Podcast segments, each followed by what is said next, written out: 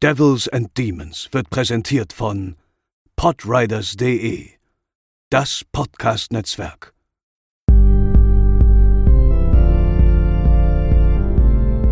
They're coming to get you, Barbara. They're coming for you.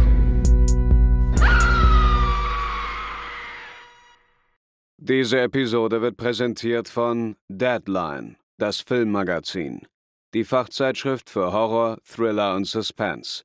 Jetzt am Kiosk oder online unter deadline-magazin.de. Moin Moin und herzlich willkommen zur 172. Episode von Devils and Demons, eurem Horrorfilm-Podcast.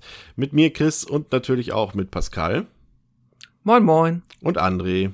Hi. Und, oh Gott, seid ihr heute euphorisch? Was ist denn los? Ja, hallo. Liegt am Thema. Bock. Ja, stimmt.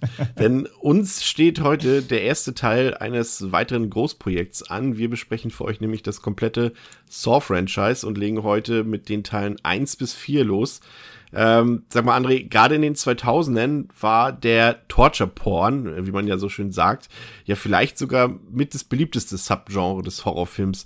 Manche sagen, aufgrund der tiefgründigen Botschaften über Folter im Krieg, äh, Guantanamo und so was, irgendwelche Bewältigungen von Terror 9-11 und Co. Andere sagen einfach, weil es vor allem äh, den Splatter- und Gore-Gehalt auf ein komplett neues Level gehoben hat. Was glaubst du, woran es liegt, dass das mal für zehn Jahre oder sagen wir mal so fünf bis acht Jahre mal so richtig beliebt war? Ja, also bei mir hat es natürlich auch die, die Wunden aus der Schulzeit geheilt, als ich in der mhm. Aula mhm. immer gefoltert wurde mit Nägeln und Benzin. Nein.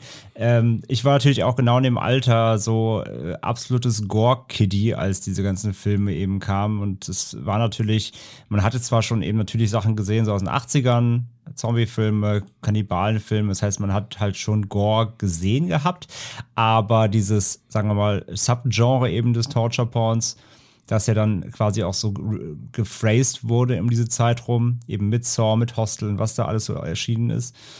Mm, er hat auf jeden Fall das Level im Mainstream ähm, mal auf ein neues Level gehoben. Das kann man halt sagen. Also es hat, es hat Gore und Gewalt und Splatter salonfähig gemacht, kann man, kann man so ein bisschen sagen. Es äh, ein Saw ist halt einfach eine, ein Popkultur-Ding so. Und also natürlich geworden über die Jahre, aber so ein Level an Gewalt, ich meine, darüber sprechen wir später noch. Ähm, die Kinofassungen waren natürlich nicht ganz so extrem jetzt wie die Unrated-Fassungen, die später dann fürs Heimkino kamen.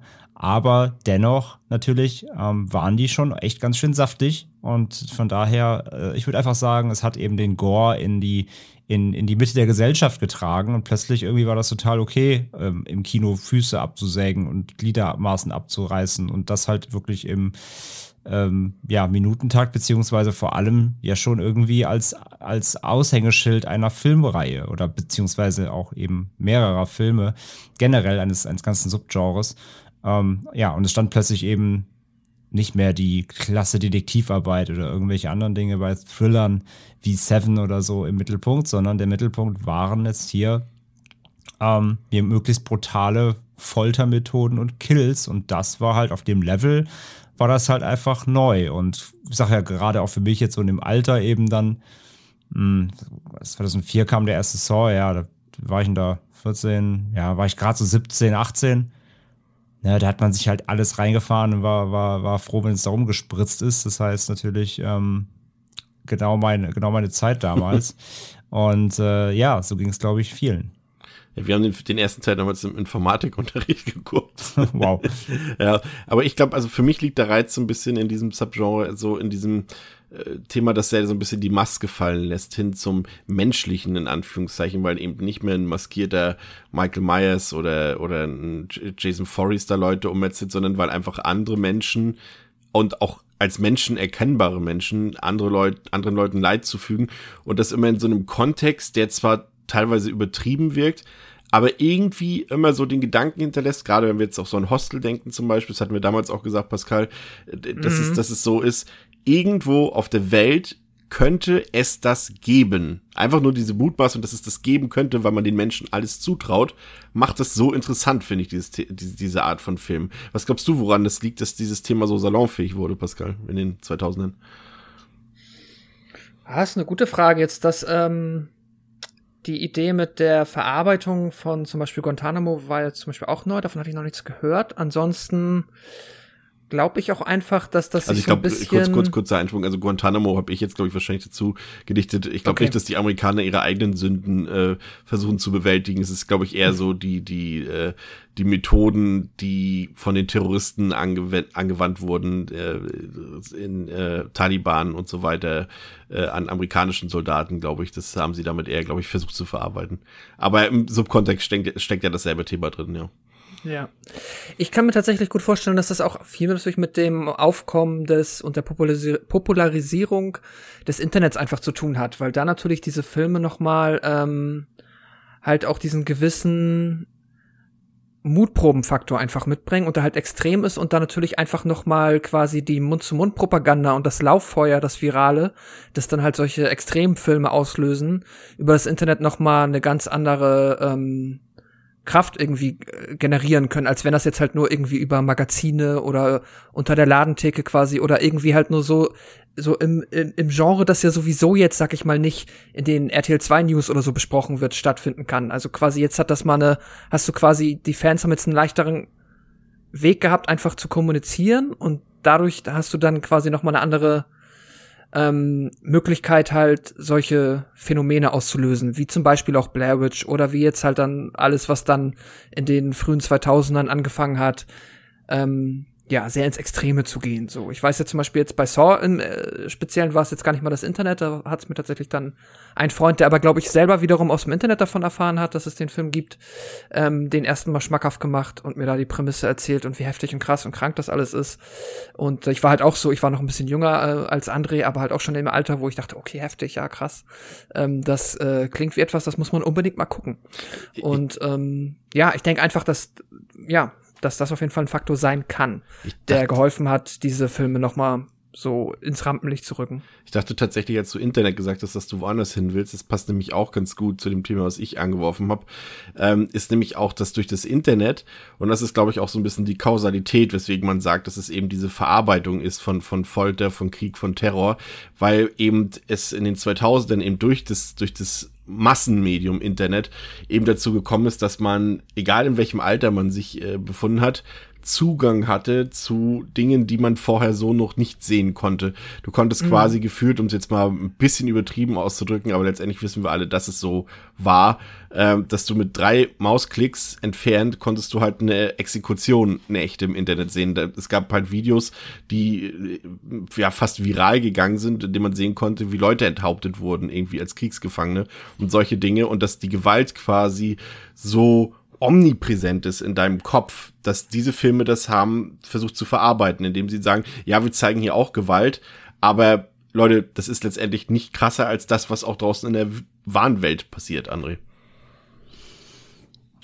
Ja, ich, also das, ja, das verstehe ich schon. Die Argumentation irgendwie äh, macht das Genre jetzt für mich aber weder besser noch schlechter. Also da, da, da, da sehe ich den Punkt halt nicht. Also da kannst du auch sagen, okay, ja, du kannst irgendwie im Internet auf Live League und Co. gehen und dir einfach irgendwas angucken, aber warum muss man es denn jetzt auch noch so präsent quasi äh, im, im Kino präsentieren? Das könnte man jetzt so argumentieren, wenn man dagegen argumentieren will. Ne? Also mhm. warum muss man es denn noch sichtbarer machen, als es vielleicht eh schon ist? Ähm, und auf der anderen Seite kann man auch sagen, so, äh, ja, sag ich mal, ja, natürlich die alte Diskussion, stumpft das dann sogar noch mehr ab. Ne? Also holen die Leute sich den ersten Kick im Kino und dann reicht es nicht mehr und gehen dann auf Live League und ziehen sich das echte rein. So, keine Ahnung. Das sind solche Dinge, die natürlich dann dagegen stellen kannst.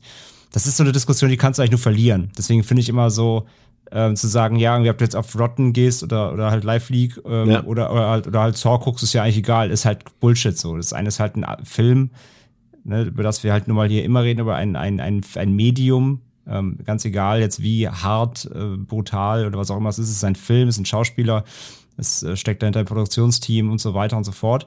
Und das andere sind einfach eben voyeuristische Aufnahmen ähm, von realem Leid. Und ich finde, das soll, also ich halte das ungern gegeneinander. Das, da kann man nicht gewinnen. Glaubst du denn, dass so ein, ich sag mal, so ein Film wie Funny Games von Michael Haneke äh, erzählt uns ja quasi eigentlich auch dasselbe. Der will uns ja letztendlich auch erzählen, dass die, dass die Gewalt, die Brutalität ja wir tagtäglich im Leben haben, quasi vor der Haustür steht. Ähm, glaubst du trotzdem, dass da noch ein Unterschied liegt, weil er das Thema dann irgendwie ein bisschen subtiler behandelt, als wir es jetzt hier eben in, zum Beispiel in der Saw-Reihe haben? Ja, aber ja, also gut, das ist ja auch. ich glaube, ich glaube, ich glaube, jeder, äh, wenn jetzt irgendjemand hier mithört, und, äh, beziehungsweise, also wenn jemand irgendwie Filmwissenschaftliches mithören sollte, jetzt merkt, wir, wir vergleichen ja Haneke und, und James Wan oder Bausman, dann kriegen wir direkt auf den, auf den Deckel, aber. Ja, Dr. Ähm, Stiegelegger, Sie sind gerne wieder eingeladen. ähm, ein Haneke macht das auch auf eine ganz andere Weise. Also der, der, ein Saw hat ja jetzt meiner Meinung nach nicht den Anspruch, äh, wie der Gesellschaft einen Spiegel vorzuhalten, sondern in erster Linie trotzdem zu unterhalten, zu schocken. Ähm, ähm, bis ja den quasi der Edgelord als Film so, also das, das, das, das der Mainstream Edgelord.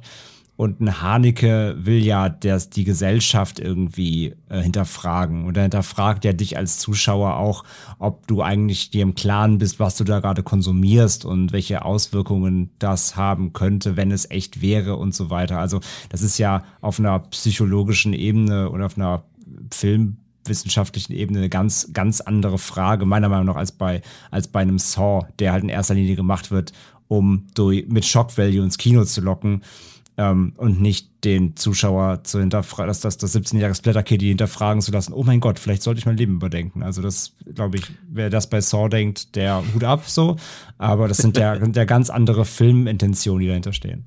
Ja, wenn du jetzt zum Beispiel aber Hostel nimmst, zum Beispiel, hat der eben Best of Both Worlds, ne? Also der liefert dir halt maximale Unterhaltung, aber hat halt trotzdem irgendwie diesen, ja, ich will ihn nicht, nicht beiseite schieben. Ich sehe da halt doch so ein, also vielleicht jetzt nicht super tiefgründiges, eben nicht ein Haneke-Motiv, aber schon durchaus die Themen sehe ich da tatsächlich auch irgendwie. Zumindest im schlimmsten Fall ist es das, äh, dass es das Böse ist, was im Menschen steckt und das kann überall passieren, was ich eben schon gesagt hatte. Ähm, Hostel, Hostel da vielleicht sogar noch ein bisschen mehr durch diese Parallelgesellschaftsthematik, ne? Also keine ja. Ahnung, ähm, wenn man Geld hat, kann man sich auch einfach, einfach Opfer kaufen und mal ein bisschen rumfoltern, genau. wenn man Bock hat, so. Okay, das kann man vielleicht noch so als, als Gesellschaftskritik in Anführungszeichen noch irgendwo vielleicht durchgehen lassen oder verordnen. Ähm, böse Zungen sagen dann aber auch wieder, ja, Hostel ist, stellt dafür irgendwie ähm, den, den Ostblock, äh, Osteuropa in, in, in schlechtes Licht, ne, weil da wird irgendwie nur, nur gefoltert und äh, shady Dinge im Hinterhof gemacht, so. Ähm, und bei, ich meine. Beliebtes Thema in den 2000ern. Das, Böse der, Osteuropa. Das ist, stimmt tatsächlich, ja. Also von daher, das kann man auch kritisieren.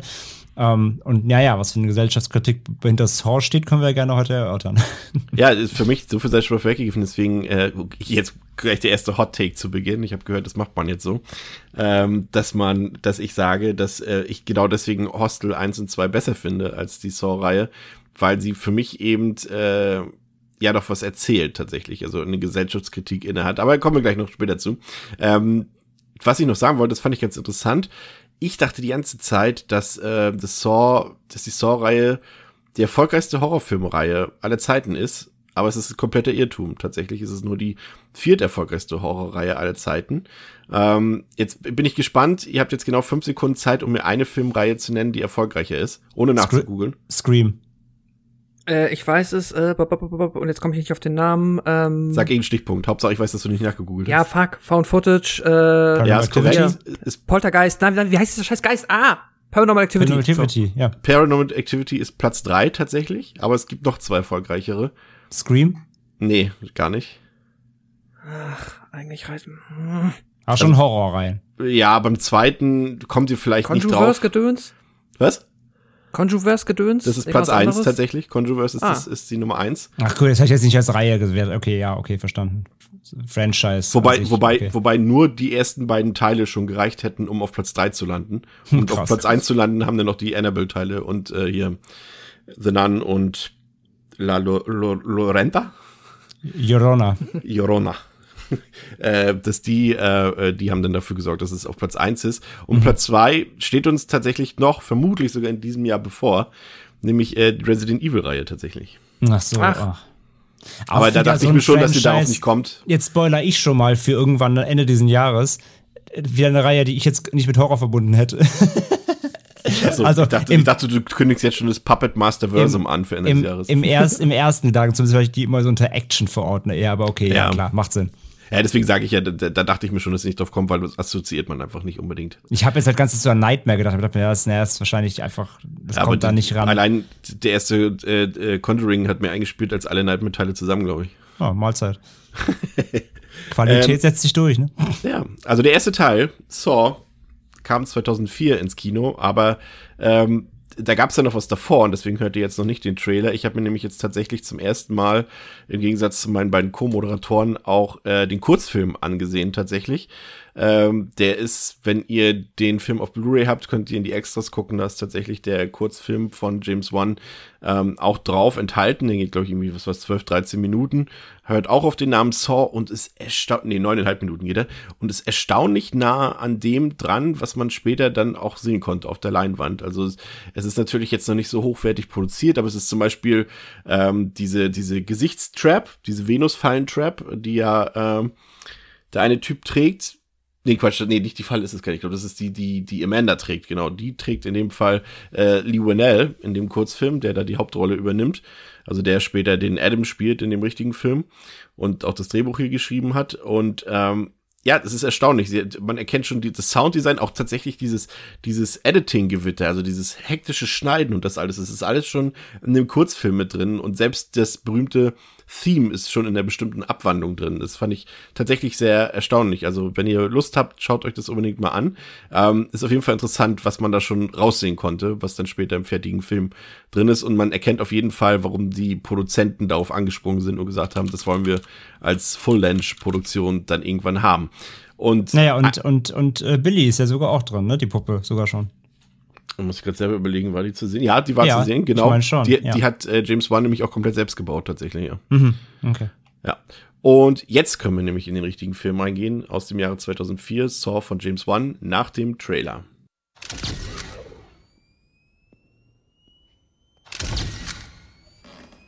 Someone there? I can hear you.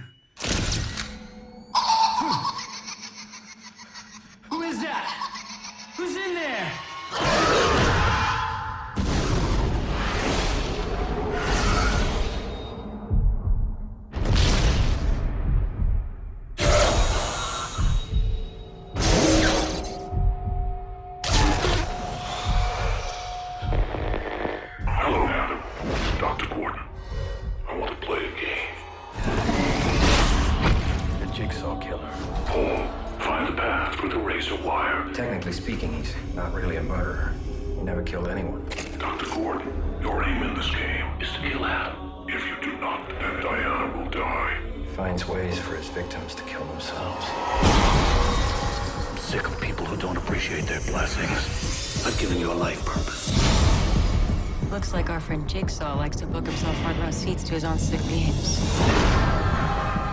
He doesn't want us to cut through our chains. He wants us to cut through our feet. Most people are so ungrateful to be alive. Not anymore. You are a drug addict. Do you think that is why he picked you? He helped me. Don't believe Adam's lies.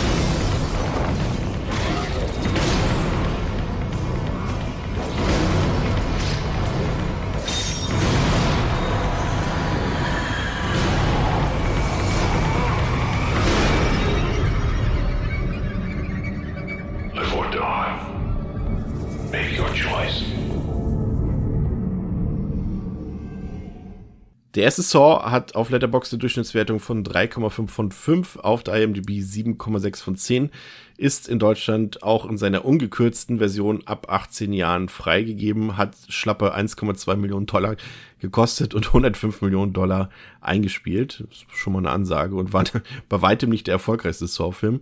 Ähm, Regie geführt hat ein äh, Neuling damals, nämlich James Wan, den wir heute als Regisseur von großen Hollywood-Produktionen wie eben äh, dem selbst von ihm kreierten Conjuversum kennen. Also er hat Conjuring 1 und 2 gedreht, er hat Insidious gedreht, Aquaman, Death Sentence, den ich ja immer noch sehr unterschätzt finde. Ich weiß nicht, ob ihr den kennt. Hm? Ähm, Den den mag ich, ja. ja, Mit Kevin ziemlich- Bacon, oder? Genau, ja, ziemlich ja. cooles Ding.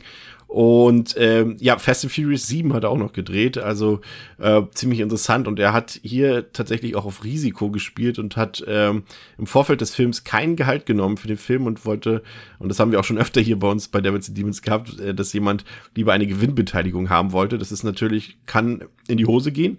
In dem Fall allerdings nicht, wie ihr eben schon gehört habt, bei 105 Millionen Dollar Einspielergebnis. Ähm, der Cast, André, der ist ja durchaus namenhaft, sage ich mal. Also wir haben hier Carrie Elvis, den man ja aus, aus uh, The Princess Bride kennt, Danny Glover aus Lethal Weapon, Tobin Bell, der ja hier die berühmte Rolle des Jigsaw beziehungsweise des John Kramers spielt. Der hat ja, ist ja auch ein sehr bekannter B-Movie-Darsteller gewesen vorher schon. Und Dina Meyer aus Starship Troopers, alles bekannte Gesichter. Und dann haben wir eben noch Lee Winnell dabei, der ja quasi wie kein anderer mit dieser Reihe verbunden ist. Äh, zusammen mit James Wan, der dann später eben auch, und das habe ich auch erst später mitbekommen tatsächlich, dass er ja eben der Hauptdarsteller ist, der Drehbuchautor, aber dass er auch gleichzeitig der Regisseur ist, zum Beispiel von dem äh, durchaus ansehbaren Film Upgrade und von dem noch viel, viel besseren Film Invisible Man, der letztes Jahr ja ein mm. satter Kinoerfolg war, ne?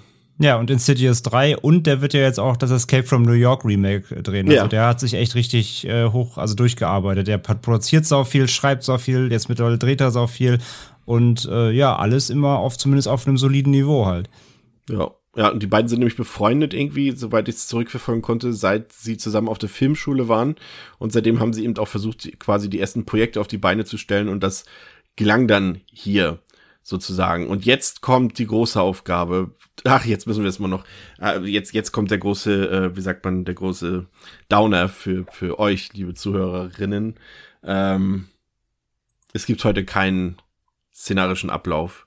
Stattdessen hat Pascal die große Hausaufgabe bekommen, äh, jeden einzelnen Film so gut es geht zusammenzufassen, weil ansonsten ähm, haben wir uns überlegt, wird das ein sehr, sehr konfuser Podcast, wenn wir jetzt wirklich Szene für Szene von jedem Film in, in ihrer ja, in der Chronologie des Films besprechen, das wird einfach zu viel und zu durcheinander und auch zu uninteressant. Deswegen mhm. schauen wir mal, ob Pascal seine Hausaufgaben ordentlich erledigt hat. äh, Pascal, worum geht's in Saw 1?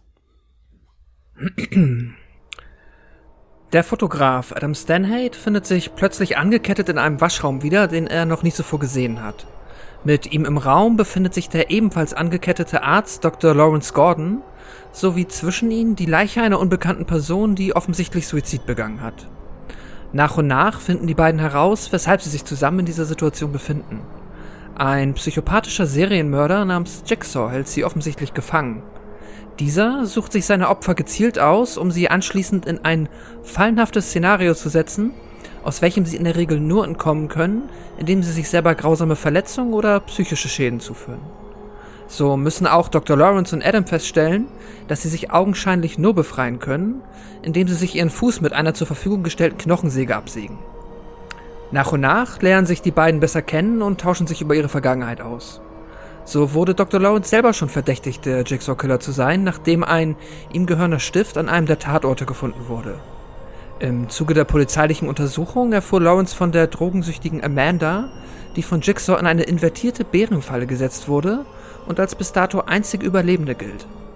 Im Zuge der Gespräche kommt ebenfalls ans Licht, dass die Firma von Lawrence, aktuell, äh, dass die Familie von Lawrence aktuell von Jigsaw gefangen gehalten wird und er diese nur retten kann, wenn er Adam tötet. Adam wiederum gesteht, in den Tagen vor den aktuellen Ereignissen heimlich Fotos von Lawrence gemacht zu haben für einen unbekannten Auftraggeber. Dieser Auftraggeber ist Detective David Tapp, einer der Polizisten, die schon vorher an den Ermittlungen gegen Lawrence beteiligt waren. Nachdem Lawrence Adam nach abgelaufener Zeit nicht getötet hat, soll es nun seiner Familie an den Kragen gehen. Sepp, ein Pfleger in Lawrence Klinik, stellt sich als vermeintlicher Jigsaw heraus und muss nach einem Gefecht mit Lawrence Frau und Detective Tapp die Flucht ergreifen. Währenddessen amputiert sich Dr. Lawrence schlussendlich doch seinen Fuß, um seiner Familie zu Hilfe zu eilen. Lawrence schießt Adam an, woraufhin der sich auf der Flucht befindliche Sepp im Waschraum erscheint, der daraufhin wiederum von Adam getötet wird. Lawrence ergreift die Flucht und verspricht Hilfe zu holen. Doch für Adam wird jede Hilfe zu spät kommen. Die vermeintliche Leiche in der Mitte des Raumes erhebt sich und streift sich die Maskierung vom Kopf. Es stellt sich heraus, dass Zapp nie der Jigsaw-Killer gewesen ist, sondern nur ein weiteres Opfer des wahren Jigsaw. John Kramer, ein unheilbarer Krebspatient von Dr. Lawrence, der es sich zur Aufgabe gemacht hat, undankbaren Menschen das Privileg des Lebens wieder bewusst zu machen. Danke. Ende. Das war gut. Kleiner Applaus, sehr gut. Ähm, ja, wo fangen wir an? Ähm, André, ähm, ich würde sagen, interessant an, an Saw 1 ist natürlich diese ganze Prämisse, die dahinter steckt, die aber auch gleichzeitig für mich so ein bisschen die Schwierigkeit darstellt, weil sie natürlich auch mit einem Thema spielt, das äh, gerade jetzt, es soll jetzt nicht Thema dieses Podcasts werden, aber das natürlich auch gerade, äh, sage ich mal, ähm, für die deutsche Geschichte ein schwieriges Thema ist, wenn wir jetzt über den Wert eines einzelnen Lebens zum Beispiel sprechen, aber das wollen wir jetzt hier in dieser Form äh, nicht tun. Aber ähm, generell ist es natürlich ein interessantes Thema und natürlich, dass dieser Serienkiller, das Jigsaw eben nie selber sozusagen Hand anlegt und keine Menschen direkt umbringt sozusagen, sondern dass er sich dass er letztendlich dafür sorgt, dass die Leute sich selbst umbringen, wenn sie bestimmte Dinge einfach nicht erfüllen oder ihren, ihren Willen zum Leben nicht äh, äußern können. Und dann gibt's ja diese kleine Puppe dort, diese, diese Billy-Puppe, da hast du vorhin schon erwähnt, und diese ganze Aufmachung mit diesen Tapes und der verzerrten Stimme. Hier ein Kreuz markiert die Stelle, wo ein Schatz liegt und diese ganzen, oh Gott, Entschuldigung. Oder war das kurze Phrase aus Pirates of the Caribbean, oder? Ja, ja. Aber diese, diese ganzen Sachen und das ist, finde ich, durchaus ein sehr interessanter Aufmacher, würde ich sagen. Ja, ist natürlich generell halt eine, äh, natürlich ein diskutables und auch fragwürdiges Ausgangsszenario, klar. Ne? Also du hast halt hier einen, in dem Sinne Killer, aber eben, das ist ja schon die Grundsatzfrage ist, ist der überhaupt ein Killer? Ne? Denn aktiv erstmal, Jigsaw selbst, ähm, also Tobin Bell, bringt ja niemanden um. Sondern Kurzer eben, Insert an ja? dieser Stelle, auch wenn du es ungern hast. Äh, Die Antwort ist ja, er ist ein Killer. Ja. Ähm, nach amerikanischem Strafrecht, das habe ich extra noch recherchiert, ist er zwar kein First-Degree-Murderer, Murderer, aber ein Second-Degree-Murderer. Ja, okay. Ja, ja, weil er für den Tod verantwortlich ist trotzdem. Genau. Durch seine ja, ja. Reckless Action ist er quasi dafür am Ende doch, doch äh, verantwortlich. Genau, aber ich, ich, ich rede jetzt quasi, also danke für den Insight, absolut richtig und wichtig, äh, nee, nee, ganz, ganz unironisch gemeint. Ähm, aber sprechen wir jetzt mal halt äh, äh, über Killer im Sinne des von Filmkiller, ne? Von, von Horrorfilmkiller. Ähm, und da ist er halt natürlich eben nicht der klassische Killer, über den wir immer sonst meistens sprechen, über, über in den Filmen, ähm, die wir behandeln, sondern er ist eben jemand, der sagt, ich habe quasi nichts mehr zu verlieren und möchte quasi, dass andere Menschen verstehen, wie ja, wie, wie, wie, wie, wie kurz das Leben sein kann und wie man jeden Moment genießen sollte und den, ähm, den, ja, die Gesundheit schätzen und überhaupt schätzen, dass man überhaupt leben darf, so in dem Sinne. Und das ist natürlich eine absolute, äh, fast schon eher spirituelle Grundsatzfrage ja eigentlich, ne? Dieses, das, ne? das ja, philosophische, das Leben, das Leben wertschätzen, ne? wirklich schätzen, dass man, dass, man- dass es einem gut geht, ne? Dieses ähm, nach, dem- Motto, Scheiß auf alles, so Hauptsache du bist gesund. Ne? Man sagt ja, ist ja auch so eine typische Phrase, ne? So ja Geld alles und so ist nicht wichtig, aber Hauptsache man ist gesund. Die kann man sich nicht, die Gesundheit kann man sich nicht kaufen. So und das ist ja auch an sich richtig. Ähm, und das aber eben jetzt umzudrehen und zu sagen, dass hier eben ein ähm, ein Killer, ein, ein, ein Serial Killer, das eben als, als Vorwand oder als Aufhänger nutzt, um eben Menschen ähm, ja, in gefährliche Situationen zu bringen, in die, aus denen sie sich, wie Pascal ja auch schon sehr schön vorgetragen hat, eben nur befreien können, wenn sie selbst überwinden können. Also sie, sie müssen quasi, ist ja so ein bisschen dieses so, so Blut lassen, ne, um zu um, damit, damit sie verstehen, dass sie noch leben, so quasi. Durch den Schmerz wieder, wieder äh, die Erkenntnis kriegen, für, für was es sich lohnt zu leben und so fast schon so, geht ja fast schon so Richtung so Läuterung, Buße, so ein bisschen fast schon, wenn man das noch so ein bisschen Religiöses mit reinbringen will. Und ähm, ja, und das als Aufhänger zu nutzen, ist halt, wie gesagt, einfach natürlich schon grundsatzdiskutabel einfach. Und es ist natürlich auch, da muss man eben natürlich auf die Opfer auch gucken, die er sich eben auswählt. Auf den ersten Blick sind das ja einfach irgendwie natürlich zufällige Leute, was natürlich dann im, Laufe des Films und der Filme natürlich äh, darauf hinausläuft, dass es eben nicht zufällig ist, sondern er hat natürlich einen absoluten Masterplan immer ähm, und wählt dann ja doch äh, ge- geschickt Leute aus und die auch irgendwie miteinander verknüpft sind oder irgendwelche Backgrounds haben, die wir dann im Laufe der Filme immer erfahren.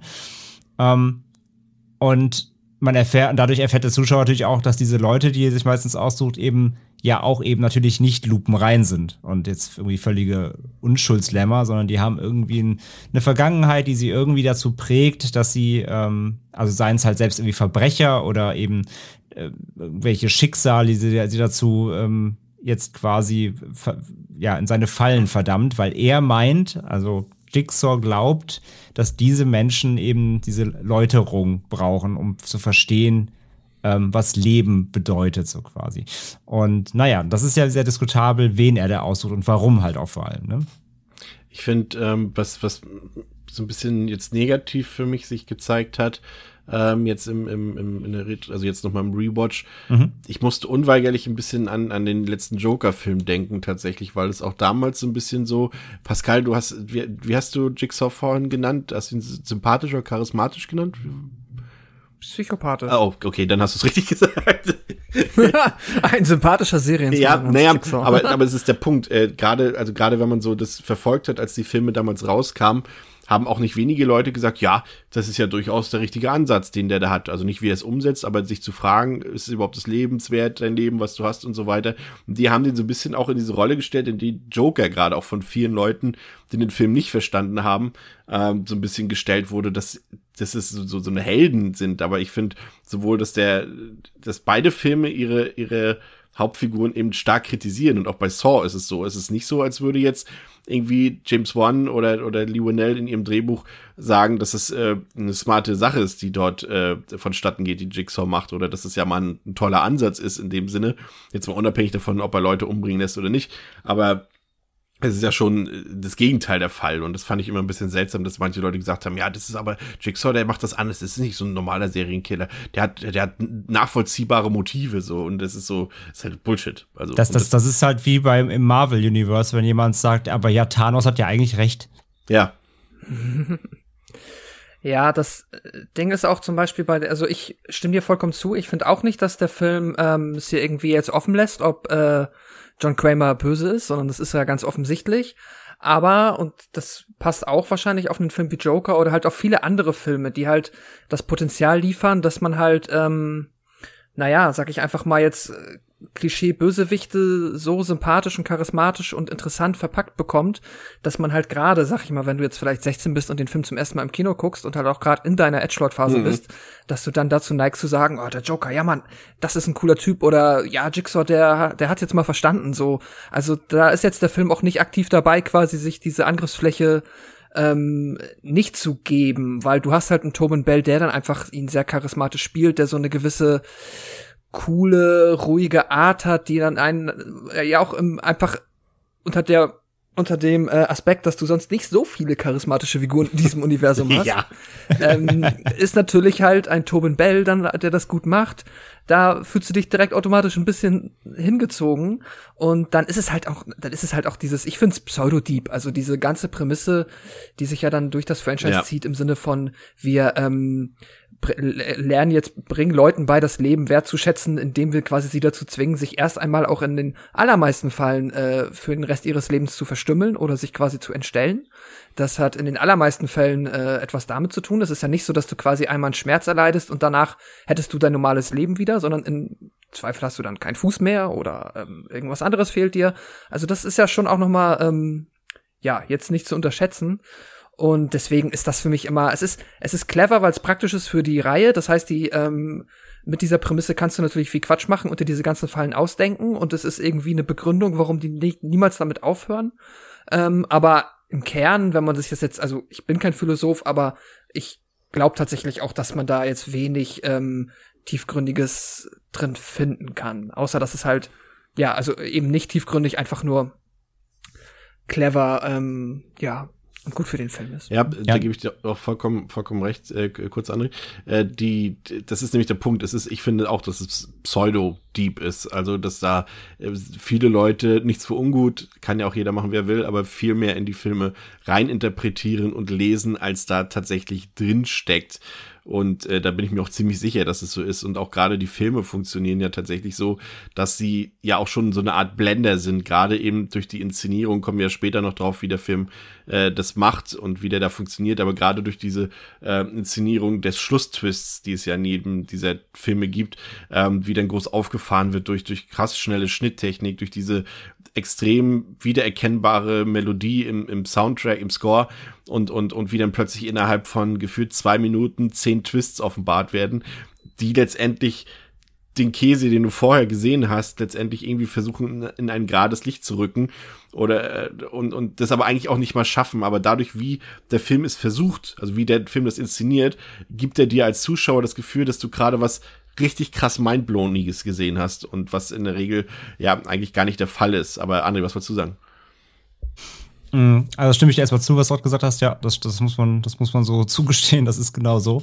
Ähm, zu Jigsaw noch, ich meine, das passiert jetzt natürlich auch nicht in dem Teil, will nicht so viel zu vorweggreifen, aber ähm, ja, man erfährt ja im Laufe der Reihe auch dann auch noch Hintergrundinformationen über ihn und auch das, was man dann über ihn erfährt, soll ja schon ähm, Sympathie für ihn regen oder Mitgefühl oder Ne? Also die Sachen, die offenbart werden über sein voriges Leben, was, was, was passiert ist mit ihm, auch abgesehen von diesem, äh, von dieser, von diesem Krebsleiden eben, ähm, das, äh, das soll ja schon offensichtlich auch Mitgefühl für ihn hegen. Also ja, gerade der vierte Pos Teil, ne? Hm, genau, also eine, kommen wir dann noch zu, aber eine positive Konnotierung auf seine Figur findet ja schon statt, definitiv. Das kann man halt nicht absprechen. Und ich finde das halt auch, also nicht fragwürdig so, also er bleibt halt trotzdem einfach der Killer. Ähm, es ist ja auch klar, was er tut und ähm, dass das nicht trotzdem nicht rechtens ist, sollte ja hoffentlich jedem klar sein. Aber ich finde auch, dass der Film so eine leichte, verschrobene Sicht auf ihn ähm, dann teilweise anheizt, ja. Ich, wobei, da weiß ich jetzt nicht, da kannst du als Faktenchecker gleich nochmal eingreifen. Ich bin der Meinung, dass der vierte Teil auch schon von Darren Bausman geschrieben ist, nicht nur gedreht, auch geschrieben. Wer weiß, ob er die eigentliche Intention da wirklich noch so verfolgt hat in seinem Skript, das weiß ich natürlich jetzt nicht so genau. Würde nee, aber ein bisschen darauf Geschrieben nee? ist der vierte von Markus Dunstan, also Collector Ach ja, stimmt. So. Der hat ihn ja geschrieben. Ähm, ja, gut, passt aber auch, dass äh, es eben nicht mehr von Lee Winnell ist. Und, genau, und Patrick Melton und Fenton, also da wurde getauscht, ja. Das ist ja dann schon die, die Collector-Brigade quasi. Genau. Ja. Ähm, Pascal, äh, was mich interessieren würde, ist, ist man, wir, wir, können ja den Film so ein bisschen zweiteilen, wenn man so will. Es gibt ja zum einen dieses Kammerspiel ne, zwischen Adam und Dr. Mhm. Lawrence, was für mich aus meiner Sicht hervorragend funktioniert tatsächlich. Und es gibt den Investigationspart mit den Detectives. Jetzt habe ich es auch schon mal benutzt, das Wort. Ähm, und da muss ich sagen, gerade dieser Investigationspart, der gefällt mir überhaupt nicht. Der hat mir damals schon nicht gefallen und der gefällt mir auch heute überhaupt nicht. Ich finde, der hat keine Dynamik, der hat keinerlei Spannung, dem fehlt auch komplett so ein bisschen der Esprit irgendwie auch dabei. Also ich fand das sogar teilweise echt dröge und langweilig, dieser Ermittlungspart, ähm, weil es auch man so die ganze Zeit das Gefühl hatte, ja, die haben auch schon mal Seven gesehen, aber denen fehlt jetzt gerade ein David Fincher so ein bisschen. Also es wirkt alles so ein bisschen wie ein Amateur Seven. Ähm, auch so ein paar Versatzstücke natürlich so von Schweigen der Lämmer und so weiter alles drin. Ähm, aber irgendwie so ungekonnt. Und für mich hat dieser Investigationspart immer eigentlich nur das, den Sinn und Zweck gehabt, uns noch mehr Leichen und noch mehr Fallen zu zeigen, weil das eben in diesem Kammerspiel nicht möglich ist ohne noch eine zweite Handlungsebene zu öffnen. Und das fand ich immer echt ätzend, weil er auch die Dynamik aus dem Film immer so rauszieht, finde ich. Ja, ja, das ist natürlich erstmal die Dynamik des Films sowieso ähm, wird oft unterbrochen. Auch generell halt ein Stilmittel, das sich halt auch durchs komplette Franchise zieht, sind ja die Flashbacks, die jetzt auch hier schon nicht, von denen es hier schon nicht zu wenige gibt. Das heißt, ähm, da wirst du immer mal wieder dann, sag ich mal, irgendwo entweder in der Zeitlinie oder halt einfach nur in der Örtlichkeit quasi ähm, ja verschoben und ich stimme dir auch vollkommen zu. Ich finde auch das Kammerspiel, also alles, was hier zwischen Lawrence und Adam passiert äh, in diesem Raum, ist mit Abstand das Coolste. Ja, vielleicht aus der kompletten Saw-Reihe für mich. Also das ist auf jeden Fall hier das Highlight. Und ähm, ja, diese Ermittlung, äh, es ist, du sagst es, den fehlt ein Fincher, den fehlt natürlich auch Budget. Ja, du hast ähm, zum Beispiel, du hast zum halt Beispiel keine, keinen einzigen äh, Außenshot. Es sind alles nur Indoor-Shots ja. im ganzen Film und das nimmt halt auch so ein ja, bisschen genau. die Abwechslung raus, ne? Ja, und das, genau, das hilft da nicht wirklich. Dann ähm, hast du halt auch tatsächlich immer in allen Mh, immer wenn es jetzt zumal, wenn sie dann zum Beispiel ja ihn quasi das erste Mal fast dingfest machen und er dann da in seinem coolen Assassin's Creed Bademantel sitzt äh, und ähm, dann irgendwie wirklich billig entkommt. Also das wirkt doch alles ein bisschen. Das finde ich auch immer ein bisschen albern. Aber es ist halt, was ich dann wiederum mag an dem Film ist, dadurch, dass es halt so eine ähm, ja so eine kleine Produktion ist, wirkt er irgendwie halt noch so so ein bisschen campy, handgemacht und da kann ich dann tatsächlich dem noch relativ viel verzeihen, weil das jetzt halt so quasi der initiale Film ist, der ja auch, ähm, naja, da einfach nicht die Mittel hatte. Und dann trotzdem finde ich es eigentlich schon wieder fast ein bisschen charmant, dass sie ähm, um das Kammerspiel drumherum noch was versucht haben. Und dass die da auch noch mal mit den Ermittlern dann ähm, ja einfach ein äh, bisschen Exposition reinbringen und dann halt am Ende ist es dann halt wiederum wichtig, warum es dann den einen Ermittler gibt, der dann sich dahinter klemmt und dass er dann auch wieder quasi dann, ich habe es ja in meiner Zusammenfassung gesagt, warum dann ähm, der äh, Gott, wie heißt der Detective jetzt? Ähm, Tab? Nee. Tab. Ja. Der Detective Tab dann wiederum den Adam bezahlt hat für die Fotos, die er von Lawrence haben wollte und die Ermittlung mit dem Lawrence. Es ist schon irgendwo alles wichtig für die Geschichte, aber natürlich nicht das Highlight des Films. Also da, aber äh, hier finde ich es nicht schlimm, dass das ein bisschen bisschen billow ist. Ein Kernpunkt des Films ähm, stellen natürlich die einzelnen Fallen oder Situationen, die sich die äh, Protagonisten unfreiwillig begeben müssen, dar. Und das ist auch ganz interessant, wenn man sich zum Beispiel mal in die Audiokommentare ähm, zu diesem, gerade zum ersten Teil reinhört, wenn James Wan und auch Lee so ein bisschen darüber sprechen, was sie eigentlich alles für Ideen hatten äh, über diverse Fallen und sowas. Zum Beispiel sollte die Ausgangssituation zwischen Adam und Lawrence tatsächlich eigentlich in einem Fahrstuhl sein, aber sie haben halt nicht die Mittel gehabt, um das umzusetzen. Und deswegen gebe ich dir natürlich recht. Also was sie da aus den wirklich sehr begrenzten finanziellen Mitteln machen und anderthalb Millionen waren halt Mitte der 2000er für so, eine, für so einen Film einfach nicht viele Moneten, die da zur Verfügung standen. Da haben sie schon ziemlich viel rausgeholt. Äh, und um das Ganze mal ein bisschen aufzulockern, habe ich ja auch die Hausaufgabe aufgegeben, dass wir hier jede einzelne Falle aus dem kompletten Franchise äh, einzeln besprechen und bewerten. Jetzt nicht allumfänglich, aber in einem, in einem kurzen Zwischeninsert jedes Mal beim Teil. Und äh, das würde ich jetzt äh, tatsächlich ähm, einbringen hier und äh, würde tatsächlich, gerade beim ersten Teil, das ist ja noch ein bisschen schwierig, das sollte man vielleicht noch dazu erwähnen für diejenigen, die die Filmreihe noch nicht kennen. Der erste Teil zeigt die Fallen ja im Grunde eigentlich immer so in der kurzen Retrospektive. In allen anderen Teilen sehen wir sie ja quasi in Live-Action sozusagen, äh, nee, in, in, in Echtzeit quasi. Und hier sehen wir immer nur kurze Zusammenfassungen, was den Leuten passiert ist, in so ganz schnell zusammengeschnittenen Sequenzen. Also da hebt sich der erste Teil auch noch so ein bisschen ab, auch was sein, sein Gewaltgrad angeht, würde ich sagen, André, ne, da hält sich der erste Teil doch merklich zurück. Also der ist natürlich fürs Mainstream-Kino ähm, ist der natürlich relativ hart, aber das ist jetzt hier noch nichts Grenzüberschreitendes, würde ich mal sagen, ne? Ja, absolut. Ähm, der erste ist echt so ein Film, der ja seinem Ruf vorauseilt oder der der der Ruf der Ruf äh, ist wieder ist ist blutiger als der Film. Ähm, das kennt man ja von vielen.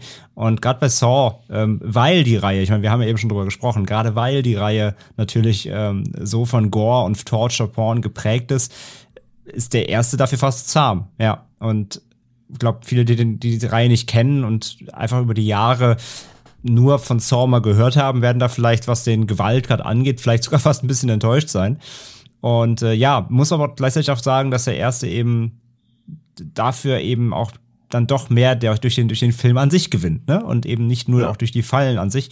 Ähm, wobei man ja trotzdem sagen muss, fies ist es alles trotzdem schon, ne? Also aber hier hast die, du noch mehr I Imagination, sag ich mal. Genau, aber mit den Leuten passiert ist. Äh, genau, oder passieren könnte, ne? Also ja. auch mit zum Beispiel mit Amanda, die, die, die Falle halt, äh, mit der, mit der umgekehrten Bärenfalle, sie, sie wird ja nicht ausgeführt. Das heißt, du kannst ja aber trotzdem natürlich ähm, durch die Inszenierung, durch den Zeitdruck, der entsteht, dieses Spiels mit ihr kannst du dir nur vorstellen, was da passiert. Ich meine, äh, Jigsaw zeigt es ja auch dann, beziehungsweise Billy zeigt es ja noch im Fernsehen, dieser Puppe. Ähm, das heißt, du kannst dir nur ausmalen, was passieren würde, würde sie es nicht schaffen. Und ähm, ja, auch wie sie dann dieser Leiche den Bauch aufschneidet mit der. Ja, okay, jetzt bist du ja, jetzt gehst du into the deep. Jetzt dann legen wir auch los. Was? Nee, ich, ich, nee. möchte, jetzt, möchte jetzt vorwegnehmen, ich wollte nur mal so ein, zwei Beispiele nennen. Ähm, ja, aber, von aber, aber du wirst Da kann ich ja nichts für, wenn der Film so nicht fallen hat. Scheißfilm. ähm, nein, aber du, du kriegst halt nirgendwo äh, eben den, den absolut expliziten Splatter, sondern es ist alles, ähm, es ist hart inszeniert, es ist, es ist kernig, es ist vor allem dreckig. Ich finde, der ganze Film ist Ja. halt richtig schön dreckigen Look. Und dadurch wirkt es halt schon sehr, sehr schroff und roh, aber eben ähm, insgesamt, was den, was den Blutgehalt und den, den Gore-Gehalt angeht, ist Saw 1 auf jeden Fall der zahmste der Reihe, ja. Pascal, die erste Falle, machen wir es kurz und bündig, da befindet sich quasi, muss sich ein Mann durch einen Käfig voller Stacheldraht kämpfen, um äh, seinem Schicksal zu entkommen. Äh, für mich, ich muss sagen, ich finde das, also Stacheldraht ist generell immer schon so ein Thema. Äh, Es gibt auch einen anderen Namen, ich glaube NATO-Draht heißt das eigentlich, das heißt gar nicht Stacheldraht, NATO-Draht heißt das, ähm, also von der NATO abgeleitet. Und ähm, ich muss sagen, das ist der, da ekle ich mich vor, vor dieser Szene. Die ist ja nur ganz kurz angedeutet und auch durch den schnellen Schnitt sieht man ja nicht sonderlich viel. Aber wir sehen, dass dann ein sehr äh, mehrgewichtiger Mann dort äh, gefangen ist und er es auch versucht, sich dort durchzukämpfen, ähm, mit einem nicht so guten Resultat. Ich muss sagen, hat bei mir gezündet, würde ich vier von fünf, viereinhalb von fünf geben. Ähm, was würdest du sagen Oh. zur ersten Falle? Aber es ist persönliches Ähm, Empfinden, aber ich glaube, das wird jetzt ja, auf klar. alle Fallen so ein bisschen zutreffen bei uns. Ja, absolut, absolut. Bei mir ist das auch immer, das sage ich mal vorweg, immer so eine Mischung aus, also ist mir jetzt selber aufgefallen, weil ich auch versucht habe, darüber nachzudenken, welche Fallen gefallen mir gut. Das ist immer so ein bisschen natürlich, also ein Faktor ist immer, wie sehr empfinde ich den Schmerz nach, wie gemein finde ich es, also halt einfach der Härtefaktor ist wichtig, aber dann finde ich es auch bei den Fallen in Saw irgendwie immer wichtig, dass die Chance des zu schaffen, zu schaffen, die Chance ähm, quasi, die, de, da lebend rauszukommen, muss schon irgendwo gegeben sein und realistisch sein. Erzähl das mal Amanda. Ähm, Erzähl das mal Amanda im zweiten Teil, nee, im dritten Ja. Teil. Genau, und ähm, das ist mir auch mal recht wichtig. Plus dann muss halt auch entweder die intellektuelle Aufgabe, es ist ja meistens entweder selber Schmerz zufügen, irgendetwas psychisch, wie jetzt zum Beispiel bei der Amanda-Falle, oder es ist äh, irgendeine intellektuelle Aufgabe, die schwer ist zu lösen. Ähm, ja, und nach diesen, äh, nach diesen Bewertungskriterien, äh, die ich mir selber auferlegt habe, gebe ich der Falle dann drei von fünf, weil ich finde, sie ist unheimlich fies. Ich kann es komplett nachempfinden, also komplett nachempfinden, nein. Ich empfinde den Schmerz, äh, wenn ich das sehe, sehr. Ich, äh, äh, es tut mir sehr weh, aber gleichzeitig finde ich es auch ein bisschen lame, weil ich habe nicht das Gefühl gehabt, dass er auch nur den Hauch einer Chance gehabt hatte, da rauszukommen. André. Ja, äh, ich bin da ganz bei Pascal, also was auch was die, äh, als erstmal was die Herangehensweise angeht. Bei mir war auch halt so wichtig Kriterien, eigentlich hätten wir so in Kriterien aufteilen auch können sogar, aber dann wird's hier richtig kleinteilig. ähm, Leute, halt, Leute, ne? wir haben, wir haben uns dagegen entschieden, hier ganz, äh, ganz subtil den ganzen Film zu besprechen an einzelnen. aber wir für die Fallen jede haben wir uns Falle jeweils pro 20 Falle. Minuten Zeit. Genau. Nein, aber So viel zu der Deepness, Guantanamo und, und, und Taliban und sowas alles im Film drin steckt, das merkt ihr an unserer ja, Besprechung, ja. Splatter-File mit Punkten bewerten, das ist meine Deepness. Ähm, es war aber das gleiche wie bei Pascal. Ich habe auch halt immer überlegt, so, so wie fies ist das an sich, der, die, die Grundvoraussetzung, wie hart ist es dann eben umgesetzt, ähm, äh, ja, wie ist auch die Entkommenschance? Äh, und aber auch, wie viel sieht man eigentlich von der Falle? Oder wie, wie ist die inszeniert? Und beziehungsweise, ich kann mich nicht ganz davon freisprechen, natürlich auch die Falle dahingehend zu bewerten, dann auch, wie sie im Film eingebunden ist, muss ich leider sagen, weil manche Fallen sind ja dann auch mit einer Auflösung verbunden tatsächlich oder eben mit, mit, einem, mit einem Filmstart oder wie auch immer und das hat auch schon ein bisschen mit reingespielt und das ist nämlich auch gleich hier bei der so, denn äh, man erfährt halt nicht so richtig leider, wie natürlich was, was da Phase ist. Ne? Wer ist der Typ so richtig? Ähm, wie ist der da reingekommen? Was, wie war, sah seine Ansage aus von, von Jigsaw? Ich weiß halt wie wenig, weißt du? Wisst ihr, wie ich, ich hoffe, ihr versteht, wie Ja, ich das meine. ja. Mhm, Der, ja. Ich habe keinen richtigen Aufbau bei der Falle und daher geht mir das auch dann irgendwie nicht so richtig nah, sage ich mal in Anführungszeichen. Ähm, deswegen kann ich da natürlich so ein bisschen nur die, die gegebenen Dinge bewerten, die ich sehe. Von daher, ich finde sie halt sau fies. Ich finde sie, ähm, ich finde sie, also die Überwindung da halt durchzukriechen, allein äh, von was der Kopf da wieder macht, ist halt, ist halt absolut äh, hart. Ähm, na- natürlich die Tatsache an sich, die Verletzungen, die, ähm, die, die, ähm, der, der Draht einfach in den Körper da reingefräst, also wie der, man sieht ja diesen Leichnam nur so da drin hängen, so richtig verdreht, ja, also das müssen ja äh, auch ein Todeskampf gewesen sein, da überhaupt dann ähm, da blutig zu verenden, du wirst ja ausgeblutet wahrscheinlich, wenn du einfach aufgeschnitten wirst, zigfach. Also einfach natürlich sehr, sehr hart, aber mir fehlt eben gesagt, so der, der Aufbau des Ganzen, deswegen eine 3, eine solide, harte 3 von 5.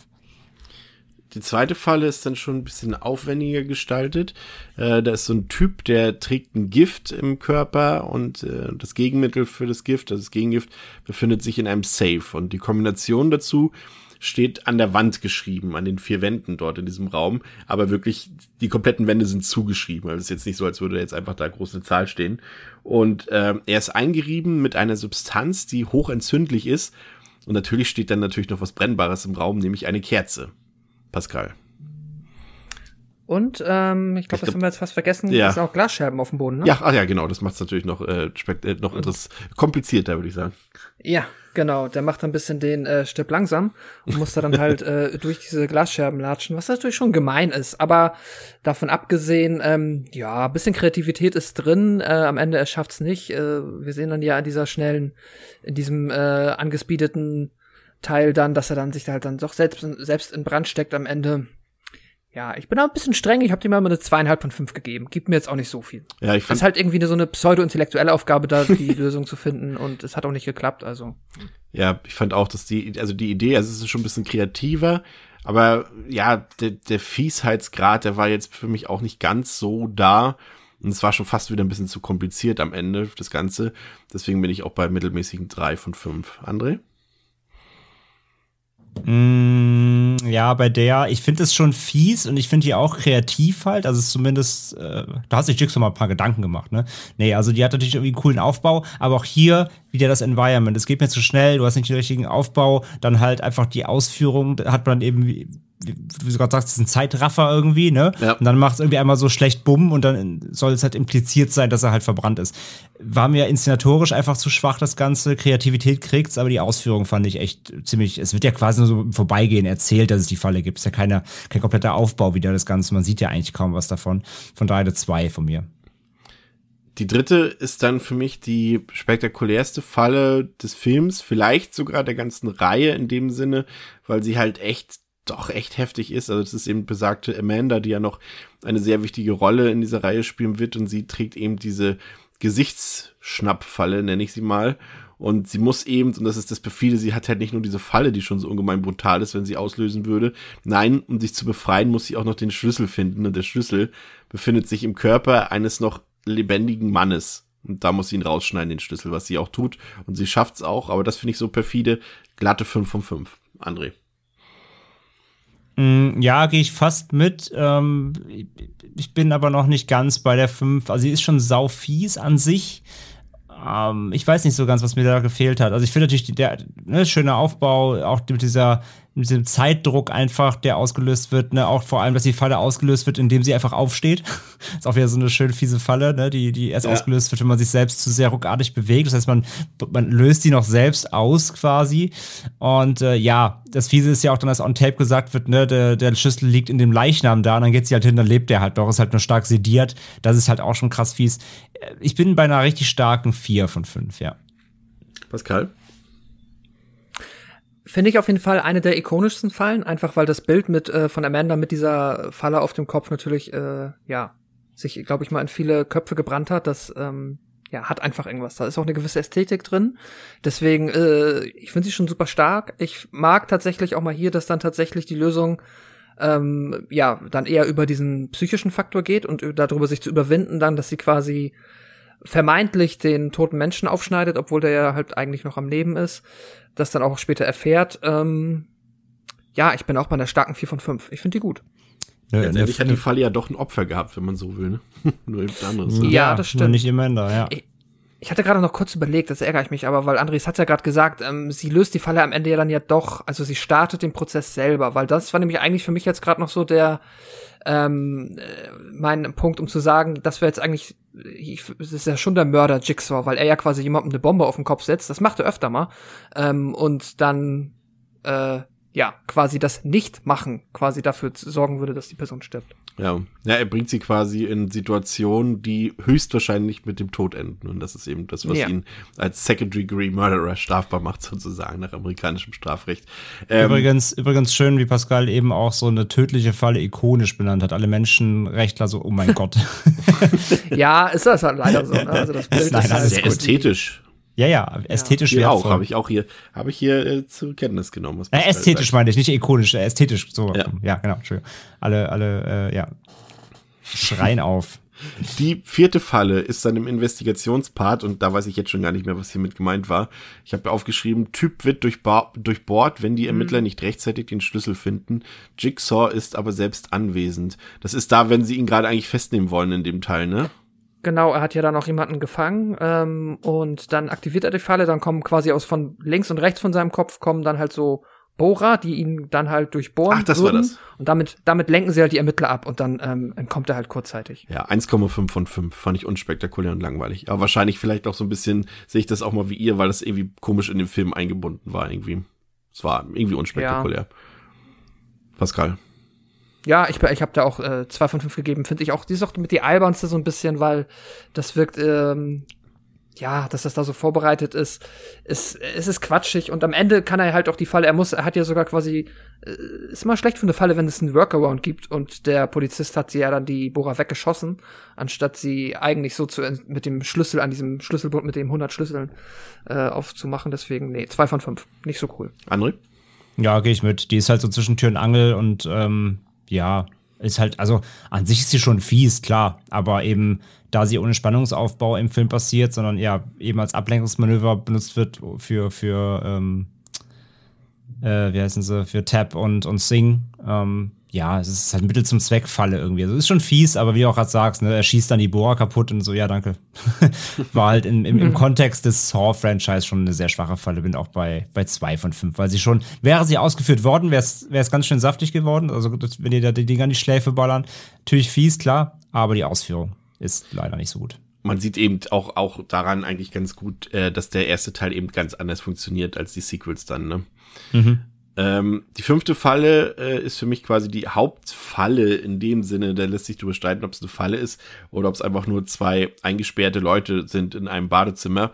Aber ich habe es jetzt trotzdem mal als Szenario quasi aufgeführt, eben Dr. Gordon und Adam im Badezimmer, die äh, quasi um die Freiheit kämpfen. Und ja, das ist für mich einfach so, weil es für mich der, der Kern des Films ist, dieses Kammerspiel dort zwischen, würde ich dem jetzt auch 5 von 5 geben, weil gar nicht, weil die jetzt irgendwas Spektakuläres machen müssen, aber ich fand da war für mich so ein bisschen dieser Rätselaspekt einfach noch da, der ja eben, dass sie auch suchen müssen und dass du gleich auch, du siehst ja auch gleich in der ersten Szene gleich, äh, wie der Schlüssel, glaube ich, in der Badewanne runtergespült wird, ne? Also die Mhm. Lösung quasi ja eigentlich schon weg ist in Sekunde eins des Films gefühlt. Und äh, da sind auch so ein paar so lustige Momente zwischen den beiden, also lustig in Anführungszeichen, aber ich weiß nicht, ob ihr euch an die Szene erinnern könnt, als äh, Adam in dieses in das ranzige, vollgekackte Klo greift, um Ja. anschließend festzustellen, dass er auch in den sauberen Spülkasten hätte greifen können von vornherein so. Das hat auch so ein bisschen so ein paar charmante Momente und dass dann eben dann am Ende tatsächlich eben auch die Säge zum Einsatz kommt bei Dr. Lawrence und er sich ja äh, den Fuß sozusagen absägt. Also der hat einfach auch ein paar in seiner Gesamt, Gesamtfülle starke Momente einfach, fand ich. Deswegen würde ich dem 5 von 5 geben. Ist natürlich in der, so allgemein nicht spektakulär, aber dadurch, dass da halt auch so ein bisschen in Anführungszeichen diese Schatzsuche mit bei ist, fand ich es doch echt ziemlich cool und smart irgendwie. Da hätte ich gerne dann einfach mehr gehabt in den anderen Filmen von. Ähm, auch gerne, dass die Filme so funktionieren mit einer so einer Haupttrap sozusagen, aber war ja nicht so. Wie hat's äh, dir gefallen, André? Ja, hast du eigentlich schon perfekt zusammengefasst. Es ist halt genau das. Es ist ja A, der Kern des Films, aber B, es ist halt auch, es ist halt einfach so Vorlage Escape Room, ne? Also ja, genau, genau ne, das, ja. Das X markiert den Punkt und hier sucht da was, hier das nächste Tape. Das Tape ist in der Hand von der angeblichen Leiche. Ne? Irgendwie such dir deinen, äh, hier, nimm den ähm, Badewannenstöpsel, versuchst ranzuangeln, spielst ab. Mit den Zigaretten, sich das gegenseitige Ausspielen der beiden, ähm, ne? also von wegen hier äh, äh, Zigaretten und Gift im Körper und du musst, brauchst keine Knarre, um ihn zu töten. Er versteckt das Foto der, der entführten äh, Familie und es, also all diese ganzen kleinen Twists und Spielchen und auch der Schlüssel halt, genau, großartig eigentlich halt. Die, die, der, die, die Lösung des Films wird quasi in der ersten Sekunde in Abschluss gespült. Es ist halt einfach alles richtig smart so von diesem Escape Room Ablauf hier. Das mag ich richtig gerne, von daher auch klarer 5 von 5. Das ist halt richtig, richtig toll. Ist eigentlich, jetzt mal eine blöde Frage, Saw ist jetzt nicht der Erfinder des Escape Rooms, oder? Nee, denke ich mal nicht. Also es gibt's, glaube ich, zumindest. Ähm, also es war auch eine Frage, die ich mir gestellt habe, weil der Hype natürlich jetzt so im Zuge dessen, ähm, die ja die letzten lass mich nicht lügen, ich würde mal sagen, mindestens fünf, vielleicht mehr Jahre irgendwie äh, angehalten hat, dass hier überall die Escape Rooms aufploppen schon ein bisschen damit zusammenhängen kann, aber dann ist es halt auch, sind die halt auch sehr Videospiel. Ich, genau, ich wollte, ich wollte, ich wollte gerade sagen, genau. Japanischen Videospielen. Faktenchecker. Ähm, nee, ich wollte ich wollt, ich wollt gerade sagen, also Escape Games ist, ist im, im dem Sinne, äh, das ist also in, in begehbar, ist echt so, ähm, sind ja nur eine Abwandlung von Videospielen. Also in also jedes Point-and-Click-Adventure ist ja fast so ein bisschen so ein Escape Room. Also nicht direkt, ja. aber ne, aber kombiniere, finde Dinge, kombiniere sie. Also diese klassischen Adventure Games sind ja eigentlich auch so die Vorlage für diese Escape Room Geschichten. Also genau, und dann äh, auch nee. das zum Beispiel hier Nine Hours, Nine Persons, Nine, Nine Doors. Doors das ja. ja genau, das ist ja ein komplettes, quasi eine Visual Novel, nur mit Escape Rooms. Genau, so Vor das war ja so eine Vorlage von Danganronpa dann auch und so weiter. Der genau. Ja, genau. Checker. Ja, ja. Von Crimson daher, nee. Room, Crimson Room war das erste Videospiel im Escape Room-Stil, welches von dem Japaner Toshimitsu Takagi im Jahr 2004 erfunden wurde. 2007 wurde hm. dann endlich der erste reale Escape Room von Scarp in Japan eröffnet. Hm, also, ja, okay. also Saw kam auch 2004. Also entweder waren sie gleichzeitig dran oder ja. Aber wie gesagt, trotzdem die. Aber die es passt schon zeitlich, passt es trotzdem schon ganz gut zusammen irgendwie. Zumindest die Popularität könnte das, Die Popularität, aber trotzdem, wie gesagt, im Grunde im Kern alte Adventure Games, noch 80er, 90er ja. machen das ja schon in, so ein bisschen in dem Sinne, ja.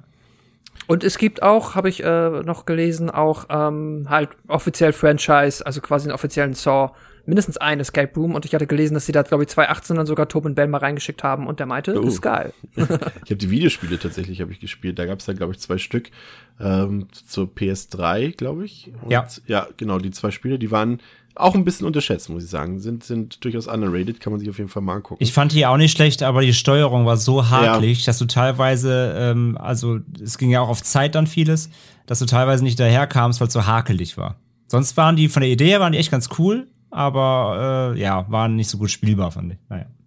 Noch ein paar interessante Sachen, ähm, dass äh, James Wan tatsächlich äh, gerade in diesem Kammerspiel zwischen Adam und Dr. Gordon so ein bisschen die emotionale Situation ähm, anhand der Kameraführung so ein bisschen dargestellt hat, dass zum Beispiel Adam, der ja schon die ganze Zeit immer sehr aufgeregt ist und sehr hibbelig ist und sehr unkontrolliert ist, dass der eben mit einer Handkamera gefilmt wurde und dass äh, Dr. Gordon, der immer eher ruhig und sachlich ist, eben mit einer Steadicam sozusagen gefilmt wurde oder zumindest mit einer hm. mit einer äh, ruhigen Hand sozusagen. Das Steadicam war es jetzt nicht, aber dass er eben nicht mit mit mit Handkamera so gefilmt wurde, also eben nicht so wackelig, fand ich ganz interessant und dass auch im Gegensatz zu vielen zu vielen anderen Horrorfilmen eben hier alle Opfer männlich sind.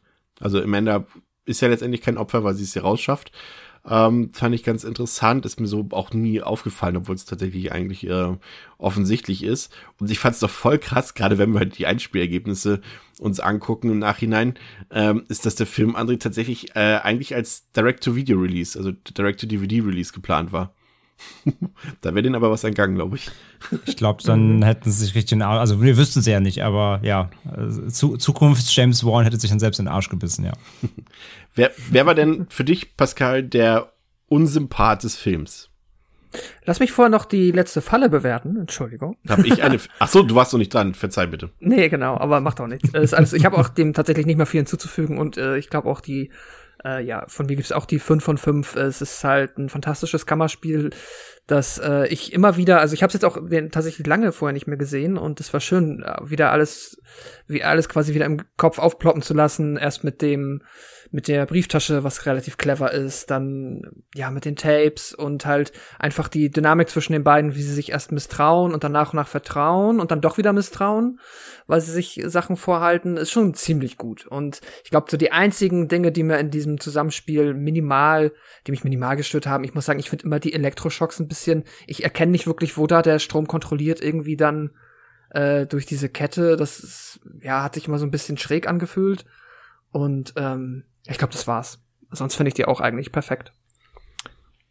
Und der Unsympath der Woche äh, ist dann gar nicht so einfach, weil ich habe ja schon mal gesagt, so jetzt, äh, wir werden auch nicht mehr überhäuft mit charismatischen, sympathischen und äh, Daumen hoch Figuren. Nichtsdestotrotz ist es auch nicht so, es gibt nicht so den. Deswegen es fällt dann schwierig, ne? es wird schwierig, den Unsympathen zu finden, weil es so viele gibt. Ja, gut, und den ja. Sympathen ist dann komplett einfach dann, weil meistens nur eine Person übrig bleibt, ja.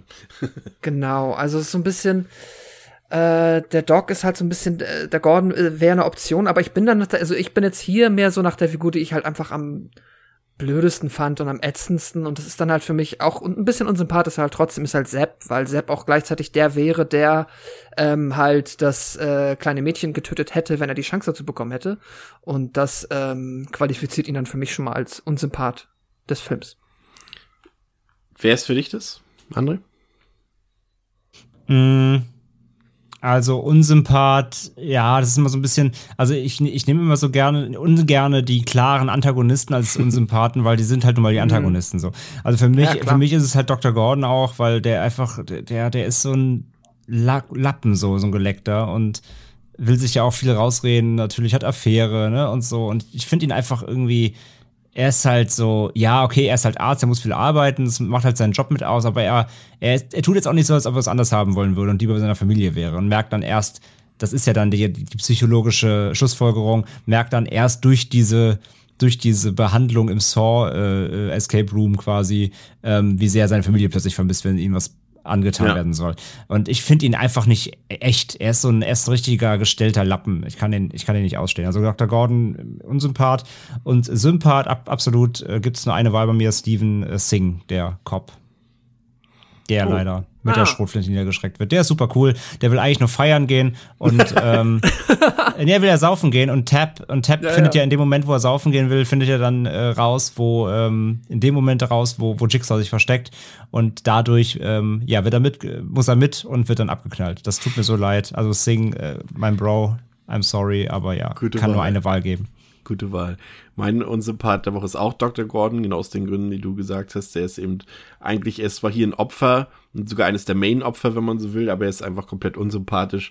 Äh, die Art, wie er sein Leben gestaltet, ist unsympathisch und auch selbst wie er in dieser Situation, gerade auch im Vergleich zu Adam, natürlich spielen sie sich beide gegenseitig aus, aber bei Adam hat man doch irgendwie immer noch das Gefühl, dass er so ein bisschen ehrlicher ist in der Situation und äh, Dr. Gordon da doch schon so ein bisschen, ja, so, so kontrolliert, hinterhältig ist in dieser Situation. Und äh, meine Sympathin der Woche ist dann ist tatsächlich Amanda. Ähm, das wird sich natürlich noch sehr deutlich ändern im Verlauf des, der Reihe, ihre Position hier in diesem Ranking. Aber hier fand ich sie einfach sympathisch auch ähm, durchaus, weil sie auch die Überlebende ist sozusagen und da irgendwie man noch nicht ahnt, ähm, was es später noch mit äh, ihrer Person auf sich haben wird. Ja, hattest du jetzt schon deinen Sympath der Woche genannt, Pascal? Nee, ne?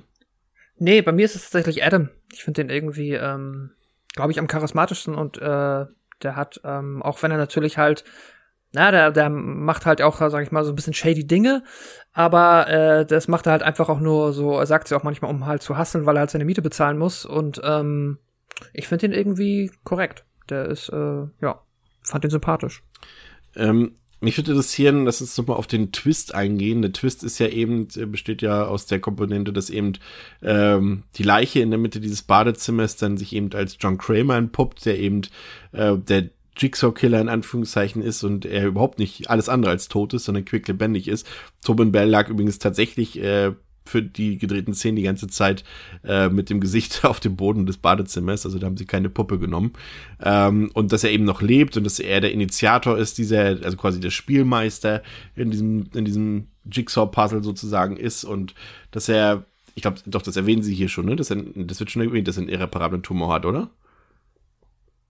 Ja, klar, er liegt ja ähm, quasi in einem der Flashbacks liegt er genau. ja auf dem Tisch von Gordon und er, der Gordon erzählt dann ja seinen ähm, Studenten, wo auch die bei ist, mit der er seine Frau betrügt, ähm, dass gerade er hier diesen Tumor hat, der so selten ist und so tödlich. Ja, genau. Und ähm, ja, dieser Twist, also der ist, ich sag mal so, für mich ist es ein One-Trick-Pony. Also der funktioniert vor allem beim ersten Mal, da muss ich wirklich sagen, wenn man den Film das erste Mal sieht und dann diesen Twist hat, das ist genial, das muss man wirklich sagen. Also der, das, das funktioniert super.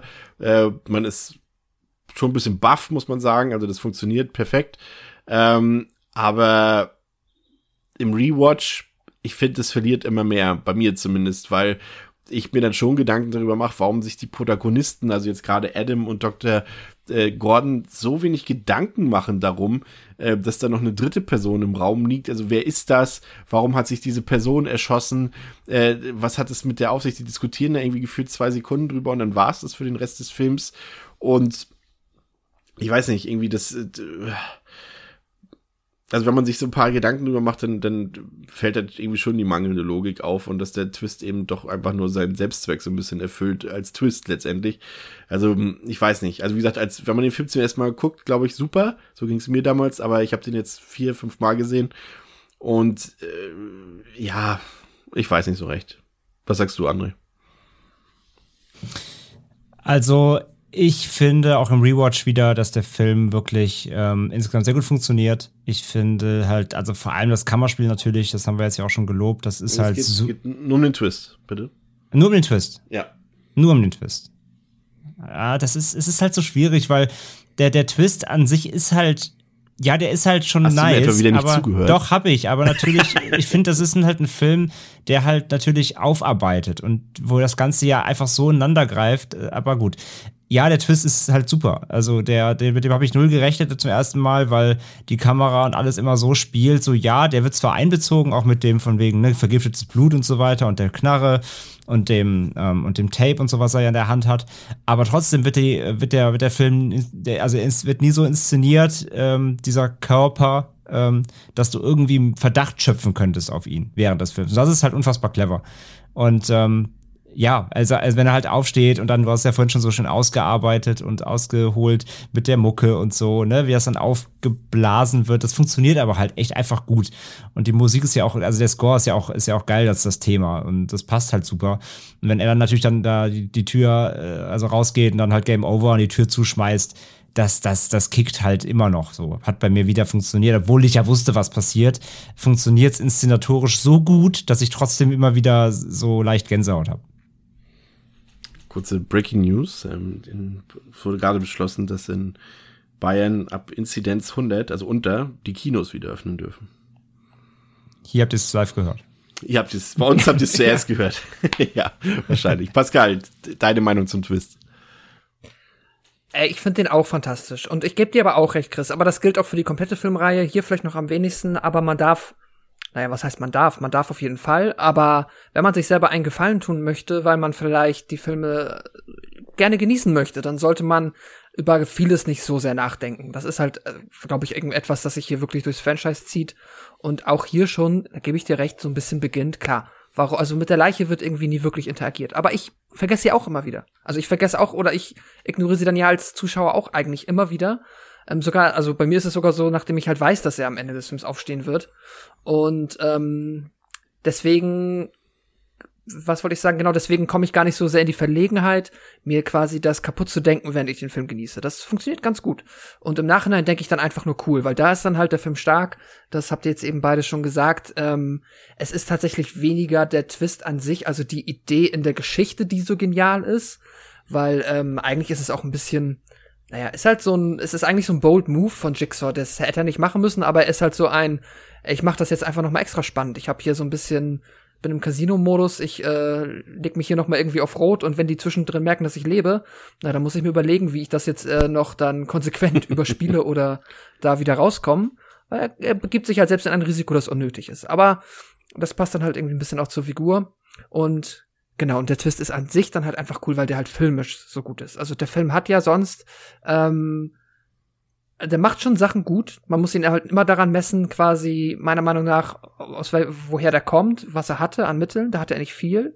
Und deswegen ist das jetzt auch kein audiovisuelles Meisterwerk von Anfang bis Ende. Der hat, ähm, sieht halt oft auch ein bisschen campy aus. Das äh, trägt dann zu seinem Charme bei. Aber gerade in diesem Moment, das äh, Theme ist halt, das ist wahrscheinlich so ein bisschen so ein Carpenter Halloween Moment, wo du einfach halt äh, sowas relativ Simples kreierst, was dann so effizient ist und sich dann halt für das komplette Franchise ähm, ja, das quasi so maßgeblich dafür für diese eine Stelle im Film dann ist, die dir immer wieder so ein bisschen den Puls hochjagt und dir eine kleine Gänsehaut bereitet. Bei mir funktioniert das auch immer wieder, wenn dann die Musik einsetzt und dann äh, ja die ganzen Schnitte kommen, dieser ähm, schnelle Eigentlich Schnittwechsel, es wenn sich alles geben. Bitte schalten Sie jetzt Ihr Hirn aus.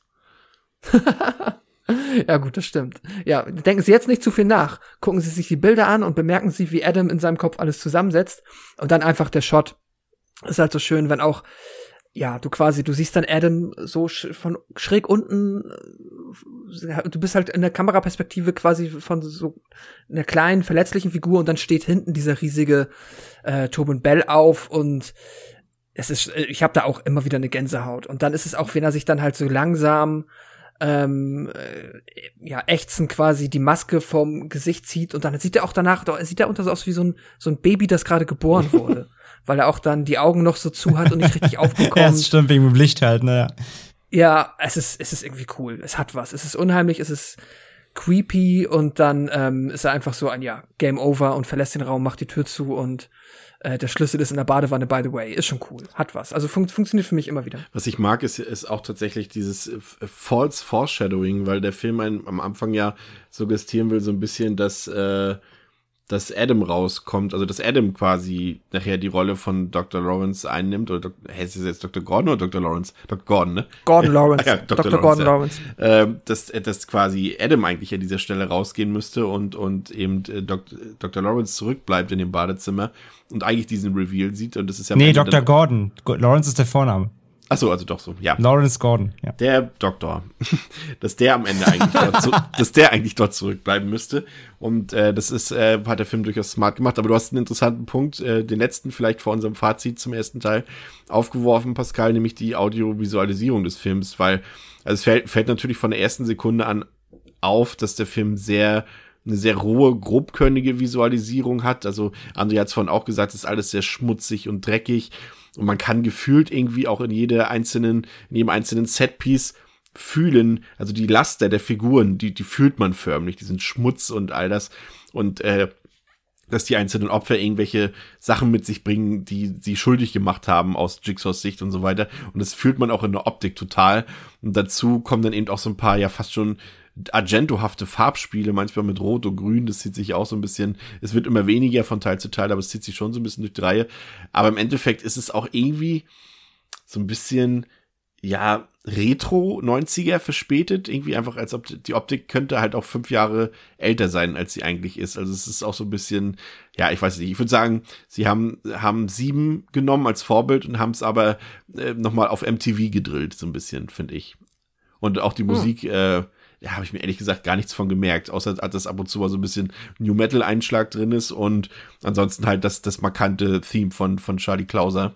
Ähm, ja, aber in der Summe, ja, ich bin so Hit or Miss, finde ich. Also manchmal sieht der Film dadurch unnötig billig aus durch diese Optik, aber manchmal passt sie auch ziemlich gut zum Film. Wie sieht's bei dir aus, André?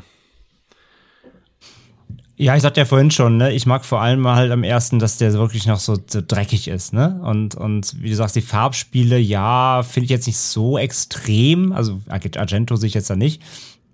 Aber er spielt halt auch viel mit, mit, ich meine, klar, allein in dem Raum, ne, mit Helligkeit und Dunkelheit müssen sie ja auch um diverse, um zumindest mindestens ein Rätsel auch zu. Mm, aber insgesamt mag ich halt diesen gritty Look. Der, der Film, der Film sieht halt noch eben noch nicht aus wie ein Big-Budget-Film, aber er spielt sich so aus wie einer. Also, ne, der, der, der hat natürlich nicht viel gekostet, haben wir ja schon gesagt. Das sieht man irgendwie, aber trotzdem ist er handwerklich so gut, dass du ihm alles abkaufst. Und dass er, dass er irgendwie rund wirkt, aber dabei eben so eine Bodenständigkeit und Schmutzigkeit sich bewahrt irgendwie. Und das passt halt, passt halt insgesamt sehr, sehr gut. Und ähm, das büßt, büßt er halt immer dann natürlich ein, wenn irgendwie Flashbacks kommen, aber auch da sieht er eben dann immer gut genug aus, um ihn als vollwertigen ähm, Film äh, gut produzierten Film anzusehen. Aber die Stärken sind ganz klar halt vor allem in diesem Raum. Ne? Einfach dieser, dieses dreckige, runtergerockte Badezimmer so. Ähm, und das, das, das funktioniert halt am allerbesten am, am ganzen Film. Aber insgesamt mag ich den, den Look echt gerne und wie gesagt, vor allem, vor allem hat es eben diese, diese diese, diese Grittiness eben, die den anderen Teilen natürlich dann durch die immer höher werdenden Budgets so ein bisschen dann ja. abgeht irgendwann. Ähm, das hat der erste einfach und das macht ihn auch schon, also das, das, das, das, äh, ja, das prägt ihn schon sehr. Pascal, du hast ja eben auch schon angedeutet, ähm, deine Einschätzung zur Audiovisual Audiovisual Audiovisualisierung. Äh, ja, äh, ich, ich finde halt, der hat, äh, er hat seine Momente. Es ist, ich bin da bei euch auch noch gerade über dem, was andere eben gesagt hat. Ist natürlich das Highlight ist alles, was in diesem Raum passiert. Alles drumherum ist mal so, hm, hm, da auch, äh, wenn es dann noch mal jetzt, sagen ich mal so, alles, was da noch mit Action zu tun hat, äh, ist, hm, geht so. Also diese komplette Sepp-Nummer dann mit der Familie, auch die Wohnung ist so, hm, Da fehlt mir halt auch so ein bisschen die Örtlichkeit, wird da nicht so richtig oft klar. Äh, aber ja, es ist, der Film macht, glaube ich, schon größtenteils das Beste draus, was er kann. Und ähm, er hat dann halt, ja, seine, seine audiovisuellen Highlights sind dann alle in diesem, in diesem Kammerspiel zwischen Adam und Gordon.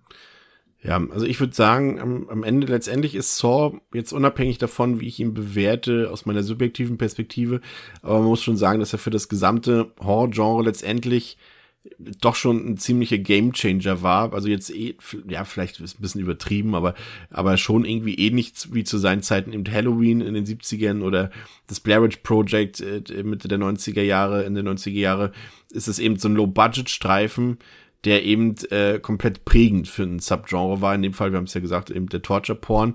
Und äh, allein wenn man äh, sieht, wie der Film noch heute viele Nachahmer mit sich zieht und die ganzen Rip-Offs und auch die Sequels eben selbst, ähm, die da entstanden sind, das hat schon ganz schön was mit sich gezogen. Man hat natürlich auch gesehen, dass man damit ordentlich Geld verdienen kann.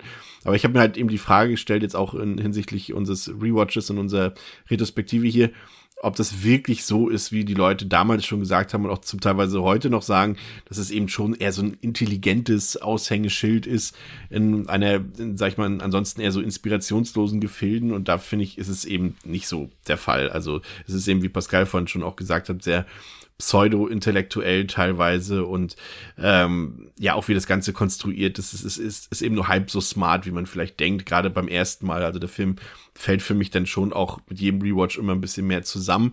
Äh, was mir auf jeden Fall gefällt, ist eben dieser Handlungsfaden, dieses Kammerspiel, ähm, um die zwei Männer, die dort ahnungslos festgekettet sind in dieser, in diesem Badezimmer dort, in diesem, in dieser Nasszelle.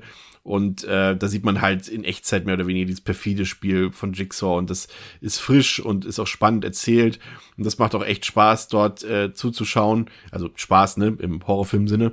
Und dann hast du aber eben genau das Gegenteil in diesen, ja, in diesem billigen Abklatsch von Seven, äh, weil eben die beiden Darsteller, also weder Danny Glover noch Ken Jung, das ist eben weit davon entfernt, Morgan Freeman oder Brad Pitt zu sein. Irgendwie ist ja auch kein Vorwurf, aber das wirkt halt alles wie so ein billiger Amateur-Abklatsch. Also fast wie eine Asylum, ja, nimm's mich böse, aber fast wie eine Asylum-Variante von Seven. Ähm, und auch dieser Erzählfluss, diese Dynamik, das haben wir vorhin schon gesagt, wird eben durch diese Flashbacks äh, und selbst durch diese Mordszenen zwischendurch, also durch diese anderen Fallen, immer wieder unterbrochen und das hat mir auch nicht gefallen.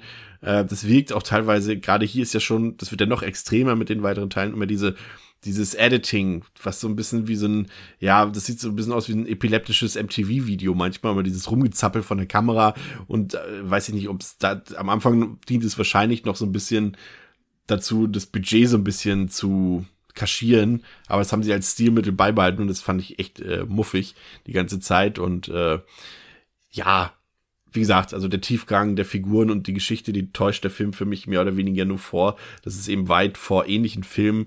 Und das muss man ja so sagen, der erste Teil ist für mich ein Thriller, eben im Buche, wie er eben auch Sieben oder Schweigen der Lämmer oder sonstige Sachen sind. Äh, wie ist der andere Film noch mit Christopher Lambert, André? Resurrection? Resurrection. Ja, ja genau. Und äh, solche Sachen halt. Ähm, und davon ist er eben entfernt auf dieser Ebene. Und der ist auch nicht besonders gruselig. Ähm, aber wie gesagt, das Kammerspiel, das funktioniert für mich. Also, wenn man das den Film auf eine Stunde runterkürzt und komplett in diesem Badezimmer zeigt, dann wäre es vielleicht einer meiner Lieblingshorrorfilme, aber so, ja, irgendwas fehlt da. So, das, das, diese Effekthascherei auch mit dem Twist. Äh, die Sache war damals genial, funktioniert für mich heute nicht mehr so. Aber man sieht eben auch schon im Ansatz, vor allem in den ersten und letzten Minuten, was James Wan eben drauf hat. Ne? Also Sachen, die er später natürlich eben bei The Conjuring oder Insidious nochmal äh, deutlich prägnanter präsentiert hat und auch besser präsentiert hat aus meiner Sicht. Ähm, aber hier ist es eben sehr twistorientiert und irgendwie auch ein Blender. Ähm, ja, ich weiß nicht, also diesen positiven Ruf, den der Film hat, den kann ich eben so, wie viele Jahre später sind wir jetzt? 15, 15, 16, 17, 17 Jahre später, finde ich, wird er dem irgendwie kaum noch gerecht. Also er ist schon noch raffinierter als die Filme, die wir jetzt gleich noch besprechen werden. Ähm, aber es ist schon irgendwie erstaunlich, dass, dass dieser Film tatsächlich so eine ganze Welle in Gang gesetzt hat. Weiß ich nicht. Drei von fünf. jetzt ist so ein Downer gleich so zum Start. Pascal. Ja, ähm. So, also ich muss sagen, ich habe mich wirklich gefreut ähm, auf explizit den ersten Teil, den mir nochmal anzugucken.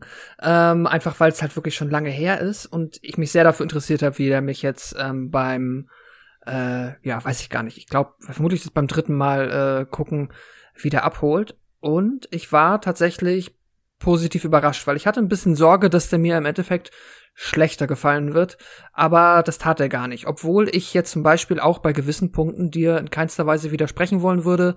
Nehmen wir mal jetzt diese ganze Ermittlungsnummer da, wenn man sich die mal äh, ranzieht, dann ja, das ist natürlich, das ist ganz, ähm, das kannst du nicht mit einem richtigen, also einem guten Thriller vergleichen. Das wirkt dann schon halt irgendwie wie eine, ja, ganz günstige TV-Variante davon, äh, von einem großen Kinostreifen. Aber ich finde das halt nicht so. Es stört mich einfach nicht. Ich kann es nicht besser beschreiben. Es stört mich kaum. Es gibt ein paar Dinge im Film, die mich stören. Ähm, aber das sind dann ja weniger die. Auch wenn ich jetzt dafür natürlich dem Film jetzt auch äh, quasi keine Aufwertung gebe, weil ich irgendwie sage, oh, da ist ja noch dieser coole Thriller-Pot drin und wie sie ermitteln. und es ist natürlich auch ein bisschen, bisschen albern, wenn nachher dann der ähm, der Pat dann äh, in seinem Raum sitzt und sie halt dann nochmal dieses Trope mit dem komplett, ja, mit dem quasi im Fall vernahten Polizisten, der auch schon aus dem Dienst entlassen wurde, nochmal ranziehen und der da in dieser, ja, in dem Raum sitzt, wo er die ganzen Wände voll mit Fotos gemacht hat und so. Es ist schon ein bisschen albern, kann man ein bisschen mit den Augen rollen, aber richtig schlimm finde ich es nicht. Ähm, es gibt eine Sache, die mich tatsächlich immer stört, ich wollte es zumindest einmal erwähnt haben, und das ist immer, wenn man das Trope heranzieht, du hast Figuren im Film, die werden gefesselt und dann sollen sie aber irgendwann nicht mehr gefesselt sein und dann entscheidet man sich einfach, dass sie schlecht gefesselt geworden sind. Und das ist halt hier mit der Familie von dem Dr. Gordon wieder so, wo ich mir denke, ach Mann, ey, dann, ja, okay, jetzt sind sie nicht mehr gefesselt, jetzt können sie kämpfen. Das ist halt irgendwie blöd. Es ist äh, billig. Äh, aber ja, dann habe ich das auch mal erwähnt, das nervt mich, aber davon ab nervt mich wenig und dieses Kammerspiel in dem Nassraum, das finde ich halt tatsächlich sogar sehr, sehr geil. Und der Twist funktioniert für mich nach wie vor. Ähm, die Atmosphäre ist da und ich gebe dem Film am Ende vier von fünf Sternen. Mag ihn tatsächlich immer noch sehr gerne. André. Ja, kann ich jetzt gar nicht mehr so viel dazu addieren. Bin äh, bei Pascal auf jeden Fall. Ähm, für mich funktioniert der erste auch immer noch sehr gut aus vielen genannten Gründen bereits. Wie gesagt, Kammerspiel super. Ähm, ein schönes Escape Room gemixt mit schönen Ideen, kleinen Twists, ähm, schönen Ausgespiele zwischen den Charakteren.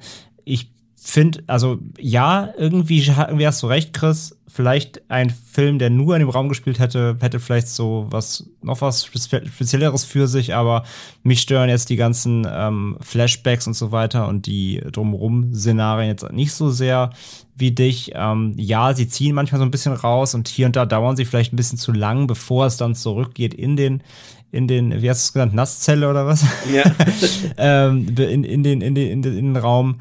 Aber ich mag trotzdem das Ganze drumherum. Ich mag den Aufbau, irgendwie wie, wie, wie Gordon erstmal verdächtigt wird und so weiter und dass man dann darüber eben auf, die Amanda kommt und die Falle sieht und überhaupt erstmal erstmal so reingeworfen wird. Es gibt diesen Jigsaw-Killer schon, das sind die Dinge, die er getan hat, auch wenn die Fallen halt, wie gesagt, nicht so richtig ausgespielt werden am Anfang, sind erstmal drin und kriegt so ein leichtes Setting erstmal. Es ist schon im Gange eben das Ganze, ähm, sagt, diesem Killer wird schon gesucht und das ist jetzt eben live, erlebt man jetzt quasi den neuesten Streich von ihm und das mag ich alles eigentlich schon ganz gerne. Dieser ganze Plot eben mit, ähm, mit, mit äh, wie heißt das, Zapp, ne, genau. Ja. Äh, mit, mit Zapp eben und äh, mit der Familienentführung. Das ist, das zieht sich so ein bisschen, das drückt sich so ein bisschen, aber klar, du brauchst ja auch diesen, diesen Aufhänger, aber da hätten so ein bisschen weniger Zeit da äh, versetzen dürfen. Ähm, die Polizeiarbeit selbst ist jetzt auch halt weniger spannend. Das stimmt, wobei ich halt das an sich schon mag, wie sie ihn da infiltraten. Er dann eben natürlich entkommt, weil er als absolutes Mastermind schön vorbereitet ist, natürlich. Ähm, ja, ein bisschen tropig, aber dafür endet es eben mit dem tragicst, most tragic death der ganzen Reihe, nämlich meinem, meinem guten Brudi Singh. Und ähm, äh, ja, ist halt natürlich, äh, dann halt dieser Zeitsprung, ne? Und dann mit man dann sieht, ja, okay, hier der, der Rick, nee, nicht Rick Scott, äh, Trap, Tap, ähm, ist davon jetzt eben so besessen und so weiter. Ja, das, das wie gesagt, ist ein bisschen kürzer, das Ganze. Und tatsächlich mehr, mehr Raum oder beziehungsweise die, die Abstände ähm, hätten ein bisschen kürzer sein dürfen, damit man wieder schneller zurückkehrt, eben zum Hauptszenario in der, in der Kammer. Aber trotz allem, ich mag den erst wirklich gerne. Er ist gritty, er ist irgendwie, er ist böse. Ähm, er ist, halt, er ist trotzdem hart, aber eben halt eben ohne dieses und ultra krasse Blätter, weil er eben, habe ich einfach eingangs ja schon gesagt, weil er einfach mehr zu erzählen hat, weil er mehr kann ähm, als nur Splattern. Und das funktioniert halt immer noch für mich. Von daher auch vier von fünf. Sehr gut. Du darfst doch beim, beim zweiten Teil darfst du auch deine, zuerst dein Fazit abgeben. Es tut mir immer so leid, wenn du immer sagst, dass du nicht mehr viel hinzufügen kannst. Und das, das, das, das rührt mich immer, weil wir dir zu viel vorwegnehmen. Deswegen verspreche ich dir das. Also falls ich das vergesse in rund einer Stunde, dann äh, erinnere mich an meine ach, Worte. Ach, Quatsch, alles gut. Also das, das, das Los, als letzter dran zu sein, hat ja jeder mal. Also alles gut, kein Problem. Ja, aber du stellst es immer so heraus. Das ist mir sehr wichtig, ja. Nein, aber ich, ich wollte jetzt doch noch mal kurz ausholen, weil, weil ich halt ja vorhin, wie gesagt, als es ums Ende ging und ich wollte halt ja noch mal ein bisschen zurückrudern, dass du mich ermahnt hast. Es ist einfach nun mal äh, ein Film, also Saw funktioniert halt einfach natürlich durch seine Verknüpfungen so gut. Und ja. ja, du kannst natürlich einzelne Szenen immer ein bisschen herausstellen, aber das Ende wäre halt nicht so ein Impact, wenn der ganze Rest davor nicht da wäre einfach. Weil du dich halt ganze Zeit in diesem Raum auffällst, du, du, du achtest halt auf tausend Details, nur auf diese blöde Leiche nicht so. Und dabei ist es so obvious, aber du rechnest überhaupt nicht damit, zumindest ich. Ähm, geht, es gibt bestimmt noch andere Menschen, die damals, als sie den Film zuerst mal gesehen haben, direkt gesagt haben, der lebt. So, klar. Aber und steht so auf im Kino und geht. Ja, genau, ah, der lebt, kenne ich schon. Tschüss. Nee, aber äh, ich habe gar nicht drüber nachgedacht. Und das, das, das, und der ganze Aufbau des Films, aber von Anfang bis Ende macht es, macht, also hat den Impact dann, dass das Ende so wirkt, wie es wirkt, weil du die ganze Zeit mit der Kamera über diesen, über Jigsaw drüber schwebst und du, du raffst es überhaupt nicht so. Und das, deswegen wollte ich vorhin nochmal so zurückgreifen. Und das macht ihn für mich auch so besonders eben, wie wir schon gesagt haben, darauf äh, verzichtet die Reihe später meistens, ja. 2005 sollte direkt das erste Sequel folgen, Saw 2. Das wurde direkt nach dem Startwochenende, was schon ein riesiger Erfolg war in den USA, wurde direkt äh, der zweite Teil in Auftrag gegeben und deswegen konnte er auch schon im Folgejahr ähm, veröffentlicht werden. Und worum es in dem zweiten Teil geht und was wir von dem zweiten Teil halten, hört ihr nach dem Trailer. He doesn't want us to cut through our chains. He wants us to cut through our feet. He helped me.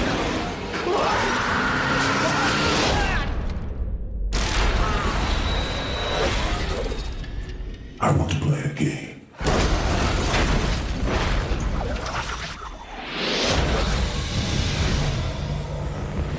Greetings and welcome. Right now, you are breathing in a deadly nerve agent. the only way out is to find an antidote. One is inside the safe. You all possess the combination in the back of your mind. Let the game begin. Let's just take our time. This whole house is a What? Shut the hell up! Wait, wait, wait,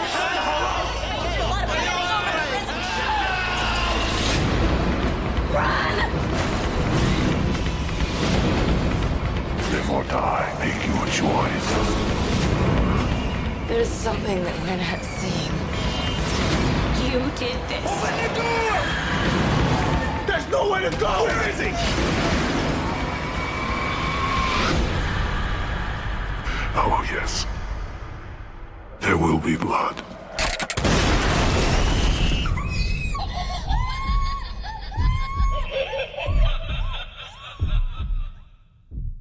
Ja, Saw 2 aus dem Jahr 2005 hat auf Letterboxd eine Durchschnittswertung von 3 von 5, IMDb 6,6 von 10 ist im Unrated Director's Cut ab 18 Jahren freigegeben, ähm, hat 4 Millionen Dollar gekostet, 147 Millionen Dollar eingespielt, ist der in den USA erfolgreichste Teil dieser Reihe. Regie geführt hat hier nicht mehr James Wan, sondern Darren Lynn Bausman, der ja auch äh, unverkennbar mit dieser, mit dieser Serie verknüpft sein sollte, sein Name dann in der Folge. Der hat dann auch Repo, dieses, dieses Musical, Generic Opera hieß, glaube ich, der Untertitel gedreht. Bin ich nicht so ein Fan von. Das Mother's Day Remake hat er gedreht. Bin ich auch nicht so ein Fan von. Äh, St. Agatha haben wir letztes Jahr gesehen. André, auch so mittelmäßig, habe ich den in Erinnerung, obwohl er relativ brutal war, glaube ich. Ähm, aber ja. er dreht, er dreht doch auch Spiral, ne? Er dreht Spiral, ja. ja und hat diesen, gedreht, und hat diesen Death, ja. to Death of Me gemacht letztes Jahr. Ja, stimmt, hat er auch noch gemacht, genau. Und jetzt eben äh, in zwei Wochen der Kinostart in den USA von Saw Spiral. Und er hat ja auch das Skript geschrieben und äh, wir haben in der Besetzung ein paar alte Bekannte, Tobin Bell eben wieder als Jigsaw dabei. Dina Meyer hat eine etwas größere Rolle als Ermittlerin.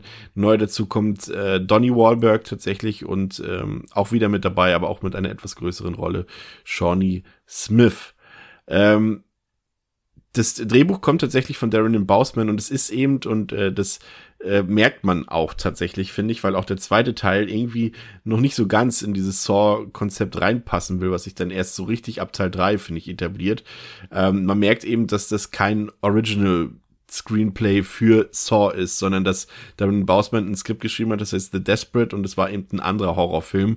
Und das hat er immer wieder verkauft, versucht zu verkaufen an, an Filmverleihe, aber das war den Leuten immer zu brutal und am Ende nach dem Erfolg von, von Saw hat er denen das dann quasi angeboten und äh, die haben es dann angenommen, die Produzenten sozusagen. Und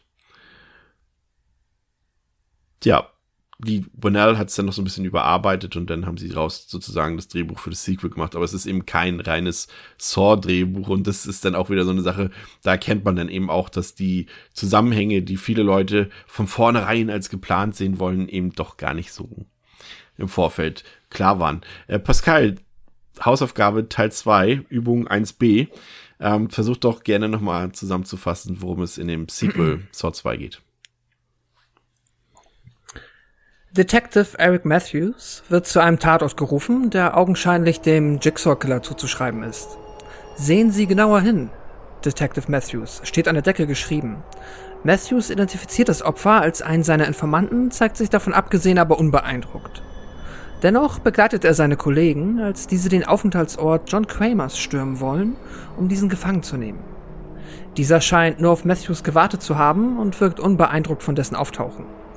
Kurz nach der Ankunft wird den Ermittlern und Polizisten klar, weshalb Kramer sich seiner selbst so sicher ist. Auf mehreren Monitoren sind Menschen zu sehen, die sich offenbar gerade in einem großen und tödlich angelegten Jigsaw-Spiel befinden. Darunter Matthews Sohn Daniel, der zwischen den älteren, schroffen und ebenfalls unfreiwilligen Teilnehmern heraussticht. Dennoch verbindet sie etwas, hat doch Daniels Vater, Eric Matthews, all diese anderen Menschen ursprünglich einmal hinter Gittern gebracht. Auf der anderen Seite bittet Kramer Matthews darum, sich einfach nur in Ruhe mit ihm zu unterhalten, wenn er seinen Sohn wohlbehalten wiederbekommen möchte. Detektiv Matthews kommt dieser Bitte widerwillig, aber auch nicht in voller Gänze nach. Während er Kramer beschäftigt, versuchen die anderen Polizisten, den Aufenthaltsort des Sohnes ausfindig zu machen. Matthews platzt irgendwann der Kragen und verprügelt Kramer, woraufhin dieser sich bereit erklärt, den Detective zur gesuchten Location zu lotsen. Dort angekommen, betritt Eric das fragliche Gebäude und findet sich in dem Waschraum aus dem ersten Film wieder. Nun offenbart sich den übrigen Polizisten die eigentliche Wahrheit. Was sie auf den Bildschirm sehen, ist eigentlich schon lange passiert. Sie sehen nur Aufzeichnungen der Vergangenheit und Daniel Matthews, der Sohn des Detective, hat sich die ganze Zeit wohlbehalten in einem Safe befunden, in exakt dem Raum, in dem sich Matthews mit Kramer in Ruheunterhalt unterhalten wollen. Weiterhin wird klar, wer ebenfalls mit Kramer unter einer Decke steckt. Amanda, die im ersten Film als eines der ersten Opfer Jigsaws mit dem Leben davonkommen sollte, hat an dem aufgezeichneten Spiel teilgenommen und dieses von vornherein manipuliert. Ende. Ja, vielen Dank. Ist auch wieder sehr gelungen. Ähm, ja, der zweite Teil, André, der äh, ja hebt das Konzept dieses Escape Rooms ja nochmal auf eine ganz andere Ebene. Wir haben hier deutlich mehr Figuren, die dort eingesperrt sind in einem Gebäude und versuchen diverse Rätsel zu lösen, um dann irgendwie halbwegs lebendig und vielleicht sogar körperlich vollständig da rauszukommen. Ähm, das ist ja das äh, eine Thema des Films sozusagen, oder der eine Handlungsstrang und der andere Handlungsstrang ist eben die Ermittlungsarbeit, dieses Mal eben mehr oder weniger aus der Perspektive von Eric Matthews. Auch sehr sympathischer Zeitgenosse, muss man sagen. Ähm, wie hat das Zusammenspiel dieser beiden Stränge für dich funktioniert, André? Ähm, hier insgesamt tatsächlich sogar besser als im ersten, muss ich sagen, weil es mehr ins Konzept passt. Also beim ersten ist es halt mehr notgedrungen, weil du ja die, einfach die Hintergründe irgendwie erkennen oder erklären musst, in Anführungszeichen. Und erstmal so ein, Bild schaffen musst. Und das nimmt dann immer wieder, ja, wie wir gesagt haben, ein bisschen leider auch so den, den Drive aus dem Zweiergespann.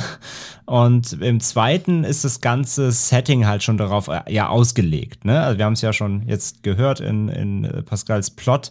Ähm, du hast halt einfach dieses Gimmick, das natürlich das, äh, der, der clevere Twist dass eben die, die Machenschaften da in dem Haus eben nur aufgezeichnet sind. Also wir sehen da quasi immer etwas, was in der Vergangenheit passiert ist. Und das ist ja halt ausschlaggebend, um diese beiden Stränge zu kombinieren und ja quasi, sage ich ja, ein, ein Twist oder ja schon ein, ein Kniff des Films. Und von daher ähm, passen diese beiden Parallelstränge hier einfach, ähm, also in beziehungsweise Anti-Parallelstränge, hier einfach insgesamt besser als beim ersten, weil der Film schon darauf zugeschnitten ist und das Buch so geschrieben ist. Von daher ähm, fand ich beide Stränge hier irgendwie spannend und dynamisch zumindest auf jeder auf ihre eigene Weise. Ähm, gab da jetzt keinen, den ich irgendwie besser fand. Wir haben schon gesagt, oder du hast schon gesagt, äh, hier Eric Matthews, Donny Wahlberg, ähm, hat natürlich die Unsympathie auf seiner Seite, was dann den Part quasi im Jigsaw-Verhör hin und wieder leicht äh, nervig machen kann. Oder ja, doch schon nervig möchte ich es benennen. Ähm, wohingegen aber der Part im Haus dank Frankie G ebenso einen nervigen Part hat. Also wir haben ja eigentlich in beiden Parallelwelten eine, eine, eine Figur, die richtig auf den Sack gegangen ist, kann ich direkt schon mal sagen.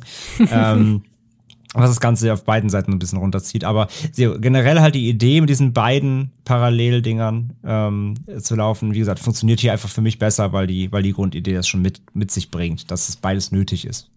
Fand ich tatsächlich auch, ja. Ich fand es noch interessant, dass äh, hier der Stefan, äh, auch einer unserer Hörer auf äh, Twitter, der hat ähm, geschrieben, äh, dass das im Grunde ein leichter Cube-Abklatsch ist dort im Haus. Und wenn ich so drüber, also diese Assoziation wäre mir vorher nicht gekommen. Aber wenn man mal drüber nachdenkt, ist es auch so, dass ja, ein Cube von mhm. Raum zu Raum wandern, dort mehr oder weniger irgendwie eine Falle, eine Trap, ein Rätsel oder irgendwas ist und in der Regel jemand stirbt in, pro Raum. Ähm, ist natürlich jetzt auch kein Konzept, was Cube erfunden hat. Aber wenn man mal so genau drüber nachdenkt, stimmt es schon irgendwie, ne, Pascal? Ja, auf jeden Fall. Ähm, auch Cube natürlich in der Hinsicht, äh, wenn wir jetzt noch mal auf unseren Escape the Room Game-Vergleich kommen wollen, ähm, ja eigentlich auch schon eine Referenz, die man durchaus bringen kann. Und hier halt irgendwie auch nochmal mehr. Ähm, finde jetzt aber natürlich jetzt im verdreckten Vergleich äh, ist dann halt, äh, was wir jetzt hier äh, geboten bekommen, ähm, ja, vergleichsweise halt trivial. So klar, es sind diese Räume mit verschiedenen Fallen, aber da muss man dann sagen, da sind die Fallen, die wir hier geboten bekommen, ähm, in der Regel, äh, wer hat Bock, sich richtig krass zu verletzen, um ein Gegengift zu bekommen? Das ist eigentlich etwas, was sich dann durchzieht. Mehr, viel mehr ist da halt dann tatsächlich nicht. Das finde ich vergleichsweise schade. Ich muss aber auch noch mal sagen, was äh, ihr gerade erwähnt habt, äh, der Eric, der ist ja halt wirklich nicht der Sympathieträger des Films. Und das ärgert mich an dieser Stelle dann schon immer wieder ein bisschen, weil hier ist es, glaube ich, der, also der zweite Teil ist der Teil der Saw-Reihe, wo ich am meisten mit mir kämpfe, nicht zu sehr mit John Kramer zu sympathisieren.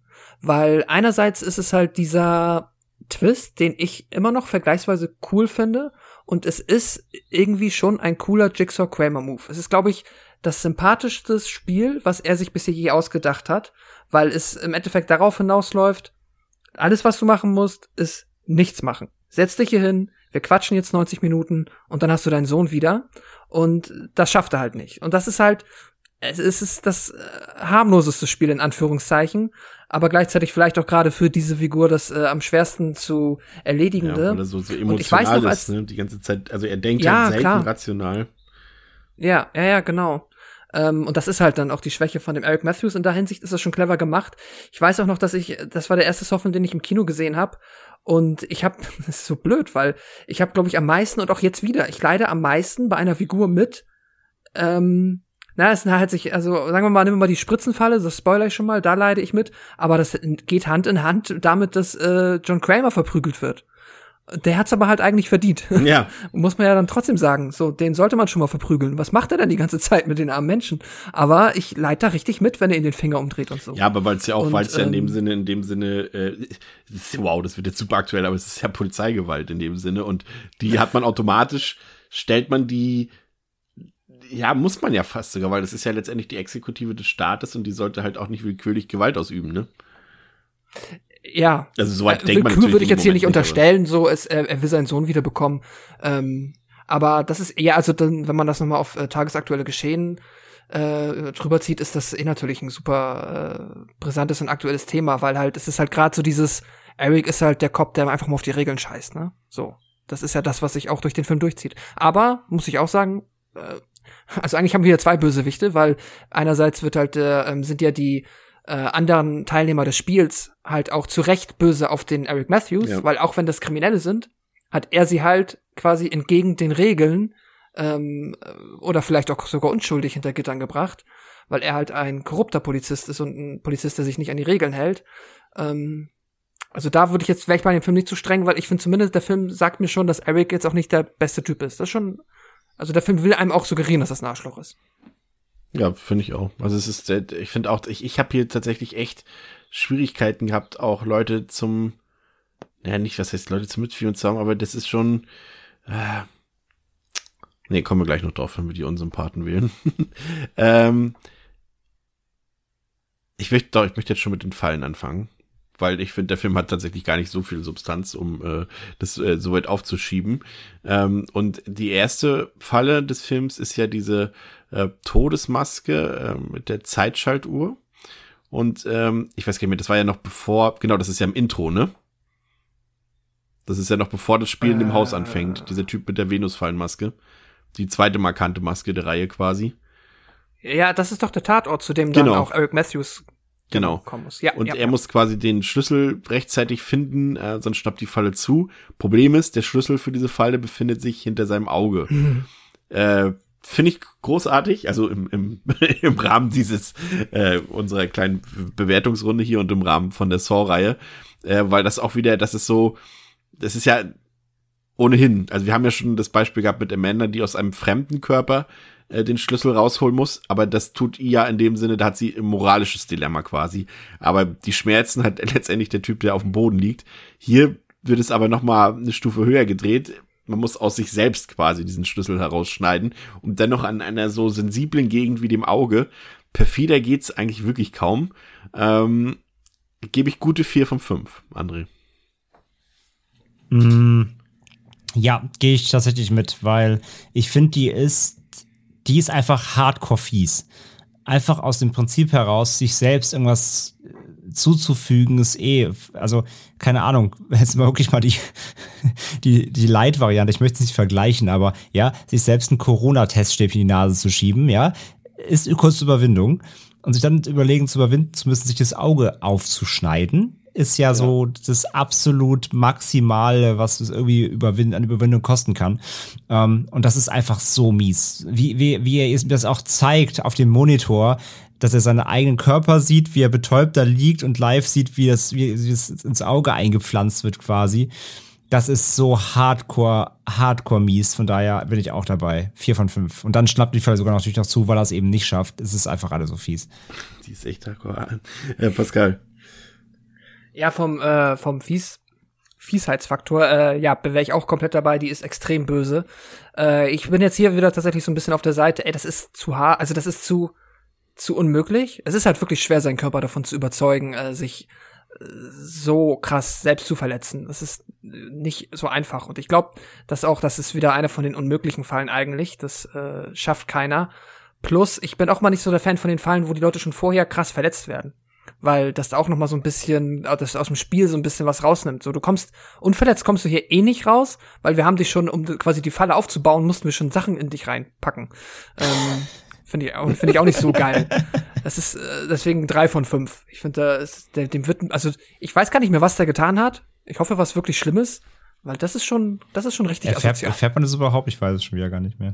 Keine Ahnung. Ich meine, wir müssen unterscheiden, ne? Klar, ich meine, dazu kommen wir ja noch, aber nicht alle Fallen wurden ja auch von Tobin Bell gemacht, ne? Es gibt natürlich auch ja, Fallen ja von anderen und diesen, da wissen wir ja und da erfahren wir auch ja, im, in, den, in den Filmen, dass da eben nicht alle so äh, mit den gleichen Intentionen dran gehen. Ja, ja. ja, mit der Moral, das hat sich ja eh ab Teil 2 quasi schon erledigt mit der Moral von Jigsaw und wie dort die Regeln, sag ich mal, von ihm als auch von den anderen Beteiligten dort äh, missachtet werden. Also da darf man schon gar nicht erst mit der Logikbrille äh, ähm, anfangen. Ähm, ja, die zweite Falle ist in dem Sinne ja eine Falle, die jetzt im Prinzip ja jedem gewidmet wurde, der da gerade zu voreilig äh, handeln will. Und da ist ja dieser eine Typ, der unbedingt ganz schnell mit dem Schlüssel die Tür öffnen will, ohne zu gucken, was das überhaupt auslösen könnte, wenn er den Schlüssel dort einsetzt. Und er wird dann quasi durchs Schlüsselloch ähm, wird ihm mit dem mit einem Revolver, der sich dahinter befindet in einer Konstruktion, äh, das Hirn rausgeschossen, ja. Äh, fand ich banal. Das klingt jetzt ein bisschen hart, dafür, dass der sein quasi sein Hirn verloren hat. Ähm, aber zwei von fünf, das fand ich, das war, ja, hm. das habe ich schon mal woanders gesehen. André. Ja, das ist noch der Punkt halt, das habe ich wirklich schon mal woanders gesehen. Also es ist halt so, also selbst, das ist so, das ist so Cartoon-Logic. Weißt du, das, Ja. ist, das, das ist so irgendwie ähm, äh, hier Coyote und der Jäger jagen sich und er schießt, er steckt die, er steckt das Gewehr irgendwie so im Bogen durch den Baum und jetzt kommt oben aus dem Astloch wieder raus und sowas. Das ist so, das ist irgendwie so Cartoon-Humor oder es heißt Humor, aber ne, ihr wisst, was ich meine. Das ist so Cartoon-Logic irgendwie. Das fand ich irgendwie, fand ich irgendwie lahm. Nee, auch zwei von fünf, weil der, der, also der Headshot an sich ist ganz schön hart, so muss man sagen. Aber, ähm, aber die Idee ist halt einfach, einfach lame. Pascal. Ja, ich, ich finde es auch, äh, es ist komplett albern, es ist wirklich cartoony und der Typ hat auch den Darwin Award verdient, weil äh, es ist, die haben es alle nicht leicht, aber dann auch noch so quasi, äh, Jigsaw sagt, drück nicht auf den roten Knopf, ich drück auf den roten Knopf. Dann hast es halt auch verdient. Ähm, aber ich muss, ich gebe ihm dann noch mal tatsächlich die drei von fünf, weil ich finde, der setzt da eine ganz gute Note. Der macht da erstmal noch mal ähm, einfach an der Stelle halt äh, so die Panik wird halt noch mal real innerhalb der Gruppe.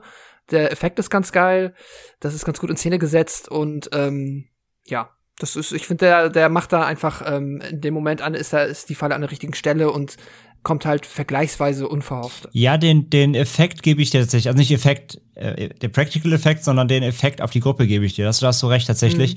Ähm, weil es dann noch, weil es setzt du das Zeichen, jeder, der bis jetzt nicht dachte, sie sind in ernsthafter Gefahr, jetzt Ja, ist es genau. allen klar. Ja, da, da, da gebe ich dir recht, den gebe ich dir, ja, stimmt. Ähm, die nächste ist dann schon, ja, ah, das ist immer, ich, ich kann mich dran erinnern, ich hatte irgendwann mal, jetzt wird's wieder ein bisschen weird, ein Gespräch in meiner Kindheit mit meinem Vater. Ich weiß gar nicht mehr, worum es ging. Wir haben uns, glaube ich, über irgendwas über Krieg unterhalten oder sowas. Und ähm, er meinte irgendwie, dass irgendwelche Leute, ich weiß nicht mehr, was wir da uns da genau unterhalten haben, auf jeden Fall mit Flammenwerfer umgebracht wurden. Und er äh, gesagt hat, dass das für ihn der schlimmste Tod wäre, bei lebendigem Leid, Leibe zu verbrennen. Und genau das geschieht ja hier äh, der Figur Obi, die quasi diese Gegengiftspritzen ähm, aus einem Ofen holen muss. Und dann verschließt sich die Tür und der Ofen geht an und er verbrennt quasi bei lebendigem Leib, weil er es auch gar nicht schafft, äh, den Anweisungen, die ja dann quasi äh, grafisch dargestellt sind im Ofen, irgendwie Folge zu leisten. Und dann verbrennt er einfach quasi. Und das ist eigentlich prinzipiell hart, aber für mich war diese ganze Sequenz irgendwie nervig, weil auch da mein, mein Lieblingscharakter und wahrscheinlich auch deiner, André, äh, hier äh, ähm, Javier Chavez, ähm, auch die ganze Zeit so, noch, ja, hol die Spritzen raus, hol die Spritzen raus, weil natürlich sind, die sind alle irgendwie blöd oder böse dort und, und äh, denen ist natürlich wichtig, dass sie das Gegengift bekommen, aber wie sie da teilweise sah, Obi quasi verbrennen lassen und einfach nur die Spritzen haben wollen, das fand ich irgendwie nervig, also das, auch das ganze Rumgeschreie da und so, das, deswegen zwei von fünf. Idee gut, Umsetzung lame. André.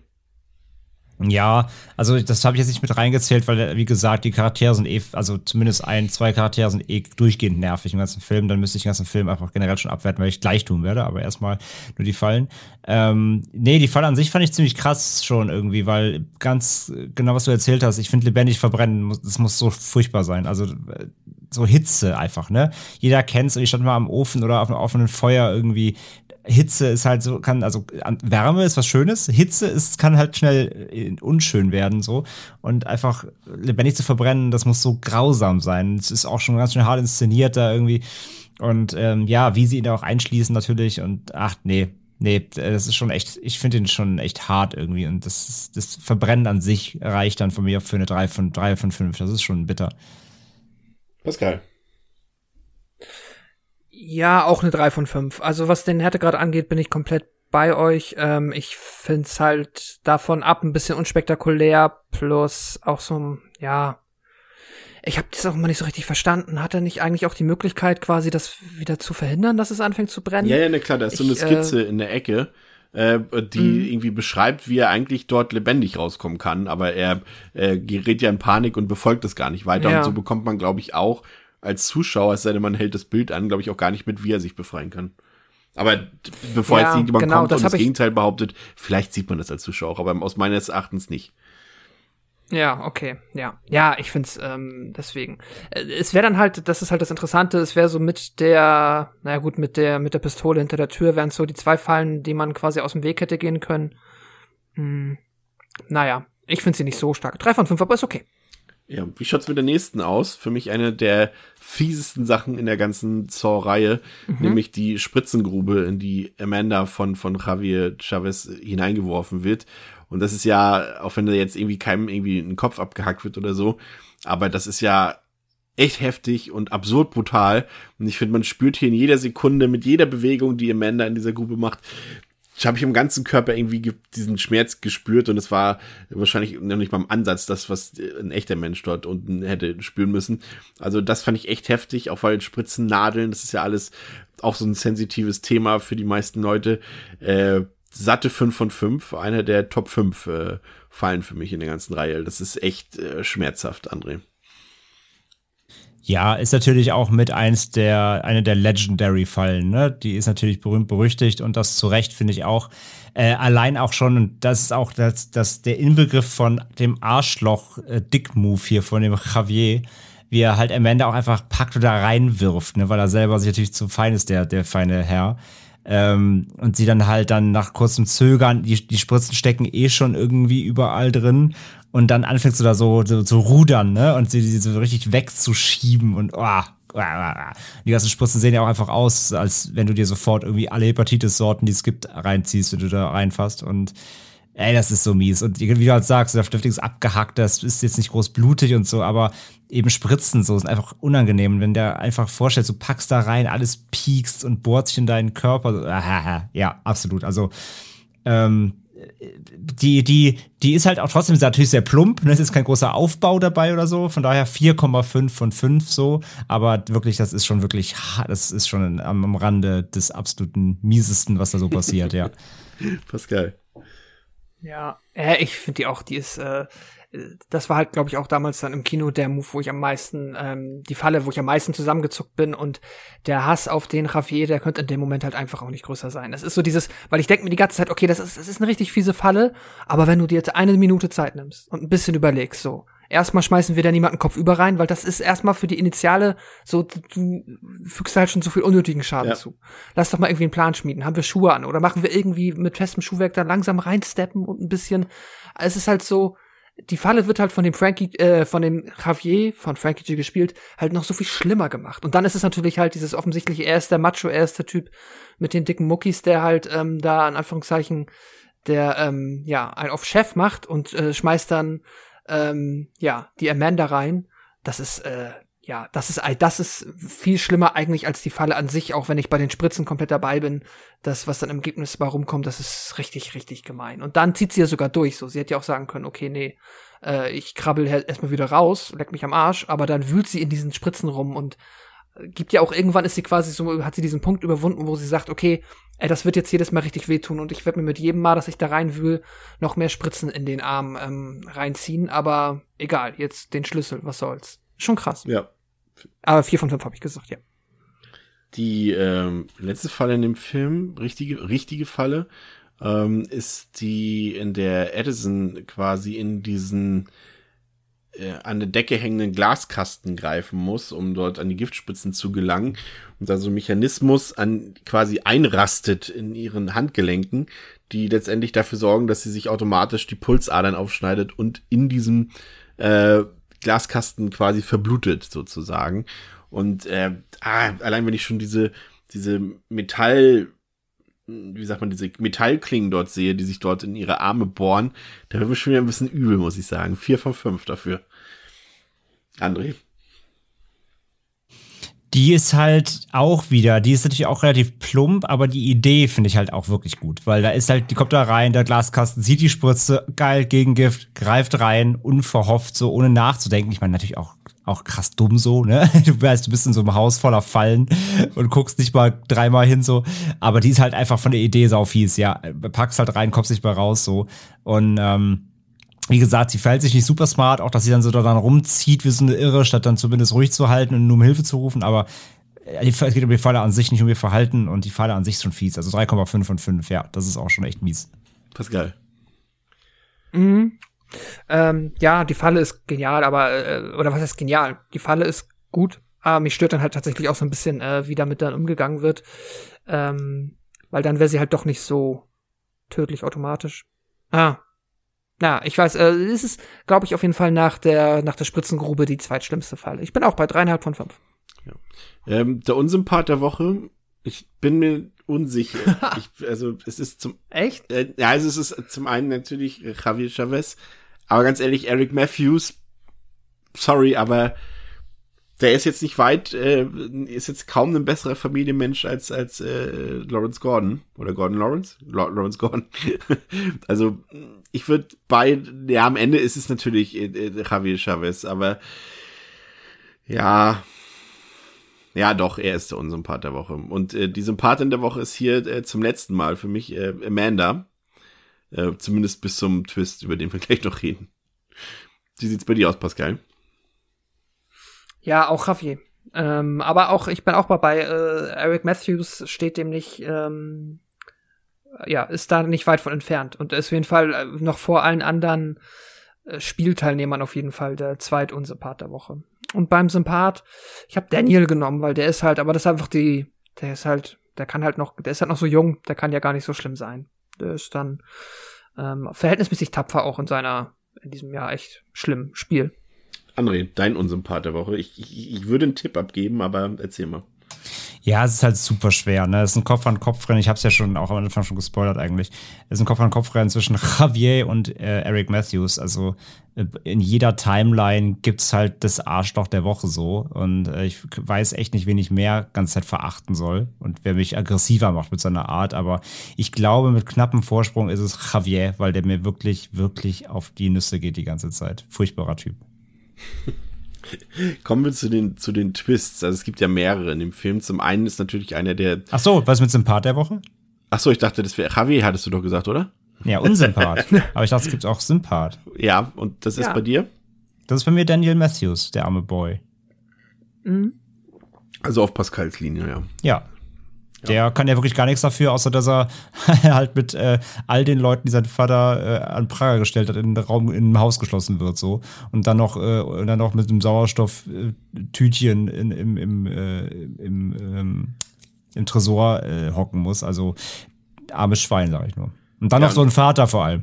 Und da hast, hast du ja quasi schon äh, zwei der Twists schon mal vorweggenommen. Ähm, tatsächlich der erste, dass eben Daniel nicht ohne Grund dort drin ist, sondern eben mit Leuten, die sein Vater eingebuchtet hat und das eben Mhm. teilweise nicht ähm, mit legalen Mitteln, sondern eher durch korrupte Mittel.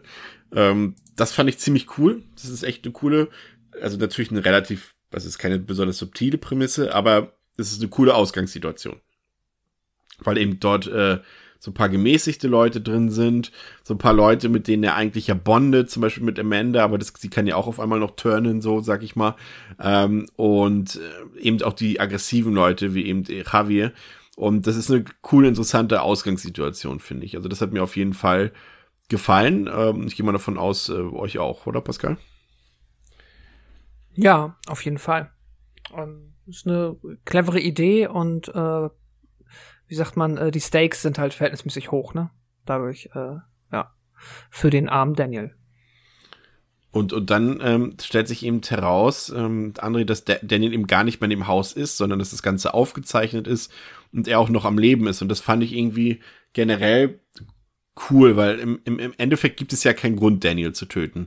Und ich glaube, das ist ja, so hab ich es verstanden, war ja auch nie so wirklich die Absicht hinter dem Spiel, dass Daniel da ums Leben kommt, weil ja letztendlich irgendwie Amanda ja auch sich um ihn gekümmert hat, auch bis zum Ende, so, so hab ich es verstanden. Und das fand ich irgendwie gut. Das fand ich irgendwie cool, so, weiß ich nicht. Also, dass er da, dass es dann nicht so, so, so sadistisch ist, ähm, dass Daniel hätte dort, na gut, er hätte umkommen können, theoretisch. Na gut, wenn er da als erster in der Das Schüssel ist halt, guckt. das ist halt der Punkt, ne? Das ist so ein bisschen. Aber vielleicht ich hätte das ich- jemand verhindert. Ja, ich gebe dir, ich geb dir recht. So, Amanda ist natürlich so ein bisschen da drin, um so den, die, die, die, die Schutzpatronin zu spielen, damit er eben da durchkommt.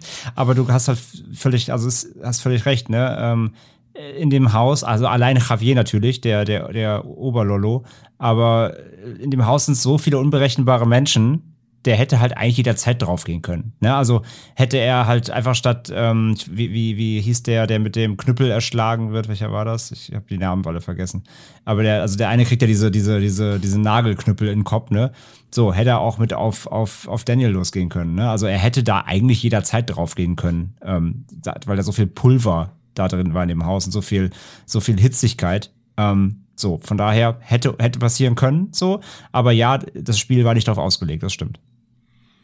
Ja. Und ähm, dann äh, eben stellt sich heraus, dass Amanda die Handlangerin von Jigsaw ist. Ähm, ja, von da an war sie dann eigentlich nicht mehr meine Sympathin, aber weil halt äh, der, der andere Teil überwogen hat, äh, war sie es dann noch. Aber im Endeffekt hätte man es so ein bisschen ahnen können. Ich glaube, von den ganzen Twists im Film ist das der, der am Vorherseh See, Sebasten war. Pascal, würdest du das auch sagen? Oh. Weil den Grund, warum sie da, also ich sehe seh halt keinen anderen Grund, warum sie nochmal da drin sein sollte, so. Das passt irgendwie nicht zu Jigsaw, finde ich. Gut, klar, sie ist die Ja. Einzige, die es überlebt hat. Doch, das stimmt, da hast du recht. Ja, ja, klar, unter der Prämisse hast du recht. Ähm, ich glaube, ich habe da dann, also damals auf jeden Fall trotzdem nicht dran gedacht, aber es kann natürlich. Und auch ihre Frisur spricht auch so ein bisschen dafür, dass sie eine Antagonistin ist. Stimmt. Ja. Nee, doch, du hast schon recht. Also es ist wahrscheinlich der vorhersehbarste. Aber er hat mir auch gut gefallen. Hat auch hier wieder gut funktioniert und ist ein, ähm, ja. Es ist, sag ich mal, hier ist es dann so ein bisschen die Summe der Twists, die versucht dann irgendwo ebenbürtig mit dem ersten zu sein. Hat für mich tatsächlich so eine Retrospektive jetzt als Gesamtsumme besser funktioniert. Also wie gesagt, der erste, äh, also der Twist im ersten Teil, wenn man es zum ersten Mal sieht, ist natürlich der bessere. Aber so im, im so vom, vom Rewatch-Verhältnissen her finde ich das hier eigentlich fast besser. Irgendwie. Das, dadurch, dass es eben mehrere Twists sind. Ich glaube, irgendwas habe ich doch jetzt auch noch vergessen, oder? Wie war das? Achso, das der, der Detective Matthews, ja gut, das, er kommt im Badezimmer an und stellt fest, dass das alles schon passiert ist. Achso, das spielt ja auch im selben Gebäude, ne? Das war ja auch noch interessant, glaube ich, ne? Dass der, dass das Badezimmer aus dem ersten Teil sich in demselben Gebäude befindet wie diese Zimmer, in denen das Spiel stattfindet. Äh, ich, das ist doch genau nicht so, oder? Wenn ich jetzt falsch informiere. Also, so, wenn, weil ich, die gehen doch dann auch dahin und gehen ja extra woanders hin, als wo dann der ähm, Kramer Matthews mit hinnimmt. Ähm, André, hilf uns mal. Das ist, ich bin der Meinung, das sind exakt zwei verschiedene Hm. Locations. Moment, ihr meint jetzt, wo das Badezimmer das, aus Teil 1, Ja. wo ja auch Eric Matthews hier am Genau, Ende ja, ja, landet, klar. ist Ja. dasselbe Gebäude, in dem auch das Spiel stattfindet, ist meine Meinung. Ich glaube, das wird doch gesagt.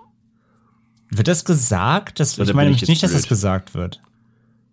Nur, also, Weil also das das, also das SWAT-Team geht okay. ja in die falsche Location, ne, klar. Mhm. Und, äh, und das Badezimmer, äh, ist, Da fährt er ja hin. da fährt mit, mit, im Aufzug. Da fahren die beiden hin, allein. Genau, diesem Aufzug. Aber ich, ob das in demselben Haus dann auch sein soll wie alles andere, weil, also ich meine nicht, dass das gesagt wird, so richtig. Es wirkt irgendwie wie, es wirkt, es wirkt, es wirkt, als ob es zwei unterschiedliche Locations sind. Auf, auf mich Weil zumindest. das Ding ist dann, fände ich es auch ein bisschen albern, weil ich habe schon das Gefühl, dass sie, also jetzt so meine Intuition ist immer, wenn ich den Film sehe, okay, die sind jetzt zwar da und finden dann raus, dass das quasi ähm, passiert ist, alles schon, aber die Polizei weiß jetzt, das ist immer noch ein Tatort, das heißt, die werden den immer noch auf links drehen. Und wenn das dann das gleiche Gebäude ist, wo gerade Eric Matthews im Badezimmer angekettet wird, Ja, stimmt, ja. dann werden die ja, ihn ja ja. sofort wieder finden. Ja, ja, genau. Deswegen, ich, ich glaube auch, dass das, äh, also das Haus, was wir ganz jetzt sehen, in der Rückblende quasi, das ist woanders, ja. Ja, aber, ach so. Ja. Vielleicht verwechsel ich da auch gerade irgendwas in der Reihe. Oder war das beim dritten und vierten? Nee, da spielt's ja parallel. Aber da sind die am selben. Ach, ich weiß auch nicht. Vielleicht kommen wir später nochmal drauf zu. Für mich jetzt auch nicht irren. Vielleicht bin ich auch der Einzige, der hier recht hat. Ich stelle das mal in den Raum.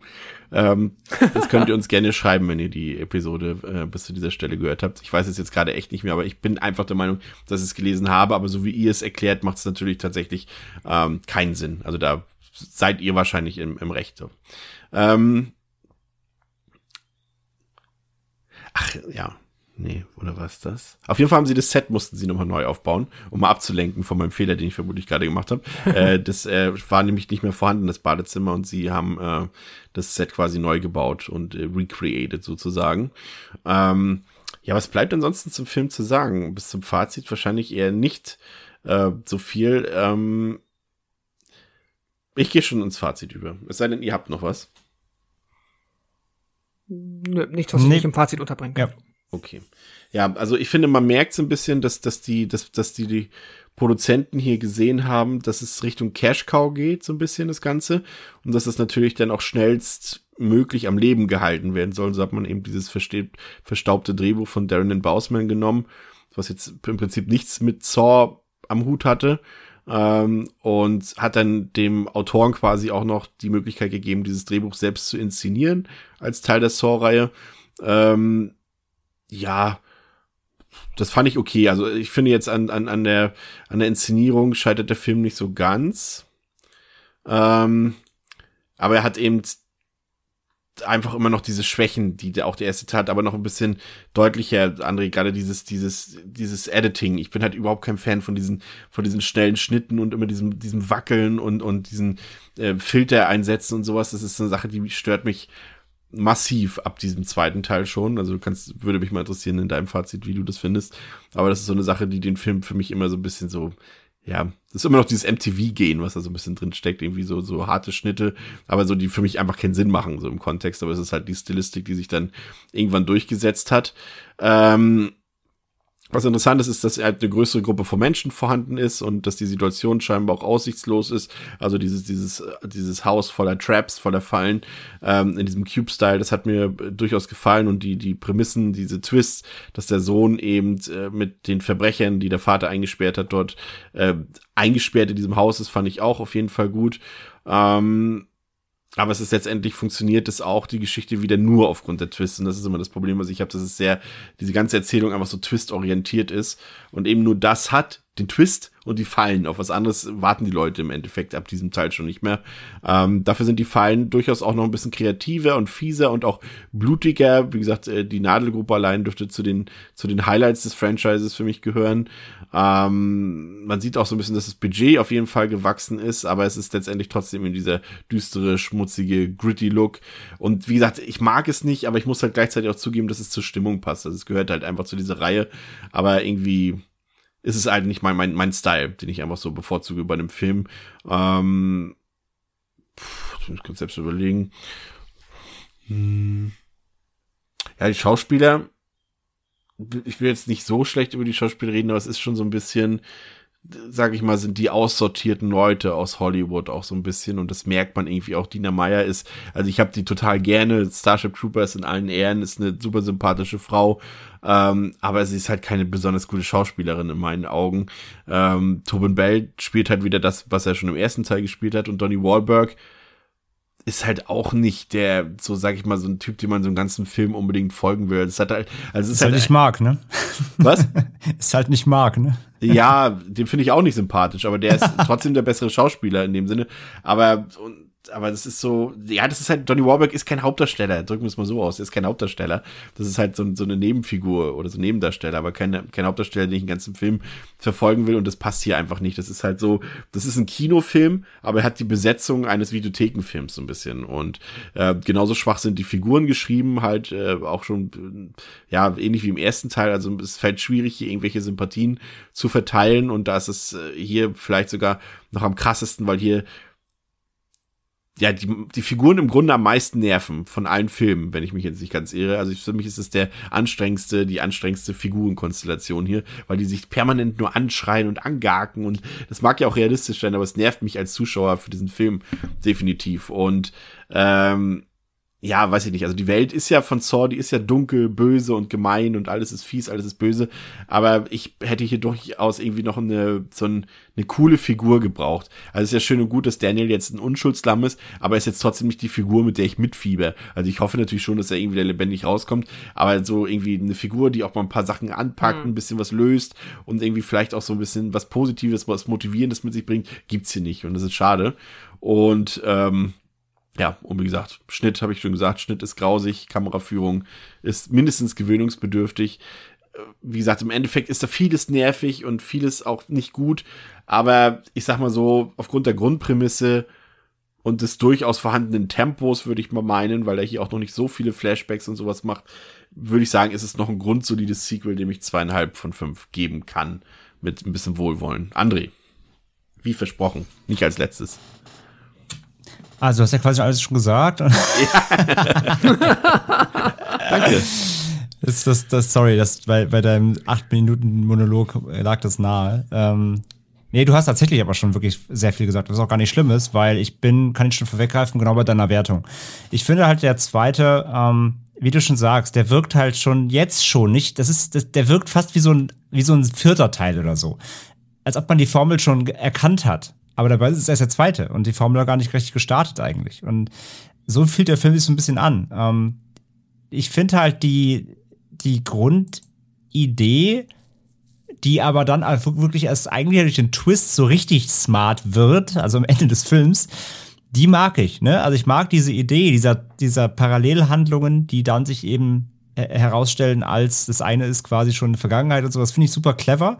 Und ich mag halt wirklich das Ende. Und ich mag vor allem, was ich am meisten mag in diesem Film, ist wirklich dieses dieses Ding, das hatte Pascal, glaube ich, vorhin ja gesagt, dass ähm, das Jigsaw halt hier so den, den eigentlich den humansten Move mit Eric Matthews macht, nämlich wirklich ihm sagt, hör mir mal genau zu, wie ich mit dir rede und macht das einfach so. Aber er kann es halt nicht, ne? weil er einfach so ein Hitzkopf ist und weil er natürlich aufbrausend ist, weil äh, aufgrund seines Sohnes. Und ähm, ja, er, er, er schafft es nicht, die Füße stillzuhalten, begibt sich selber eben dann in äh, eine in die Lage, in der er ist. Und das ist irgendwie alles sehr clever, aber das ähm, ist ja nur jetzt erstmal, wenn man den Film zum ersten Mal sieht, einfach nicht bekannt, sondern dann hast du einfach nur das, was da stattfindet. Und das ist halt zum einen immer dieses Verhör, wo du einfach halt, äh, ja, einen, einen aufbrausenden, offensichtlich korrupten Polizisten hast, der, der nur rumblökt und ähm, ja, offensichtlich nicht der netteste, netteste Mensch ist so und sich nicht unbedingt gerade an Polizeivorschriften hält. Und auf der anderen Seite hast du eben ein Haus voller auch hier größtenteils Unsympathen, die ähm, zu blöd sind, auch hier ähm, auf die Tapes zu hören, die ihnen gegeben werden und sich an Regeln zu halten, sondern natürlich einfach irgendwie ein Rambo daran spielen. Und ähm, ich meine, die Fallen haben wir jetzt auch schon durchgehabt. Äh, die, die sind, haben so Up and Downs. Gibt zwei, drei echt, äh, ein, zwei Highlights richtig und der Rest ist halt ganz, ganz nett. Aber auch hier vor allem eben macht sie ja einen Charakter vor allem besonders aus. Ne? Äh, Javier ähm, ist leider einfach omnipräsent und das nicht positiv. Ja, du kannst, wie gesagt, immer auch äh, böse Charaktere schreiben und so, aber der ist einfach auch schon so drüber und nervig, dass ich ihn einfach wirklich nur mir aus dem Film geschrieben wünsche die ganze Zeit, weil er einfach das ganze Haus, diese ganze Dynamik im Haus auch so negativ für sich ähm, beansprucht und dadurch auch tatsächlich so andere Charaktere eigentlich komplett untergehen, weil, weil er halt da so ein Dominanzding draus macht und das nervt mich fast schon bei dem Film die ganze Zeit. Mm. Und zudem, ja, schauspielerisch ist eben tatsächlich alles so schon ein bisschen so Stangenware, glänzt jetzt na, keiner so richtig irgendwie. Amandas Rückkehr ist natürlich super. Auch hier, klar, man kann sich so fragen, hä, wieso ist sie jetzt schon wieder da drin? Aber auch, sie spielt es ja auch gut, muss man sagen, ne? wie sie am Anfang reagiert, ne? So von wegen so, oh nein, nicht schon wieder, ich habe schon mal gespielt und so.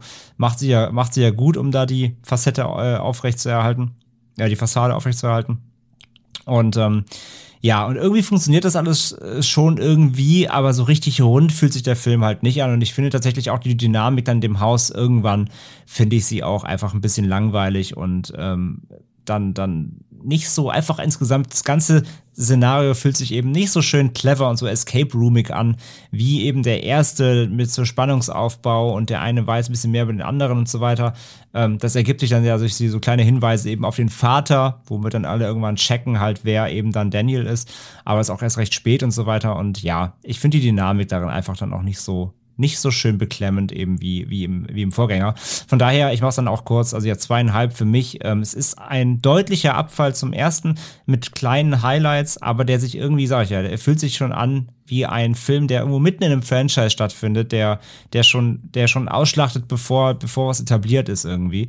Und ja, das Highlight ist für mich halt, wie gesagt, vor allem dann das, ähm, das Ende und die Conclusion des Ganzen so. Das ist für mich das Highlight des Films. Der Rest fällt leider deutlich ab. Pascal.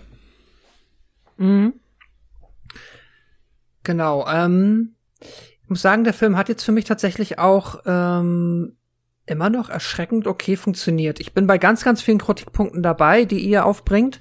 Ich bin zum Beispiel auch, ähm, habe jetzt auch wieder bemerkt, dass das Haus, alles, was in diesem Spiel stattfindet, von den Highlights der Fallen mal abgesehen, ansonsten wirklich vergleichsweise langweilig ist, weil die Dynamik zwischen den Figuren, die ist halt, die ist platt, die ist halt, ähm, ja, das ist, äh, da, da, da ist halt einfach nicht viel Spannendes und auch nicht viel zum, ähm, ja, da ist einfach nicht viel rauszuholen. Das ist halt wirklich einfach nur, das sind halt alles, in Anführungszeichen, böse Typen plus Daniel und ja, dann äh, ziehen die das halt so durch mit dem Javier, der halt wirklich auch mich tatsächlich sehr nervt.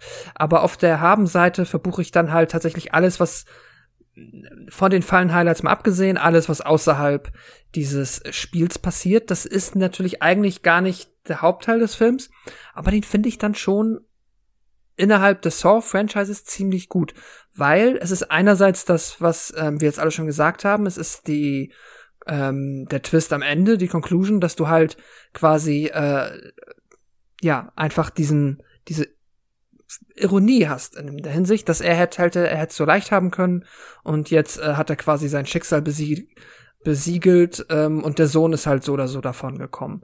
Ähm, aber gleichzeitig mag ich auch, dass hier tatsächlich mal Tobin Bell in seiner Rolle als Jigsaw, ich glaube, das ist ich habe jetzt auch ja, wenn wir jetzt noch, noch beim nächsten Mal in die anderen Filme reingehen, da habe ich auch viele lange nicht mehr gesehen, aber ich würde jetzt mal so für mich ähm, quasi den äh, Take droppen, dass ich glaube, dass das hier meine liebste Jigsaw-Inkarnation ist, die ich am ehesten genießen kann, weil sie halt diesen charismatischen Bösewicht-Charme hat und der auch so ein bisschen, er ist sehr, sehr gelassen, er ist sehr ruhig, er ist immer in sich, er ist halt über der Situation, obwohl er halt eigentlich todeskrank ist und quasi ja, ja, der auch selber weiß, dass er dem Untergang geweiht ist.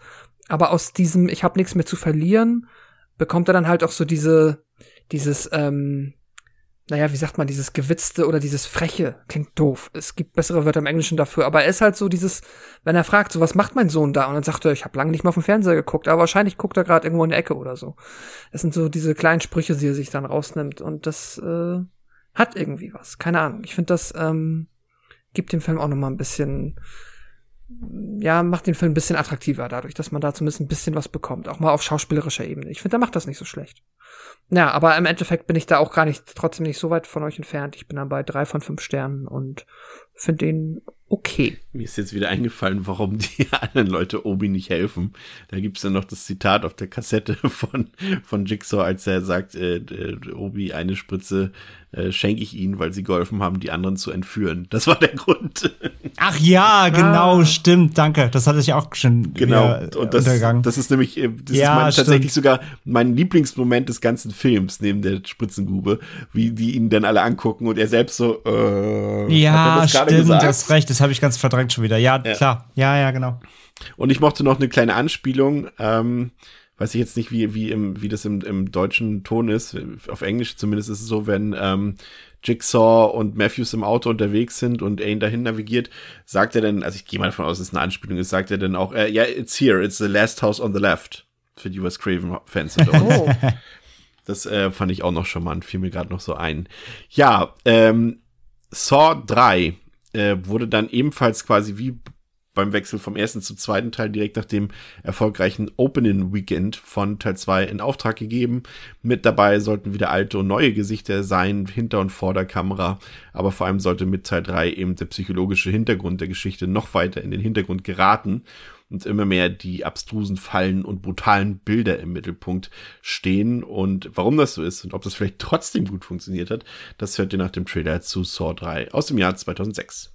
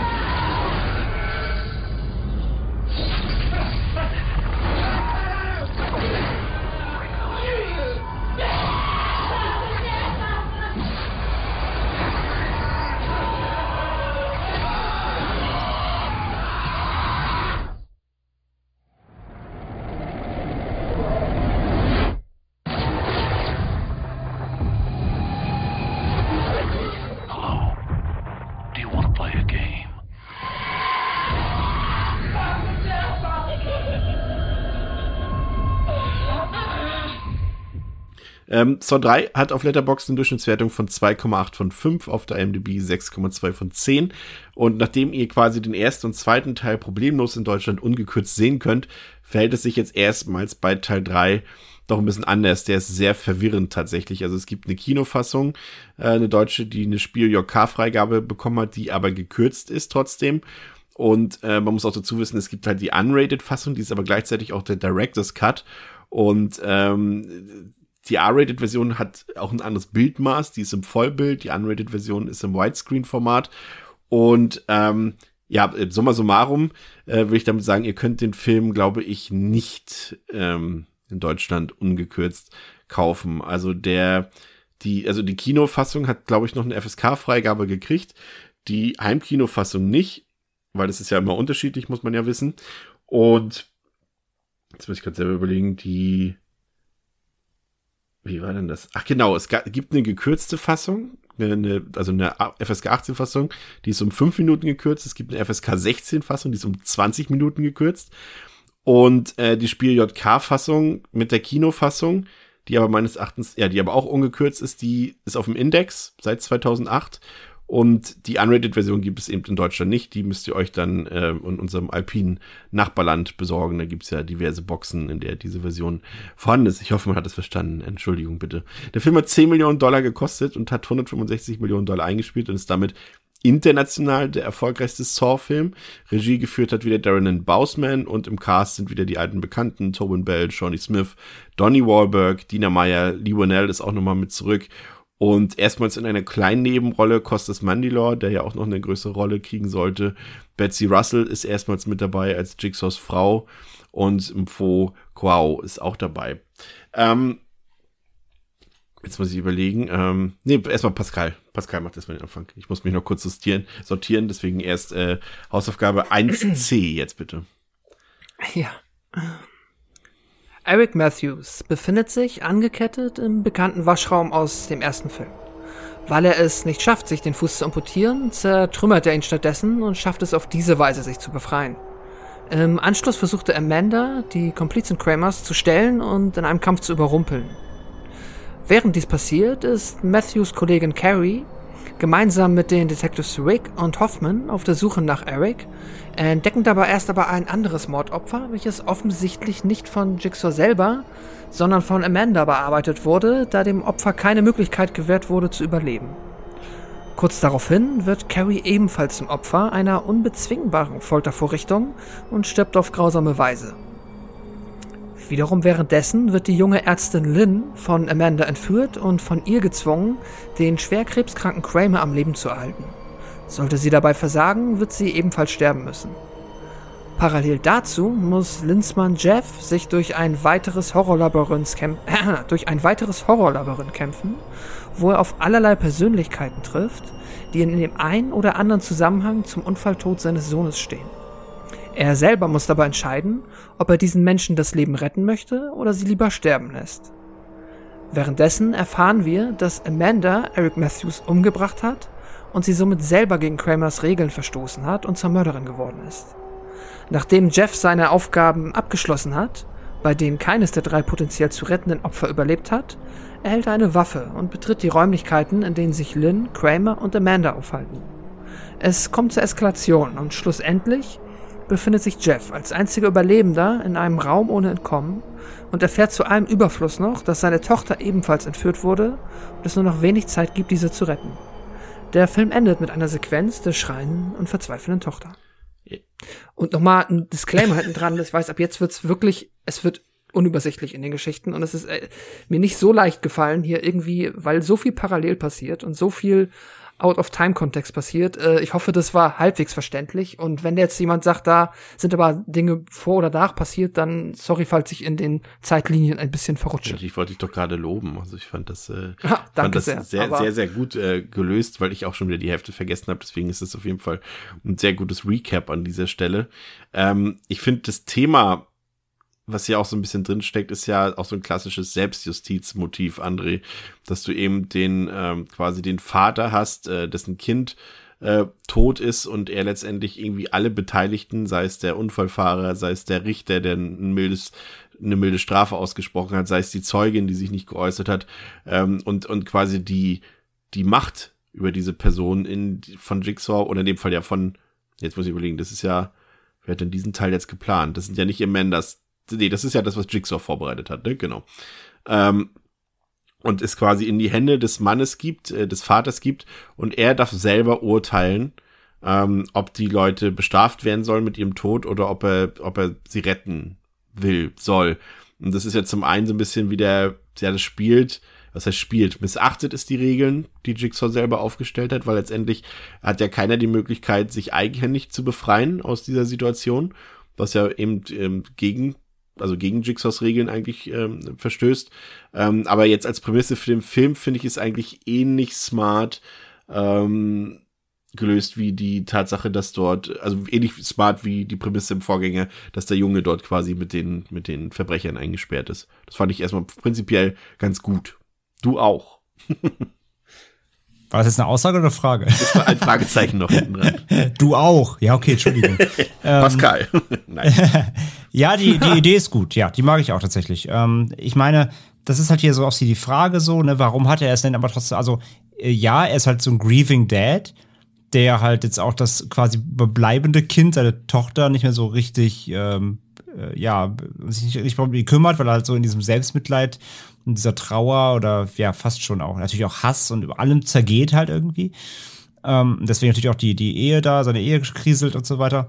Und die, die Idee, dann ihn zu konfrontieren mit den Menschen, die da irgendwie mit zu tun hatten, dass der, die, seinem Sohn das Leben genommen wurde, ist clever. Die Frage ist halt hier auch wieder, die, das Moral, die Moralfrage so, aber was hat er denn trotzdem getan, um das zu verdienen? Ne? Also ihm passiert ja auch in dem Sinne halt nichts direkt. Also er muss sich jetzt nicht direkt aus, aus Fallen befreien oder so. Aber er muss halt hier Entscheidungen treffen, beziehungsweise ein oder andere Mal schon auch selbst irgendwie in die Bresche springen, um was zu tun. Wie mit der Shotgun oder dem Eis und so weiter, ne? Ähm, das heißt, so ein bisschen so, nur weil er halt ein, ein trauernder Vater ist, hat er es verdient, in eine Saw-Falle zu kommen. Das ist halt wieder so ein bisschen dieses Ding so. Aber wir haben ja schon gesagt, vor allem äh, Chris hat es auch schon herausgestellt, so richtig darf man sich über diese allgemeine Jigsaw-Logik, die der erste ein bisschen etabliert hat, nicht mehr solche Gedanken machen. Ne? Aber die Außensituation per se, einfach diese, diese Konfrontation zu erzeugen, ähm, und dich vor die, ihn vor die Wahl zu stellen, so kannst du diesen Leuten ver vergeben, nachdem du hier irgendwie so lange jetzt getrauert hast und äh, dich, dich da dich zergehen lassen hast. Ähm, das ist, finde ich, auch eigentlich ganz, ganz smart, ja. Pascal, wie sieht's bei dir aus? Hat dir der Aufmacher, also erstmal der prinzipielle gefallen? Jetzt ohne die ganzen Nebenkriegsschauplätze. ja, für mich war tatsächlich der Hauptschauplatz war eher das mit äh, der Ärztin mit Lynn. Mhm. Ähm, die Jeff-Nummer, ich, mich, ich habe mich tatsächlich ziemlich daran, also nicht unerheblich daran gestört. Das ist für mich halt so dieses war, warte mal, warum muss der jetzt in dieses Ding mit reingezogen werden? Ich meine, im schlimmsten Fall ist er jetzt halt hier auch schon, wird er quasi indirekt dafür verantwortlich gemacht, jemandem nicht das Leben gerettet zu haben, was ja dann, äh, wenn wir jetzt mal das weiterspinnen, dann in äh, theoretisch noch zu abzuhandelnden ähm, ja, Gerichtsverhandlungen auch wieder zu seinem Nachteil äh, sein kann. Also er wird da ja quasi gezwungen, auch wieder eigentlich schon sich selbst zu verletzen, um ja. seiner, wenn man es jetzt mal so ganz strebehaft formuliert, um seiner Bürgerpflicht nachzukommen, weil er müsste, es ist ja schon so, dass er quasi den Leuten helfen sollte. Ähm, aber das ist halt immer damit verbunden, dass er sich wieder selbst verletzen muss. Äh, quasi als Bestrafung dafür, dass sein Sohn gestorben ist. Bisschen fragwürdig, bin ich auch bei und äh, hat mich auch ein bisschen gestört. Aber gut, das macht der Film halt, um dann halt viel vielleicht die tatsächlich philosophisch etwas interessante Frage einfach mal in den Raum zu schmeißen was machst du dann, ne? wie, wie sehr ist es dann halt quasi an dem, an der Figur des Jeffs einerseits zu verzeihen, aber halt nicht nur zu verzeihen, sondern auch noch quasi sich selbst, ähm, wie ich eben schon gesagt habe, sich selbst zu verletzen, um der Person, die einem Schaden zugefügt hat, zu retten. Ähm, aber dass der Film das jetzt irgendwie für so, so da philosophisch irgendwie dann äh, über diese Frage hinaus die krassen Fässer aufmacht und dann dazu irgendeine Erkenntnis führt, ist äh, ja an Saw 3 jetzt dann auch nicht quasi nicht, äh, das hat sich der Film dann auch nicht vorgenommen. Aber die Idee ist ja eigentlich ganz spannend. An dieser Stelle sei nochmal erwähnt, also wir besprechen jetzt hier die Unrated-Version, die äh, satte 120 Minuten lang ist, falls ihr jetzt eine kürzere Schnittfassung kennt. Ähm, diese Version hat hier auch ein paar andere Szenen drin, die in der Kinofassung so nicht drin waren oder anders drin waren. Und auch das Ende ist hier ein bisschen anders. Also da äh, habt Nachsicht. Äh, Im Zweifel könnt ihr immer bei den Kollegen von Schnittberichte.com nachlesen. Dort sind die Unterschiede auch immer Bild für Bild äh, dargestellt, falls ihr irgendwie an, ab einem bestimmten Punkt uns nicht mehr folgen könnt. Aber Pascal, du hast gesagt, äh, der interessantere Part für dich war die Geschichte mit der Ärztin Lynn, die sich ja später Reveal als Ehefrau von Jeff herausstellen sollte. Ähm, doch, ist sie, ne? Ja. Ja, es ist, es ist ein bisschen super dämlich, weil ich weiß nicht, ob es euch auch so gegangen ist. Am Anfang sehen wir noch Lynn, wie sie quasi mit ihrer Affäre im Bett ist. Das ist der Chris, muss ja. ich auch erst dann äh, mir quasi nochmal aus dem Wikipedia rausarbeiten. Ähm, und der faselt irgendwas von einer Scheidung äh, gegenüber der Lynn. Aber damit meinte er tatsächlich nur, dass er möchte, dass sie sich scheiden Genau. lässt. Ich, also ich weiß nicht, ob es euch so ging, aber mich fand es mega kompliziert, das zu raffen. Ja, ja, es war, war, wie gesagt, das ist ab hier, ist es eh schwer verständlich. Aber die beiden, das ist ja einer der Twists, das ist ja quasi, genau, dass äh, die beiden noch verheiratet sind. Ähm, und dann ist ja quasi Jigsaw, der eben dort operiert werden muss.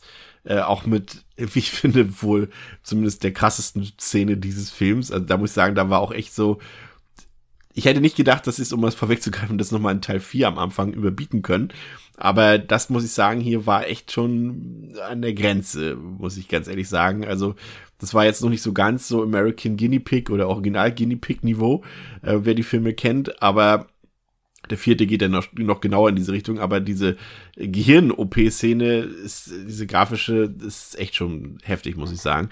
Aber ist damals sogar auch in den USA von der MPAA unangetastet geblieben, weil sie gesagt haben, dass es letztendlich keinen Unterschied macht, ob du dir eine, eine medizinische Dokumentation im Fernsehen anguckst oder eben diesen Film, macht auch keinen Unterschied.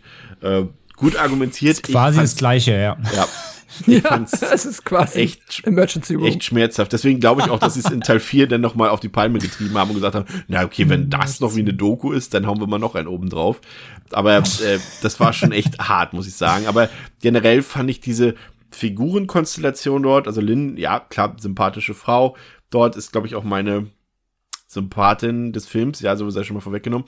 Ähm, aber diese ganze, ja, diese Konstellation mit ihr, Amanda und, und, und Kramer, das hat mir irgendwie nicht so gefallen. Das hat auch wieder viel von der Dynamik so ein bisschen geraubt, weil das auch endlose Diskussionen sind und weil äh, sich ja dann auch herauskristallisiert, dass das Kramer ja quasi mit beiden spielt und vor allem mit Amanda spielt, dass sie ja quasi selber gerade wieder Teil einer Prüfung ist. Und das war mir ehrlich gesagt ein bisschen zu viel Geschwurbel, ehrlich gesagt. Das war so viel ähm, an unnötigen Input dort. Also der Film legt sich für mich hier selber ähm, Steine in den Weg und verliert komplett an Dynamik und Flüssigkeit damit. André. Mm, Ja, es ist, ich mag, also ich mag dieses Spiel eigentlich, was da entsteht. Dieses Spiel im Spiel, so ein bisschen, ne? Also, äh, du erfährst ja jetzt noch ein bisschen mehr hier über Amanda, so auch, was so mit ihr nach den anderen Teilen passiert ist und nachdem sie von Jigsaw so ein bisschen, sag ich mal, erlöst wurde, aber ist es ja eigentlich gar nicht, sondern eigentlich sehr, ja, auch fast wie so ein Schoßhündchen geworden. Mm, Und ja, so, also klar, sie ist natürlich auch dieses, diese Inszenierung, dass sie quasi so ein bisschen eifersüchtig ja dann auch auf Lynn ist, ne? Und, und ähm, weil sie Angst hat, dann den Rang abgelaufen zu bekommen. Ich finde es gar nicht so schlecht, diesen Aufbau tatsächlich und diese Dynamik, die da entsteht, weil ja, also Lynn hat diesen, diesen, äh, hier, diesen Sprenghals, dieses Sprenghalsband um äh, und hatte durch diese Drucksituation ähm, äh, quasi von beiden, ne, sie muss ihn am Leben erhalten, gleichzeitig kriegt sie halt diesen Druck von Amanda, diese Sticheleien. Ähm, und dieses, dieses, ja, fast schon ein bisschen Soap-Opera-mäßig, was dann so da sich drum spielt. Ich finde es gar nicht, dieses Setup dann, was da erstmal entsteht, ähm, in diesem OP-Raum oder beziehungsweise in dieser Lagerhalle, ähm, gar nicht so schlecht. Übrigens, die Lagerhalle ist auch nicht viel schöner als die von Late to Rest, wollte ich nur mal sagen. Aber hm, ähm, ja, insgesamt, insgesamt finde ich das Setup da, da gar nicht so schlecht, auch wenn ich jetzt dank Pascal die ganze Zeit im Kopf habe, dass gleich irgendwie äh, Jo- Josh Rooney reinkommt irgendwie. Ähm, Emergency, Emergency Room Saw Mashup gefällt mir ganz gut eigentlich, ja. Also schon schlimmere Setups gesehen da in dem, in dem Sinne, ja. Ähm, ich hatte tatsächlich, ich fand es ähm, ähm, noch ein paar kleine kleine Sachen am Rand interessant. Das ist mir nie so. Ich dachte, als der Film anfing und äh, wir sehen ja dann äh, kurz, wie die Tatorte dort begangen sind, ja auch wie ähm, ähm, Dina Meyer dort äh, quasi, kommen ja zu den Fallen gleich noch, ähm, ihre Leiche gefunden wird und und Costas Mandylor eben, also Detective Hoffman zum ersten Mal auftaucht. Und ich dachte so, ah krass, der kommt ja jetzt schon, stimmt. Und das war ja auch seine einzige Szene, glaube ich. Ne? Diese, er ist ja quasi noch namenlos in dem, in dem Fall, glaube ich. Ich Ja. glaube, er läuft ja nur einmal durchs Bild. Ja. Das fand ich echt cool, muss ich ehrlich gesagt sagen. Da hatte ich ausnahmsweise mal so einen Moment, wo ich dachte, ja, vielleicht haben sie doch mal ein bisschen mehr durchgeplant hier irgendwie so. Das hat mir so ein bisschen den Glauben daran zurückgegeben, dass er halt hier schon minimal auftaucht und später dann zu einem Main-Character wird. Ähm, und, und Betsy Russell ja auch, die wird, der hat ja hier auch nur einen kleinen Auftritt und dann einen größeren im vierten Teil. Fand ich gut. Ähm, aber um mal vielleicht kurz an den Anfang zu gehen, fand ich auch schön diese Parallele, die der Film nochmal schlägt zum ersten Teil, als Eric äh, Matthews ja quasi am, diese Fußfessel auch hat, die ja quasi unsere Hauptprotagonisten aus dem ersten Teil tragen und er ja dort seinen Fuß nicht abhackt, sondern schon fast, fast viel zu smart unterwegs ist und sich einfach den Knöchel bricht, um äh, dort rauszukommen. Fand ich eine durchaus gelungene Anspielung an den ersten Teil, Pascal. Ja, ja, auf jeden Fall. Ich mochte auch ähm, die Idee. Es ist auch nochmal auf eine andere Art und Weise gemein. Der Film macht es auch gut, dass er sich da nicht wiederholt. Also hätten wir jetzt halt Eric Matthews gesehen, wie er sich den Fuß amputiert, dann wäre es halt so, ja, okay. Bin there, done that. So, und jetzt ähm, haben wir quasi noch im dritten Film nochmal eine neue Lösung für das Ich bin angekettet Problem gefunden. Ja, das hat mir auch gefallen. War vergleichsweise clever. Ähm, was mir nicht so gefallen hat, was wie gesagt sich ja schon angedeutet hat, dezent im ersten Teil, schon etwas mehr im zweiten, aber hier jetzt wirklich auch zu einem, zu einem Hauptthema des Films wird, sind eben diese Flashbacks und ich finde, die sind teilweise mhm. auch so lang hier, also im vierten Jahr noch länger und so unnötig und langweilig, finde ich. Ich weiß nicht immer, ob das auch teilweise, ähm, ich finde, äh, um mal die Ärzte zu zitieren, äh, das sind eben Dinge, von denen ich gar nichts wissen will, die dort in dem, in dem, die da in den Filmen teilweise besprochen werden. Also, ich weiß es nicht. Also mir gefällt das überhaupt nicht. Also wie gesagt, das ist so immer, die Filme sind so undynamisch, alle Saw-Filme, eben gerade auf diesen Sachen, weil sie eben niemanden stringent einfach so, so eine Geschichte durcherzählen. Es muss immer da abbiegen, da abbiegen und hier zurück und so weiter. Und ich finde es halt nicht smart. Also ich finde es nicht smart gelöst, irgendwie, wie der Film das macht.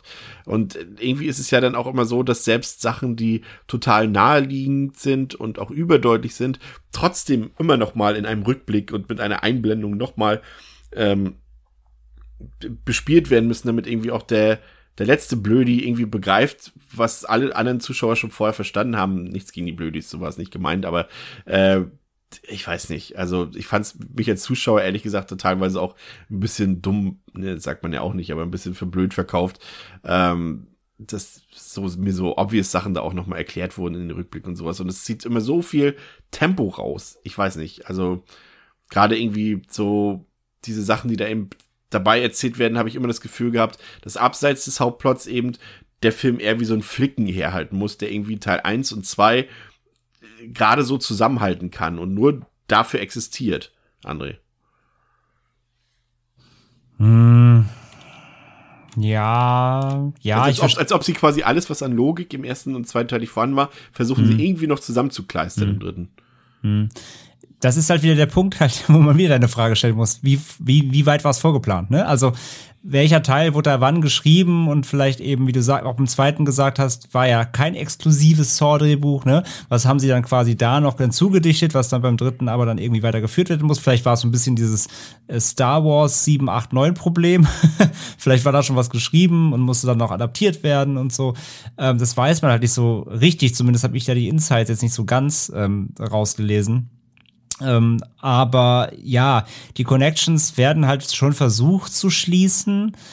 Äh, es macht größtenteils halbwegs Sinn, wenn man nicht zu viel drüber nachdenkt. Ähm, also, sag ich mal so, sag mal so. Wenn man den Film einfach durchlaufen lässt und nur das so wirklich einfach auffasst, was der Film einem auch wirklich aktiv vermitteln will, dann funktioniert er.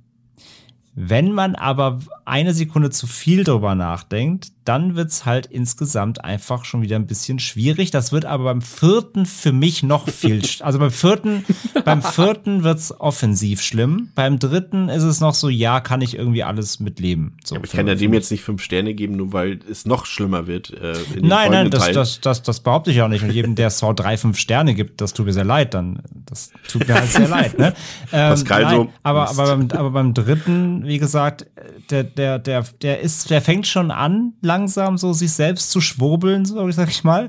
Aber ich sag ja, ich, das macht schon alles noch in dem Rahmen. Es ist alles noch verargumentierbar. Und das hört beim vierten nämlich auf. Deswegen sage ich halt beim dritten, kannst du weggucken und alle Connections, die gezogen werden, kann man sich noch so irgendwie halbwegs erklären. Da ist jetzt nichts dabei, wo ich sage, das ist ein Gamebreaker. Das kommt dann erst, Spoiler, schon mal im vierten für mich. Ich, ich muss mal nochmal nachfragen. Ich habe ja vorhin gesagt, weil ich auch nichts Falsches sagen will, was die Spiele, also Spiele in Anführungszeichen, die Prüfung, die Jeff dort bestehen muss. Ja. Ähm, ich habe ja gesagt, dass die von Jigsaw geplant sein müssen. Ist das so?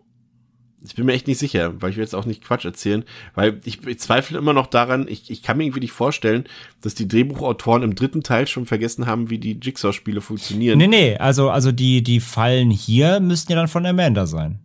Also ich habe es erst so verstanden, also- dass du die, also dass die Fallen von Eric Matthews und von, von hier von Dina Meyer, äh, dass die von, von Amanda sind. Also von Amanda sollen jetzt ja hier, also einfach nur meine, mein Verständnis von, des Films ist, dass äh, wir so es so verstehen sollen, alle Fallen, und davon gibt es jetzt meiner Meinung nach in diesem Film zwei, die keinen Ausweg haben. Das heißt, es ist quasi nur Töten mit extra Schritten. Genau. Weil am Ende werden sie sterben. Das sind die Fallen, die von Amanda Genau. sind. Und den Plan mit Jeff, den haben die beiden zusammen, oder sagen wir mal, das ist wahrscheinlich der Plan von Genau, ist der Plan von Jigsaw, also Jigsaw von und sie Kramer. musste es um, umsetzen, weil er zu Sie schwach ba- ist. baut genau. es halt, genau, weil er liegt ja da schon nur Aber- noch quasi rum. Er kann ja keinen Schraubenschlüssel mehr in die Hand nehmen, sagen wir es mal so. Und dann macht sie das halt, aber hat drüber quasi aus eigenem, aus Eigeninitiative hat sie sich halt einerseits an dem ähm, Troy, da kommen wir dann bei den Fallen gleich noch drauf zu, und halt an der Detective Carey ähm, entgegen der Regeln halt vergangen, wenn man so Die- will, ja, weil ja. die halt Genau. ja, Aber, aber die, aber die Sachen von Jeff, diese drei äh, Rettungsaktionen Genau. dort, da frage ich mich halt, warum, also warum ist es eben so, die können sich eben ja nicht selbst befreien. Das kann ja nur Jeff in dem Fall. Und da frage ich mich jetzt, auf Mhm. Genau. wessen Dünger das gewachsen ist. Ja, das ist halt so eine, das ist halt diese, das ist halt diese Idee, die wir hatten, die ja anscheinend offensichtlich in Kramers Kopf war. Ich möchte halt jetzt auch mal auf einem anderen Weg Menschen quasi äh, zeigen, dass ihr Leben wichtig Mhm. ist. Also gut finde ich es auch nicht. Ich finde es auch albern, dass es, dass, weil er jetzt halt, also es wird ja so ein bisschen suggeriert, ja, er verlässt vernachlässigt seine Tochter, was ja auch schlecht ist, keine Frage. Ähm, und er kann nicht so gut damit umgehen, aber der, also der hat halt keinerlei Fundament Nee. der Film einem oder versucht einem nicht zu erklären, wie ist er denn auf den gekommen? Nee, das, war das, das, in den das, Nachrichten? das sage ich ja, das habe ich am Anfang hier- ja schon gesagt. Er hat Ja, ja, genau, eigentlich deswegen, keinen das richtigen Implikator zu sagen, also er hat nichts Schlimmes getan an sich. Er hat jetzt nicht kein Verbrechen begangen oder so. Ja, und auch, ich meine, war das jetzt irgendwie in den Nachrichten? Jeff vernachlässigt seine Nee, Tochter? aber das ist, aber das ist der, Jeff? aber das So. ist der Aufhänger dafür. Ja, ich weiß, ich raff's auch nicht. So, ich sage auch nicht, dass ich bin noch kein Fan. Also kommen wir noch zu, Also aber wie, wie er also, ihn auswählt, das, das bleibt komplett, ist komplett Rätsel, genau. Und es, es macht halt, wie gesagt, irgendwie macht es, es ist halt auch so gegen diese Thematik. Ich würde schon fast sagen, der ist schon fast ein bisschen faschistoid, dieser Film, irgendwie, weil diese, diese Thematik Wert des Lebens, also da scheißt der Film ja hier auch schon drauf, weil eben die Leute gar nicht über ihr eigenes Leben bestimmen können mehr in dem Sinne. Und das ist irgendwie, also das habe ich noch mehr aufgeregt in dem Fall, als das ohnehin wieder grausame Editing und diese tausenden Chris, Farbbilder. Chris, Chris, am besten fragst du mal James Wan und Lee Whannell, was sie sich beim Writing gedacht Nee, haben. nee, das ist doch jetzt hier aber auch wieder Darren Bausman, oder? Oder wer hat's geschrieben? Pascal? Nee, Writing ist Wan und Nee, der hat- Whannell. der hat, glaub so, ich, nie geschrieben. Okay, dann rufe ich nachher nochmal durch, ja. Aber Äh, Thema Audiovisualität, ähm, Doch. hier ist das Editing wirklich echt nochmal, nochmal schlimmer als bei dem vorherigen Film. Ich hab's finde, dass bisher, das das ich nicht hab's aufregt. bisher, nein, ich hab's, nein, nein, nein, nein, nein, nein, nein, nein, nicht falsch verstehen. Deswegen wollte ich gerade noch mal reingerätschen, weil genau ich das Gefühl hatte jetzt gerade, dass du denkst, ich finde es geil. Ich hab's jetzt bisher nicht erwähnt, weil du da eigentlich jetzt schon zu- zum Ah, achten okay. Mal drauf rumgeritten hast, was absolut gerechtfertigt ist, das ist furchtbar. Weil hier Dieses, ist es ja ähm, gefühlt so, dass das, das gefühlt sogar diese, diese, dass tausend Cuts benutzt werden und hier hin und her gewackelt, nur wenn sich mal jemand so Kugelschreiber anknipst, so gefühlt. Es gibt, es gibt eine, es gibt eine, ähm, wo da war die, ich weiß nicht, ob die hier oder im vierten war, das Verhör mit der Jill. Mit Ja. Fra ist das hier? Vierter. Oder es im Vierten. Okay, egal, dann greife ich trotzdem schon mal vor, weil ich es gerade im Kopf habe. Da gibt's eine Einstellung, da fährt die Kamera einfach auf ihren Kopf und es wird trotzdem so ein, so ein schneller Instagram-Zoom benutzt. Da bin ich ausgeflippt fast. Also das ist die, die diese Stilistik, dieses dieses ne ähm, äh, Fast Forward und und eben so schnelle Kameraschwenks und so.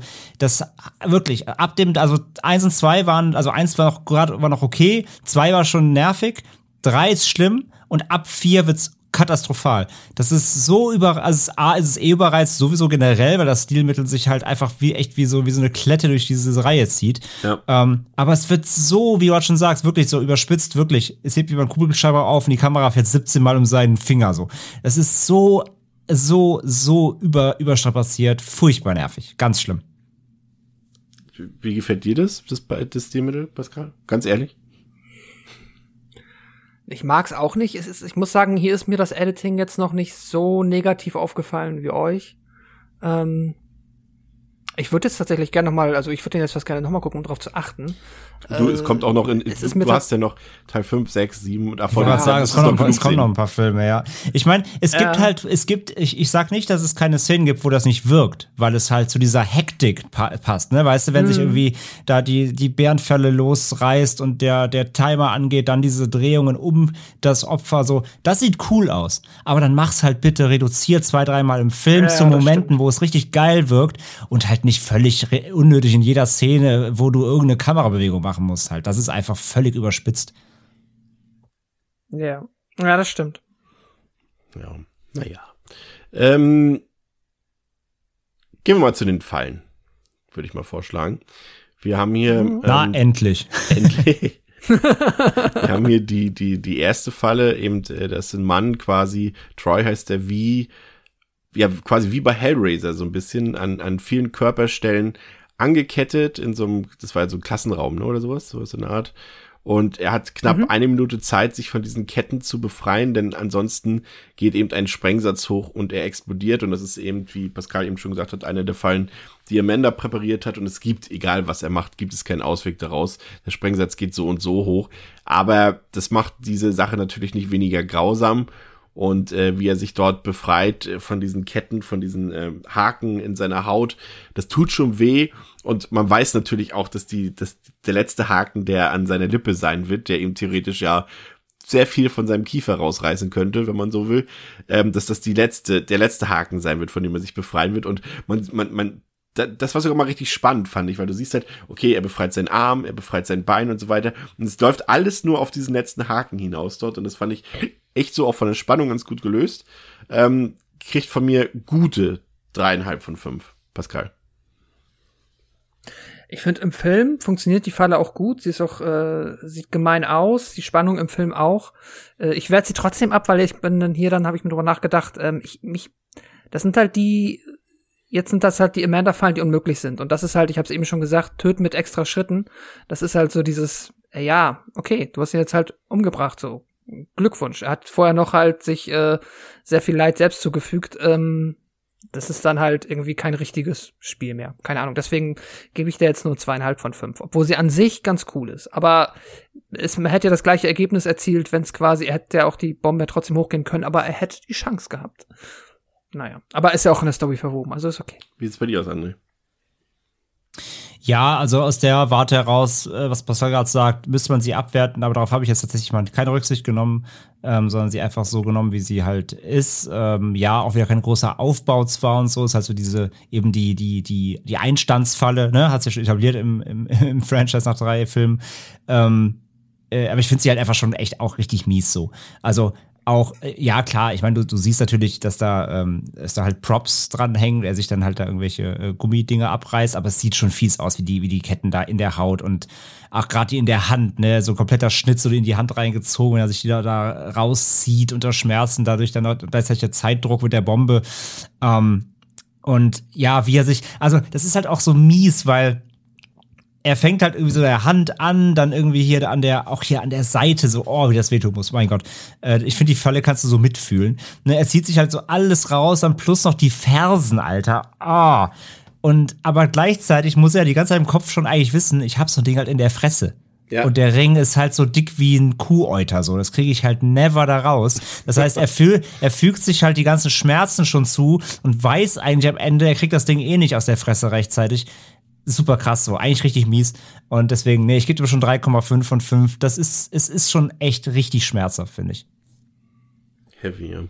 Zweite Falle äh, trifft dann Carrie, also Dina Meyer, die an einer Decke festgekettet ist und sie trägt so eine Apparatur um sich herum, die mit ihrem Brustkorb verbunden ist. Und sie hat jetzt die Aufgabe, innerhalb einer bestimmten Zeit ähm, den Schlüssel aus einem tiefen Glas Säure herauszufischen, wobei sich der Schlüssel nach einer gewissen Zeit selbst auflöst in dieser Säure und damit dann die Apparatur von ihrem Oberkörper wieder trennen kann. Ansonsten wird ihr Oberkörper eben aufgerissen. Und da auch diese Falle vorpräpariert ist, da Dina, also da Carrie den Schlüssel eigentlich rechtzeitig rausbekommt und auch aufschließt das Ganze. Ähm, aber wie gesagt, die Falle ist auch vorpräpariert und deswegen äh, passiert trotzdem das Unglück.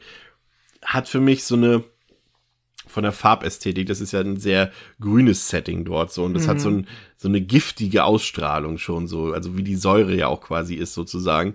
Und der, diese Falle profitiert von der Atmosphäre in dieser Szene für mich sehr. Sie ist auch so sehr fies und auch sehr brutal, aber die ganze Optik gefällt mir da hier ausnahmsweise auch mal. Deswegen äh, gebe ich dem auch vier von fünf. Aber wahrscheinlich hätte es auch so, weil die ist auch echt fies. Also das ist halt so diese Apparatur an sich, unabhängig schon von dieser Säure-Sache da, einfach krass heftig. Vier von fünf. Pascal. Ja, ja, ich, ich finde die auch, die hat einfach vom optischen, ähm, von der Art und Weise auch, wie sie funktioniert, aber halt wirklich halt von der äh, Visualität ganz, ganz viel. Und da finde ich sie halt auch gut. Ich bin ja, ich habe natürlich das gleiche Problem wie vorher. So ist es wieder eine Falle, wo du, sie hat den Schlüssel, sie kann damit halt nichts machen. Äh, gibt dann halt, äh, ja, gar keinen Sinn. Ist halt einfach nur unnötig an der Stelle. Aber ja, trotzdem wirkt für mich so ein bisschen, na, vielleicht mit der finalen Falle so ein bisschen als das, die Centerpiece-Falle, die so ein bisschen, ähm, ja, ich, ich weiß gar nicht mehr, was jetzt im Trailer dann da quasi voraus vorge also was also quasi die Vorsatzteigefalle war, aber so wirkt sie ein bisschen. Naja, äh, ich bin bei drei von fünf. Abwertung, weil halt unlösbar. ich mag, mag unsere unterschiedlichen Herangehensweisen daran. André. Ja, ich finde die, ich finde die Falle an sich irgendwie, also klar, die Apparatur ist schon fies, aber ich finde die Falle auch trotzdem so ein bisschen unspektakulär, weil das Einzige, was sie machen muss, also es klingt jetzt harmloser als es ist, ist aber nur in diesen Bottich vor sich greifen. Klar ist Säure drin, aua, tut auch weh, sieht auch ekelhaft aus und so, wie der langsam das Fleisch ab, abnagt und so. Aber ja, das war's halt auch. Also sie wacht auf, sie hängt da, sie greift in das Glas, sie schießt auf und wird zerrissen. Highlights ist natürlich das Zerreißen, was echt brutal übel aussieht, so richtig harter Effekt auch und so. Alles richtig mies, aber der ganze Ablauf und der Aufbau der Falle sind halt schon irgendwie auch ein bisschen lahm, muss ich sagen. Ähm, ich bin bei zweieinhalb von fünf. Dann ähm, geht quasi zu den Prüfungen von Jeff über und ähm, das erste ist eben die Zeugin äh, von dem Unfall damals, äh, bei dem das Kind gestorben ist von ihm. Ähm, und da ist eine Frau, die in einem Kühlraum nackt äh, angekettet hängt und sie wird quasi permanent mit schnell gefrierendem Sprühwasser bespritzt. Ähm, und wenn Jeff nicht rechtzeitig sozusagen sie befreien kann, wofür er, was musste er nochmal? Den Schlüssel auch nur holen wieder, ne? Nee, nee, was hat er? Er musste doch da an diese, an diese Rohre greifen. Irgendwo reingreifen. Und was musste er holen? Oh, ich weiß nicht, ob er da was ausschalten musste oder ob er einen Schlüssel ich glaub, einen holen Schlüssel, musste. Ne? Irgendwo, aber äh, was auch immer er machen musste, hat zu spät ja, gemacht. Und deshalb vereist sie am Ende komplett. Was muss ich sagen, vom Effekt her, also wenn man, wenn sie halt wirklich wie eine Eisskulptur aussieht, das sah gut getrickst aus, das hat mir gut gefallen. Ähm, aber am Ende war es, ja, das klingt schon fast ein bisschen böse, aber es ist fast ein bisschen unspektakulär am Ende gewesen. Und ähm, ja, ich habe auch nicht verstanden, warum sie da nackt hängen muss. Also es, es, gibt einen Produktionshintergrund, den ich gelesen habe, warum das so ist. Ähm, aber es ist jetzt so rein für den Film äh, ein bisschen unnötig. Drei von fünf. Pascal. Mhm. Ja, ich finde sie, ähm, also ich finde es auch tatsächlich ein bisschen unspektakulär. Ähm, spannender ist dann halt eigentlich, wie es ausgespielt wird, also wie er halt dann mit ihr interagiert. Die Falle an sich ist da vergleichsweise im Hintergrund. Und ähm, ja, es ist eine Art, jemanden zu töten. äh, ja, ich bin bei zweieinhalb von fünf. André? Mm, Das ist für mich eine absolute 5 von 5.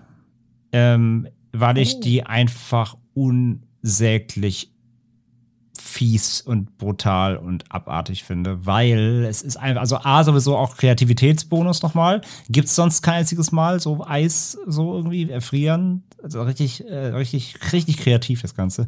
Nee, ich finde das wirklich, also es ist so unfassbar krass. Du siehst halt, wie kalt es in diesem Raum ist. Der Atem, du siehst den Atem, du siehst, alles ist komplett gefrostet.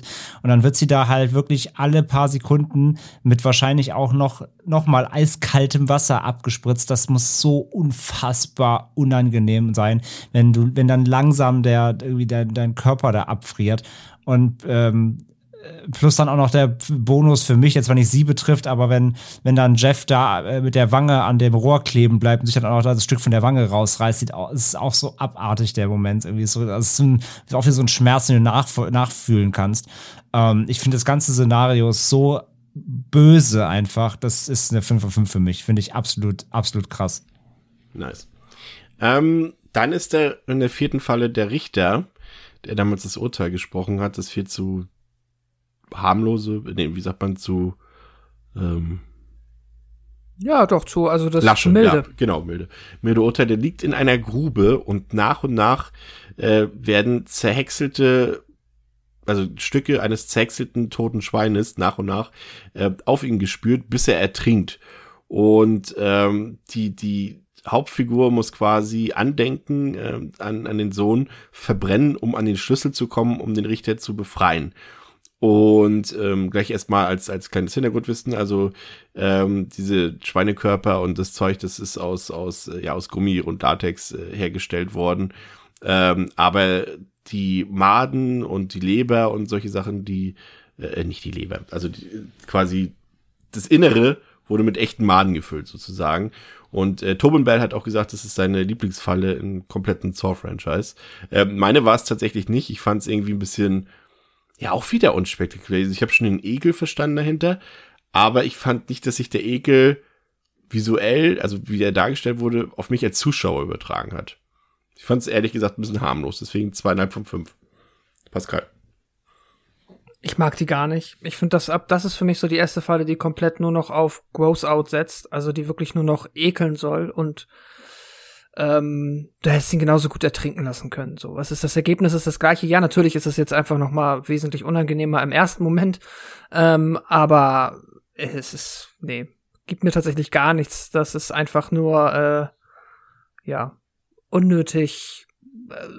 So billig, so guck mal, na, wie eklig wir sein können. Guck mal, wie widerlich wir sein können. Das ist so richtig, richtig. Nee, nee, gibt mir nix. Habe ich eins von fünf gegeben. Mag ich nicht. André.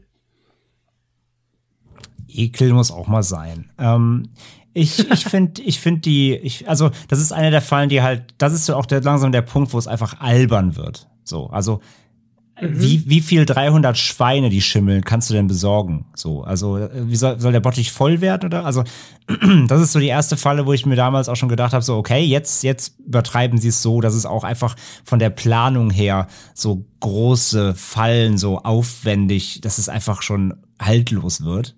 Ähm, nichtsdestotrotz finde ich die geil. weil ich, weil ich A, einfach die Idee geil finde, weil ich die B sau eklig finde, wie diese verramschten, schlapprige Masse da irgendwie in das Richtermaul reingespült wird. Das ist so so eklig. Zudem finde ich den Aspekt auch noch geil und unfassbar fies, die ähm, äh, vor die Wahl, äh, die er gestellt wird, nämlich um ihn zu retten, muss er dieses ha diese Hab und Gut, diese Andenken an seinen Sohn verbrennen. Das ist halt auch noch mal ultra, ultra mies, auch wenn die Intention da vielleicht sogar irgendwie eine nette gemeint ist, nach dem Motto, du musst loslassen, so symbolisch. Trotzdem halt diese seelische Folter dabei auch noch. Ähm, alles, alles sehr, sehr, sehr mies. Ähm, vier von fünf ich finde, ich mag das gerade sehr, wie, wie sich da die, die, also wie unterschiedlich da unsere Reaktionen und Meinungen sind, finde ich gut. Hätte ich nicht gedacht.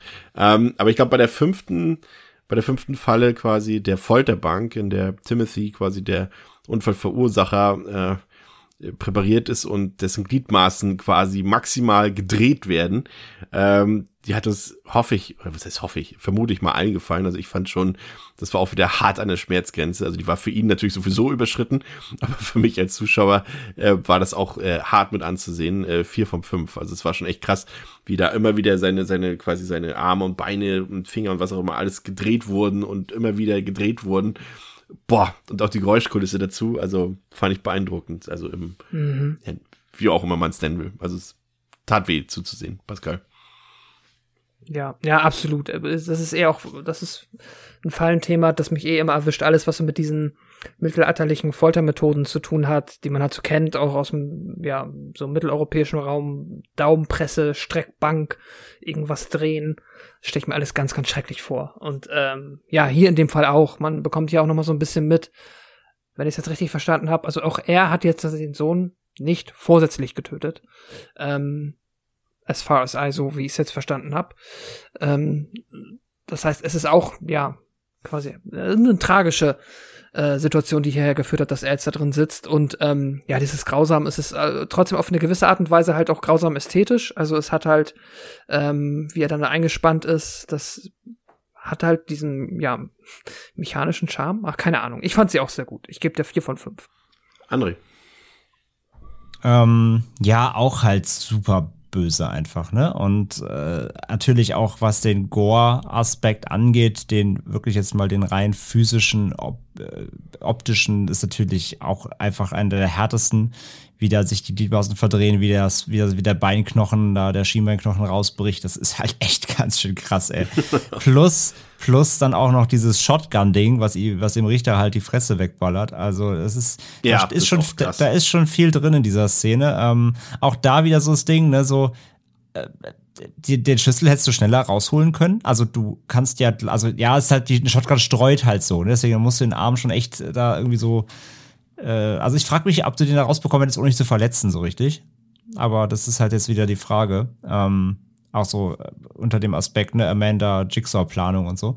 Aber ja, auf jeden Fall Falle an sich, äh, hammerhart optisch. Ähm, passiert ja, also es passiert ja gar nicht so viel, aber das, was passiert, reicht. Äh, 4 von 5. Sehr gut. Ähm, Unsympathin der Woche, Teil 3, ist für mich, sind wir noch in Teil 3, ja. ist, ist für mich äh, jetzt Amanda, tatsächlich. Also sie ist geturnt. Im Film ist sie geturnt und ähm, sie ist auch für mich logischerweise irgendwie von der Sympathie her geturnt. Ich finde sie sehr nervig in diesem Film. Auch sehr unsympathisch, auch wenn sie ihre Haare, ist ihre schönste Frisur, die sie trägt. Aber das macht sie charakterlich logischerweise nicht, äh, nicht besser, aber es ist natürlich auch so gewollt, dass man sie nicht mehr mag. Und äh, das ist bei mir gelungen. Sympathin der Woche ist dann eben das Kontrastprogramm Lynn, die sich wirklich Mühe gibt, ähm, bei dem Spiel mitzumachen und Jigsaw auch irgendwie zu helfen. Und auch immer, man merkt auch immer so ihre Gewissensprobleme und Gewissenslücken, aber gleichzeitig so ihren Ethos, den sie einhalten will und so weiter. Das fand ich eigentlich ganz gut gelöst. Das war mal eine Figur, die für mich auch wieder ein bisschen mehr Tiefe hatte. Und ähm, ja, deswegen ist sie meine Sympathin der Woche. André, deine Rollenverteilung der Woche. Mm, mein Unsympath der Woche ist Jeff, tatsächlich, ähm, weil ich ihn absolut unfassbar dämlich finde.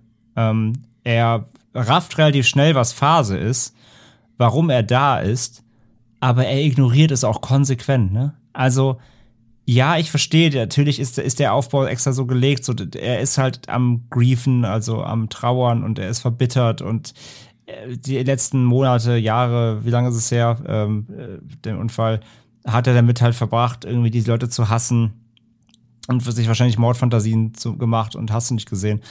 Aber come on, ey, dann, dann sind diese Leute da vor dir und sind wirklich im Begriff halt zu sterben und wie lange er dann immer zögert, auch mit dem, mit dem Timothy dann, ähm, wie lange er da rumhampelt, obwohl er eigentlich relativ schon schnell merkt, dass er das eigentlich verhindern will und trotzdem nichts tut, dann muss dann erst der Richter da rumfummeln und dann hat er den Schlüssel und dann äh, hampelt er da trotzdem nur doof rum und kann es nicht verhindern. Irgendwie so. Er, er ist, er, er geht mir irgendwie auf den Zünder, weil er, weil er so, weil er so ein Lappen ist die ganze Zeit und uns trotzdem halt irgendwie alles nicht, nicht versteht. Äh, plus dann natürlich auch noch der, seine, seine, seine dämliche, dämliche Handlung am Ende natürlich, obwohl auch da alle, ähm, alle Signale auf lass es das stecken, Junge, sind so. Ich fand Jeff leider einfach ähm, wirklich unsympathisch. Tut mir leid, dass er sein Kind verloren hat, aber wie er dann in diesem Film han- handelt, ist einfach komplett dämlich. Ähm, auch schon Sympath oder Ja, ja, bitte. beide? Ja. Äh, Sympath der Woche ist für mich, äh, wir bleiben im selben Raum, ist dann für mich Timothy Young tatsächlich. Denn ja, er hat das Kind überfahren, aber der Film sagt ja auch ganz klar, das war ein Unfall. Er ist kein, er, er hat das Kind nicht absichtlich überfahren. Aber er wird halt stigmatisiert natürlich als, als, ähm, als Verursacher und äh, es wird im Film auch so schön gesagt, auf dem Tape von, von Jigsaw, äh, dass er seit dem Tag, an dem es passiert ist, eben ähm, damit äh, ja, kämpfen muss und sein Leben quasi genauso jetzt auch in Anführungszeichen vorbei ist, weil er natürlich seinen Lebtag damit äh, kämpfen muss. Und du siehst ihm auch an, wie er darunter leidet und dass ihm das leid tut. Und er sagt es ja auch 20 Mal. Und das ist auch sehr glaubhaft. Und ähm, ja, und deswegen die Verbindung zu Jeff, er verhindert es natürlich, äh, er verhindert es eben nicht, weil er zu lange zögert, dass dieser Mensch äh, stirbt. Und ähm, ich, es tut mir sehr leid halt für ihn, weil, weil, äh, ja, es, es ist schrecklich, was da passiert ist, aber wie gesagt, er ist kein Mörder, er hat das nicht absichtlich gemacht, es war ein Unfall. Unfälle können leider passieren und man hat eindeutig die, die Botschaft hier, dass, dass er das sehr, sehr, sehr stark bereut, dass quasi jetzt sein Leben jetzt auch fortan mitprägt. Ähm, und deswegen, äh, den Tod hat er nicht verdient. Hm, interessant. Pascal, deine Rollenverteilung. Unsympath der Woche ist für mich auch Amanda. Sie äh, ist halt einfach, äh, ja, äh, unfassbar destruktiv, ähm, trägt überhaupt nicht dazu bei, Lynn dabei zu helfen, äh, Joe Kramer halt am Leben zu erhalten, sondern ist da halt wirklich vergleichsweise, ja, äh, Störfaktor drin. Also das, ja, macht tatsächlich eigentlich, ja, nichts, was sie in irgendeiner Art und Weise sympathisch machen könnte mehr. Deswegen bin ich da bei dir komplett geturnt. Und äh, ich bin auch äh, beim Sympath der Woche ist für mich auch Lynn. Weil, ähm, ja, sie ist irgendwie die coolste. Und ich meine, sie hat das gleiche Schicksal wie Jeff. Muss man sagen, ich finde so ein bisschen, also Jeff sieht halt echt aus mittlerweile wie so ein Schluffi. Ich fand das immer jetzt nicht das glaubwürdigste Pärchen der Welt, aber ähm, naja, kann ja, die haben ja beide jetzt auch was wirklich Schlimmes hinter sich. Ähm, aber ja, Sympath der Woche Lynn. Wisst ihr, warum ich Lynn nicht genommen habe? Nee. Na. Wenn ich ja mal kurz ausholen darf. Äh, aufgrund ihrer Vorgeschichte.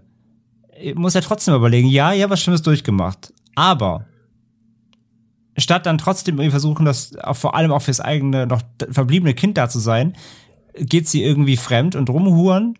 Ähm, und im Krankenhaus, ich meine, wie gesagt, klar, das ist ein Trauma, verstehe ich alles aber dann auch trotzdem geht sie ja dann trotzdem arbeiten und im Krankenhaus irgendwie macht sie auch nur noch irgendwie einen halben Job und, und hat keinen Bock mehr und so. Und äh, ich finde ich finde sie wird komplett unsympathisch am Anfang eingeführt. Nachher dann in dem, in dem OP-Raum, ähm, ja, ist sie der Sympathieträger, das liegt aber auch daran, dass Amanda so ein Arschloch ist. Was ich übrigens immer schon finde. Ich fand Amanda noch nie sympathisch, deswegen habe sie bisher auch nie genannt. Aber andere Sache, klar, hier ist sie noch mal ein Stück drüber so, aber ähm, da ist sie dann irgendwie natürlich der Sympathieträger, weil sie einfach mit zwei bösen Menschen im Raum ist. Aber ich finde, wie sie schon eingeführt wird irgendwie, äh, ist eigentlich auch mega unsympathisch. Das wollte ich nur mal kurz, mal kurz mein Disclaimer, warum ich sie nicht genommen habe. Kann man so sehen, ja. Ja, ist es auf jeden Fall valide. Habe ich jetzt so gar nicht drüber nachgedacht, ist bei mir nicht so hängen geblieben. Ich mag den Ansatz. Also es ist wirklich sehr differenziert, hätte ich jetzt äh, tatsächlich nicht gedacht bei vielen Punkten, die wir hier haben. Äh, wie sieht's beim Twist aus? Also der eine Twist ist ja eben, dass der, ähm, der Jeff eben der Mann der Ärztin ist ähm, und dass, äh, dass, dass seine letzte und entscheidende Prüfung darin besteht, Jigsaw, Jigsaw am Leben zu lassen, ähm, was er aber erst erfährt, nachdem er ihn getötet hat. Ähm, Jetzt muss ich überlegen, was von noch Teil des Twists. Also helft mir gerne. Ähm, Jigsaw er erklärt ja, ja dann noch, dass die Tochter irgendwie erklärt, entführt wurde. Äh, Lin ja noch, dass das Spiel genau, dass sie am, also es ist ja auch Lins Spiel, dass sie eben ihren Lebenswillen zeigen soll. Nee, Quatsch. Äh, am Ende, ne? Sollten, nee, wie war denn das? Helf mir mal, Pascal. Äh, also, mal. Das Ding ist, es gibt nicht so diesen krassen Major-Twist. Es ist so ein bisschen, es kommt relativ spät raus, dass die beiden halt äh, verheiratet sind. Dann wird's vergleichsweise halt, ähm, die Nummer mit der Tochter ist halt am Ende noch mal so ein kleiner Mini-Twist. Ah, pass dass auf. sie ähm, in dem, dass er in dem Raum eingesperrt wird danach. Oh ja, okay, was wolltest äh, du sagen? Zum einen, dass es eben, äh, dass sie alle einen Test machen. Also Lynn hat eben äh, den Test, dass sie eben, obwohl sie weiß, dass Jigsaw ein Bösewicht ist, ihn am Leben erhält und dass gleichzeitig Amanda den Test hat oder die Aufgabe hat, Lynn am Leben zu lassen. Und das ist ja, dadurch entsteht ja so ein bisschen so. der Konflikt, dadurch, dass die sich auch anzicken und Amanda ja, die, also die haben ja sogar noch diese furchtbare Szene, in der sie sich äh, ähm, gegenseitig den Kopf einhauen. Falls ihr euch erinnert, am mhm. Ende diesen ganz schlimmen äh, geschnittenen Kampf am Ende zwischen Amanda und Lynn. Mhm. Ja. ja. Und ähm, das war eben, dass, dass die alle, jeweils alle trotzdem gleichzeitig in dieser Situation noch einen Test von Jigsaw am Laufen hatten. Aber ja, so richtig. Aber so ein richtiger Twist war es auch nee, also zumindest also keiner. Der, der, der, der Haupttwist ja echt irgendwie am Ende ist, dass Jeff dann ja wirklich genau in diesem Raum rauskommt. Genau. Dass es genau dahin führt, so quasi. Das ist ja eigentlich so das Ding. Und dann halt, ja, genau, dass er quasi, also der Haupttwist ist, dass halt, dass Amanda eigentlich die ist, die getestet wurde, nicht Jeff.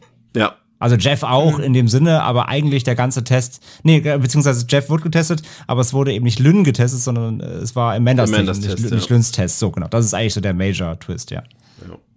Ja, und weil dann eben, und, weil, dann der, eben der, weil dann ja das rauskommt, wo wir die ganze Zeit schon drüber gesprochen haben, nämlich eben, dass Jigsaw ja ganze Zeit schon wusste, dass Amanda falsch spielt, ne? Und Ja. das und seine Regeln nicht befolgt, so. Ja, und das ist eben der, der Twist-Moment ist eben der, als, als Jeff quasi, nachdem er Jigsaw getötet hat, erfährt, dass das seine Prüfung war, seine letzte, und er sie dadurch quasi nicht bestanden hat. Ähm, ja. Ich habe noch ein paar äh, interessante äh, Sachen. Also äh, zum einen äh, wurde das komplette der komplette Film wieder in einem in einem Lagerhaus gedreht, wie auch schon äh, der Vorgänger. Und sie haben dieses Mal äh, den also der Waschraum in Zor 3, den haben sie quasi äh, nicht nochmal neu gebaut dieses Mal, sondern sie haben ihn aus Scary Movie 4 benutzt, weil da ja eine Parodie auf Saw enthalten ist. Und sie haben halt äh, das Set benutzt, weil es halt billiger war, das zu verwenden, als wieder eine Nachbildung anzufertigen. Ähm, dann habe ich noch nachgelesen, dass Lee Wanell, ähm, dass dem schlecht wurde. Also er hat ja selber die Szenen geschrieben und als er die dann aber gefilmt gesehen hat, äh, wurde er tatsächlich richtig krank davon, weil sie so äh, brutal waren. Ähm,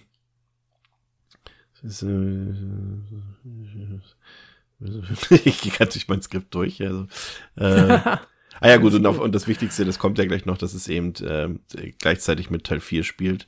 Ähm, aber das äh, kommt gleich noch. Ach so, genau. Und ähm, hier wird ja quasi in dem Film haben viele immer verstanden, dass hier eine Andeutung darin ist, dass ähm, Detective Hoffman quasi der erste Komplize war in der ganzen Reihe von ähm, von Jigsaw, weil das irgendwie so dargestellt wird, auch mit Amandas äh, Reverse Bear Trap, wie sie ja hier genannt wird. Ähm, und das am Ende aber sich ja so herausstellt, dass er das nicht ist. Aber das erfahren wir erst in Jigsaw, also in dem letzten, bis dato letzten veröffentlichten Film, dass es eben ähm, Logan Nelson ist. Aber das, da kommen wir dann am ehesten nochmal in oh Jigsaw drauf. Ah, ja, ja. Ich habe auch noch ähm, ja. eine Sache, die mir eingefallen ist. Es gibt ja den legendären Brief. Ja, der Brief. Den haben wir jetzt, glaube ich, noch nicht Erzähl. angesprochen. Den, ähm, wie ist das? Äh, Kramer sagt ihr, sie soll da in der Schublade mal den Brief öffnen, ne? Und wir erfahren jetzt, korrigiert mich sonst noch mal gerne, aber mein Verständnis ist, wir erfahren hier überhaupt nicht, was genau. in diesem Brief steht, außer dass es halt, dass sie sehr ähm, geschockt ist von dem, was Amanda da drin ja. liest. Ähm, genau, richtig, im ne? vierten ne? Teil wird's, glaube ich, äh, auf, aufgelöst. Genau, ja. da wird dann, ja, ich will jetzt auch nicht spoilern, ähm, aber genau, so da, das kenne ich dann auch, genau. Also das ist halt irgendwie vielleicht noch wichtig für diesen konfusen Storyplot, der sich hier irgendwie schon, der hier irgendwie aufgemacht wird, obwohl es ja eigentlich der letzte Film hätte sein sollen, ne? Es ist auch ein bisschen schräg. Aber das ist auch nochmal wichtig, weil jetzt auch nochmal, ähm, und da möchte ich nur jetzt einmal nochmal nur die Bestätigung einholen. Äh, es ist definitiv, also Amanda sagt definitiv, sie hat Eric Matthews in diesem Film ermordet, ne? Ja. Okay. Also, habe ich so verstanden.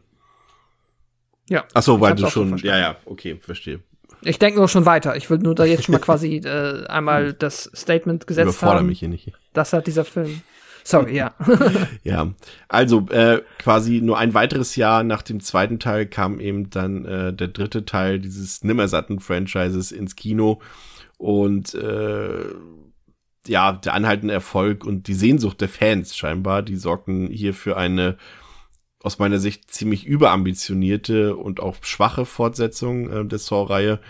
Ähm, wieder mit Darren Bausman haben wir schon erwähnt, der eben es irgendwie nicht geschafft hat, aus diesem ziemlich verkopften Drehbuch irgendwie was rauszuholen. Allein die Laufzeit in der Fassung, die wir jetzt uns äh, vorgenommen haben, von zwei Stunden, äh, da haben sich so viele Längen eingestichen. Also die halt, gegen die halt ganz wenige gelungene Szenen ankämpfen müssen. Und äh, da gibt's zwar wieder, wie gesagt, die kleinen Twists, die funktionieren auch, haben aber nicht mehr den Impact der ersten zwei Teile. Ich glaube, da sind wir uns einig drüber. Aber hat zumindest den Pluspunkt, dass hier ein paar Figuren bei sind, die in der Gesamtmenge für mich irgendwie deutlich sympathischer waren und mit denen ich mehr mitfiebern konnte als im Vorgänger. Ähm, du hast hier noch mehr den Schritt weg vom Thriller. Die Thriller-Elemente gehen eigentlich fast komplett raus.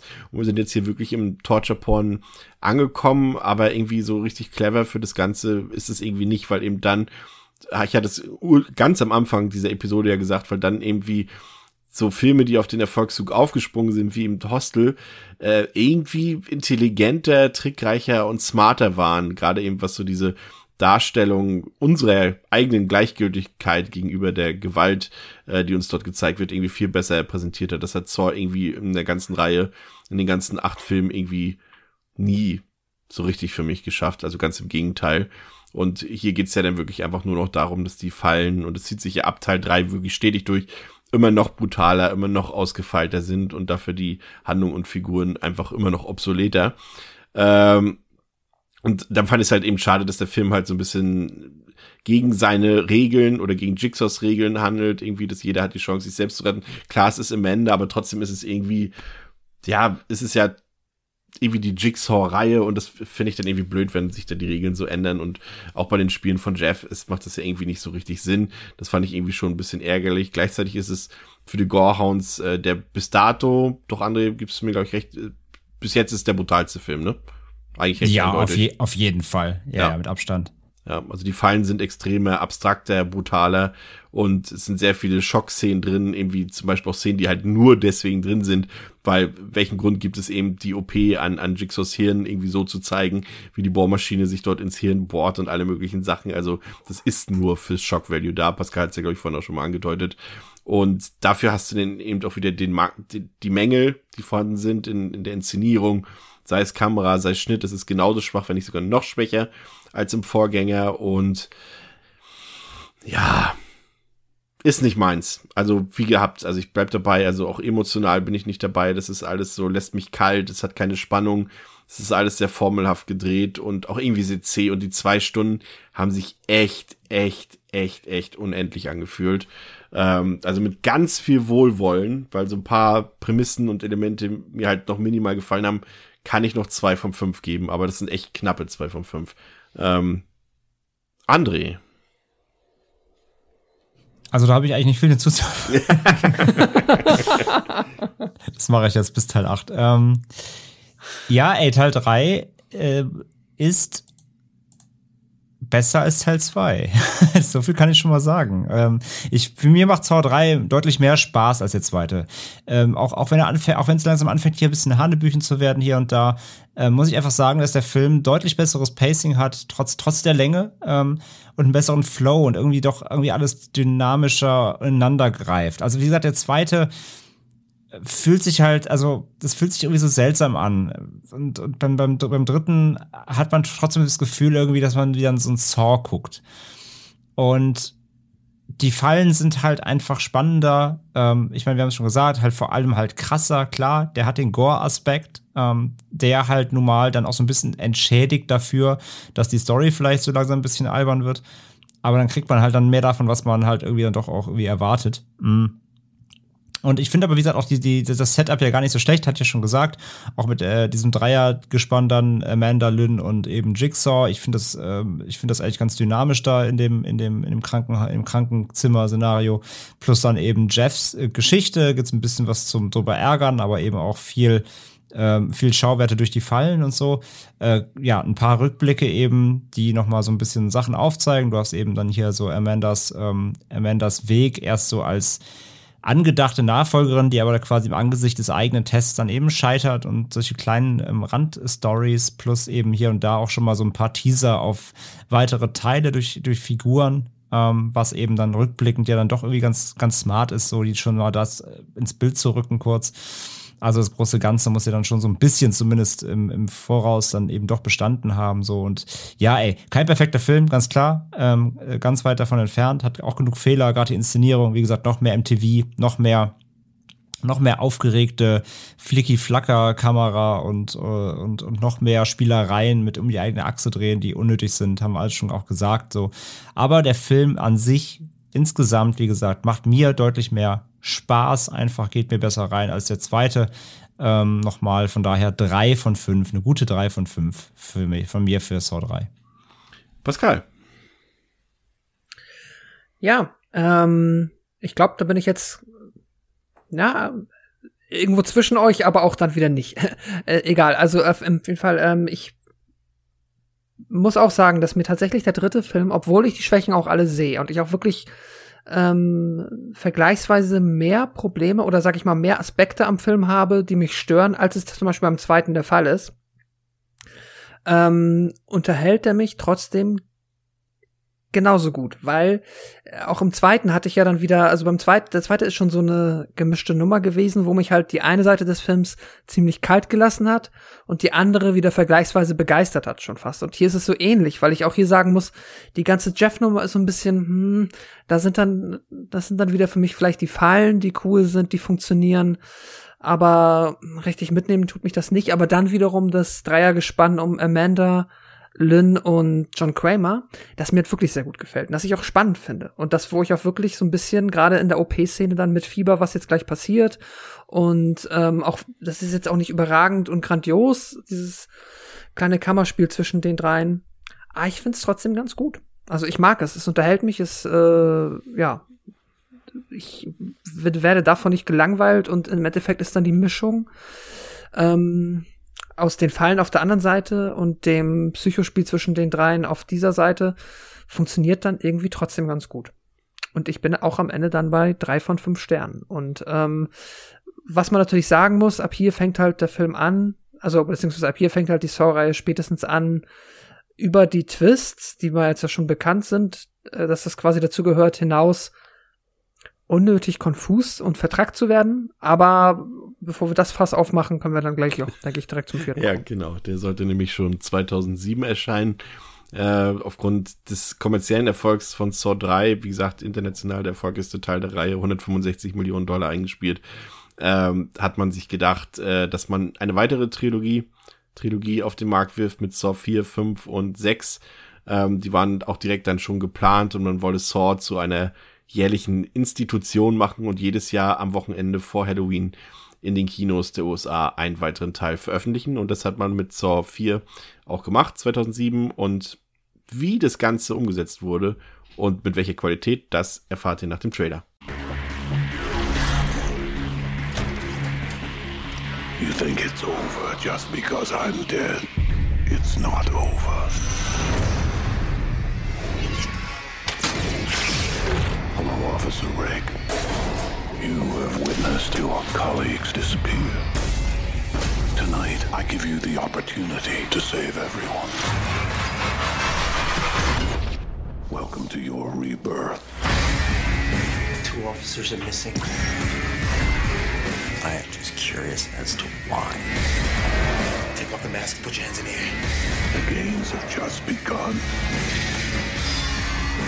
He's being recruited. I am still among you. You gotta save yourself. My work will continue.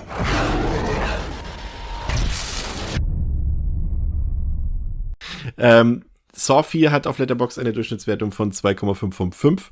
In der IMDb 5,9 von 10. Der Film ist in Deutschland nicht ungekürzt erhältlich. Selbst die gekürzten Fassungen sind indiziert. In der frei erhältlichsten Version in Deutschland fehlen irgendwie satte 12 Minuten auch immer noch. Also wer die Unrated-Fassung haben will, greift auch hier in unsere unser alpines Nachbarland. Der Film hat 10 Millionen Dollar gekostet, hat 140 Millionen Dollar eingespielt Regie geführt hat, wie der Darren Bausman und im Cast auch wieder ein paar alte, bekannte Gesichter, wie eben Tobin Bell und Shawnee Smith und, und Betsy Russell, aber eben auch jetzt eine größere Rolle für Costas Mandylor. Ähm, Scott Patterson spielt eine Rolle, den dürften die meisten als Luke äh, von den Gilmore Girls kennen. Äh, Larry Ben spielt mit und Athena Karkanis. Ähm, das habe ich, glaube ich, keinen vergessen. Und auch hier stammt das Drehbuch, nee, nicht auch hier, sondern hier stammt das Drehbuch von Patrick Melton und Marcus Dunstan, die unter anderem auch von The Collector 1 und 2 bekannt sind. Ähm, Pascal. 1D, ja. deine letzte Hausaufgabe für heute. Bisher würde ich dir eine 1 geben. Schauen wir mal. Ja. Mal schauen. John Kramers früherer Anwalt Art und ein anderer Mann namens Trevor befinden sich in einer von Jigsaws Fallen wieder, die beide zu töten droht. Art kann den anderen Mann, dem beide Augen zugenäht wurden, umbringen und schafft es sich gerade so aus der Falle zu befreien. Parallel dazu entdecken die Detectives Hoffman und Rick die Leiche ihrer Kollegin Carrie, die im dritten Teil von einer Amanda-Falle umgebracht worden ist. Um Rick und Hoffman bei ihren Ermittlungen zu unterstützen, werden ihnen die beiden FBI-Profiler Agent Stram und Agent Paris zur Seite gestellt. In der darauffolgenden Nacht wird Detective Rick überfallen, bewusstlos geschlagen und seine Wohnung kurzerhand in ein Jigsaw-Spiel verwandelt. Nachdem Detective Rick wieder zu sich kommt, erfährt er die Regeln für sein ganz persönliches Spiel. Ihm wird von Jigsaw vorgeworfen, das Wohl anderer immer vor das eigene zu stellen und seine Aufgabe lautet nun, innerhalb von 90 Minuten alle ihm gestellten Aufgaben zu lösen. Ansonsten werden seine Kollegen Detective Hoffman und der nun doch nicht tote Detective Matthews, die sich beide zusammen mit dem Anwalt Art in einer Lagerfalle befinden, sterben. Während Rick sich auf seine Mission gebibt, ermittelt die Polizei hinter ihm her und findet schnell heraus, dass Jigsaw mit diesem Spiel offensichtlich plant, Rick zu seinem neuesten Protégé auszubilden. Weil sie im Zuge der Entwicklung auch Bilder von Kramers Ex-Frau Jill entdecken, nehmen sie diese fest und verhören sie. Diese berichtet einiges über ihre gemeinsame Vergangenheit mit John Kramer, unter anderem die Tatsache, dass sie von ihm schwanger war, ihr Kind aber verloren hat, nachdem sie von Cecil, einem drogenabhängigen Dieb, überfallen wurde. Cecil wurde im Anschluss das erste Opfer Kramers. Rick hat es währenddessen geschafft, sein Ziel in unter 90 Minuten zu erreichen, was ihm jetzt aber zum Verhängnis werden soll. Seine eigentliche Aufgabe war es nämlich, das Ziel in nicht weniger als 90 Minuten zu erreichen und sich selber zu retten. Im Zuge dessen stirbt Detective Matthews, der Rick zuvor angeschossen hat, um ihn am Eindringen zu hindern, und Rick tötet nach einem Missverständnis im Anschluss den Anwalt Art. Detective Hoffman wiederum befreit sich währenddessen und es stellt sich heraus, dass er ebenfalls schon länger ein Komplize John Kramers und Jigsaws ist. Ebenso wird klar, dass die Geschehnisse von Saw 3 und Saw 4 sich parallel abgespielt haben. Hoffman verlässt die Location und begibt sich in den Raum, wo der tote John Kramer liegt. Dort befindet sich Agent Stram, der aus Notwehr den verzweifelten Jeff getötet hat. Hoffman schließt Stram ein und damit endet der vierte Teil der Saw-Reihe. Alter Schwede. schon ja, höchst äh, äh, komplex. Ähm, ich, also ich bin gespannt, ob äh, da alle Produzenten wussten, auf was sie sich da einlassen. Äh, als äh, also dem, dem Film wurde tatsächlich sogar schon, muss ich mich noch mal ein bisschen korrigieren, vor Kinostart des dritten Teils ähm, wurde der vierte schon abgesegnet. Ähm, aber wie gesagt, die Kasse gibt ihm ja recht und die haben ja quasi echt da schon einen Freifahrtschein gehabt für ihre obskursen Drehbücher, obwohl man dazu sagen muss, vielleicht ist hier ähm, was wir vorhin schon angedeutet haben, eben wirklich so ein leichter Cut dann in dieser Reihe drin mit dieser neuen Trilogie, weil eben das Drehbuch eben jetzt erstmals nicht von, von Lee Winnell kam, sondern eben ähm, von, von Marcus Dunstan. Und vielleicht merkt man das auch einfach. Also das kann ja durchaus sein. Ähm, würde zumindest erklären, dass es halt noch konfuser ist. Vielleicht wollte man, man muss ja aber auch irgendwie immer noch einen oben draufsetzen, ne? Und, und die Leute wollten es ja auch so haben letztendlich. Das ist ja nun mal auch ein Teil dessen, warum diese Reihe so beliebt und erfolgreich ist und war. Also von daher, ähm, ist es eben äh, wieder eine Geschmackssache, ne? Ähm, auf jeden Fall wollte Darren Bausman wollte den vierten Teil auf jeden Fall eigentlich gar nicht drehen, weil er dachte, okay, das ist das ist wieder dasselbe, da habe ich eigentlich keine Lust mehr zu drehen, aber die Produzenten haben mir dann trotzdem das Drehbuch an die Hand gegeben und gesagt, lies dir das doch erstmal durch und dann war da wohl ein Twist im, ähm, im Skript drin, der ihn so umgehauen hat, dass er so unmöglich fand, dass sowas noch passieren kann in der Saw-Reihe, ähm, nach den ersten drei Teilen, dass er gesagt hat, okay, das mache ich.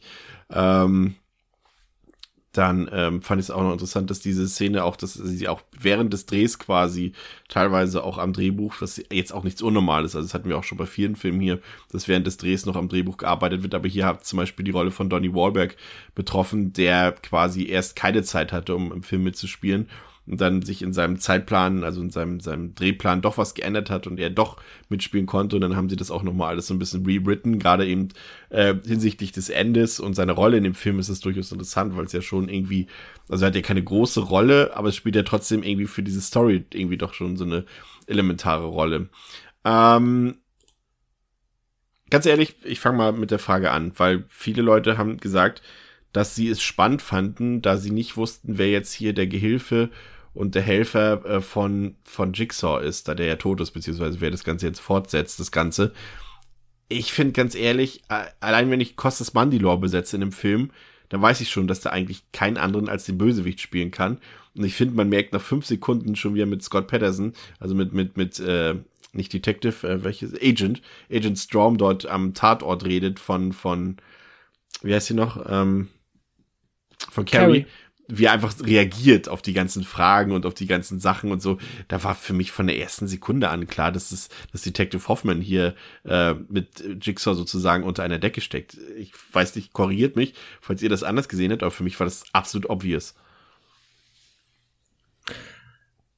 Also das Einzige, was ich am Anfang relativ immer schräg fand, ist, oder beziehungsweise was mir halt auf jeden Fall mal einen Verdacht gegeben hat, ist halt die ähm, Obduktion oder die Autopsie von John Kramer, die ja dann, wo dann Hoffman ja dazugeholt wird, damit er halt sich das Tape anhören kann, das in seinem Bauch gefunden wird. Und na, dass das halt irgendwie, ähm, sag ich mal, mit einem potenziellen Twist etwas zu tun haben könnte, finde ich ist relativ klar, weil halt im An Anschluss daran nie wieder wirklich davon gesprochen wird, dass sie halt Jigsaw, dass der halt äh, schon tot ist, oder dass sie halt seine Leiche gefunden haben und dass sie ihn schon auseinandergenommen haben. Dass da also quasi irgendwo in der Zeitlinie ein Bruch ist, finde ich immer, also das fand ich relativ plump. Ansonsten, dass es Hoffman ist, wenn ich ehrlich bin, hatte ich jetzt ähm, äh, damals auf jeden Fall nicht auf dem Schirm. Jetzt ist es halt, ja, das ist dann halt, ähm, der ist jetzt ja auch nicht zum letzten Mal als Hoffman da. Okay. Wie, wie war ja. dein Eindruck, André? Hast, also, hast du auch Detective Hoffman nicht direkt entlarvt? Allein aufgrund der Präsenz von Costas Mandylor, der einfach, also ganz ehrlich, also er hat ja nun mal ein Gesicht eines Schurken. Also er kann ja gar keine äh, positiv. Äh, er kann nichts anderes. Nee, kann er auch nicht. ähm, ja, also sowieso bei mir war generell, da kommen wir eh noch drauf zu, aber bei mir war eher das Problem auch, dass einfach, ähm, dass Costas Mandylor und, und Scott Patterson einfach so irgendwie in meinem Kopf immer eine Person sind, optisch. Also die sehen so gleich aus. Also hätten sie einfach zwei, weißt du, einfach beides so ein bisschen stämmigere Typen mit dunklen Haaren. Äh, hätten sie einfach gerne mal zwei komplett verschiedene ja, Schauspieler nehmen Bei dem einen, und das ist jetzt no shaming, aber der eine hat doch obvious äh, durchaus ein bisschen Botox-mäßig nachgeholfen und der andere nicht. Deswegen kann man ja, sich noch ja. ein bisschen auseinanderhalten. Ich finde, vom, vom Typ Mann her sind sie einfach super ähnlich. Hätten sie einfach einen wirklich der, also einen von beiden gerne austauschen, keine Ahnung, mit langen blonden Haaren oder so. Keine Ahnung. Irgendwas, irgendwas anderes machen, damit ich nicht immer denke, dass die gleiche Person ist. Jedenfalls, ähm, ich weiß tatsächlich gar nicht mehr, wie das damals war. Ich weiß es wirklich nicht mehr, als ich ihn gesehen habe zum ersten Mal, ob ich direkt irgendwie dachte, klar, der ist es. Ähm, man kannte den Charakter jetzt ja zumindest kurz eben schon aus dem Vorgänger. Und ähm, aber mir, mir direkt klar war, so ja, das ist der, weiß, kann, weiß ich wirklich jetzt nicht mehr. Jetzt wusste ich es natürlich, ähm, nach, weil ich es schon kannte, aber ich kann es wirklich nicht mehr sagen. Aber du, äh, klar, er, er ist sehr markant. Ja, also darauf kommen kann man sehr leicht. Das würde ich so sagen, ja. Der Film erzählt uns ja, Pascal, relativ viel ich würde fast sagen, zu viel über die Vergangenheit äh, von John Kramer. Und äh, er zeigt uns quasi, so viel sei ja schon mal erzählt, er zeigt uns zum Beispiel, wie äh, sein erstes Opfer quasi in der Falle war, Cecile, ähm, wie der sich befreien musste und warum der dort gelandet ist. Äh, wir sehen die ganzen Sachen mit seiner Frau, mit der Schwangerschaft und wie sie dort quasi überfallen wurde und äh, auch wie er sich dieses, wie, wie er das Lagerhaus bekommt und all diese Sachen dort. Ähm, Frage A, will man das wissen? Die Frage stellen wir uns ja oft hier im Podcast, wenn solche Momente passieren, wenn irgendwie im fünften Sequel auf einmal irgendwelche Sachen erzählt werden über Michael Myers, dass er in der Satanssekte mhm. angehört und, und so weiter. Und das betrifft ja hier John Kramer auch, dass Sachen erzählt werden, ähm, auf die man vielleicht nicht hätte kommen können, Sachen, die vielleicht auch irgendwie beiläufig schon mal erwähnt wurden und hier vertieft werden. Ähm, Jetzt mal unabhängig davon, dass auch das natürlich wieder sehr an der Dynamik des Films nagt. Aber wie invested warst du, wie, wie interessiert warst du an den Dingen, die wir über John Kramers Vergangenheit erzählt bekommen?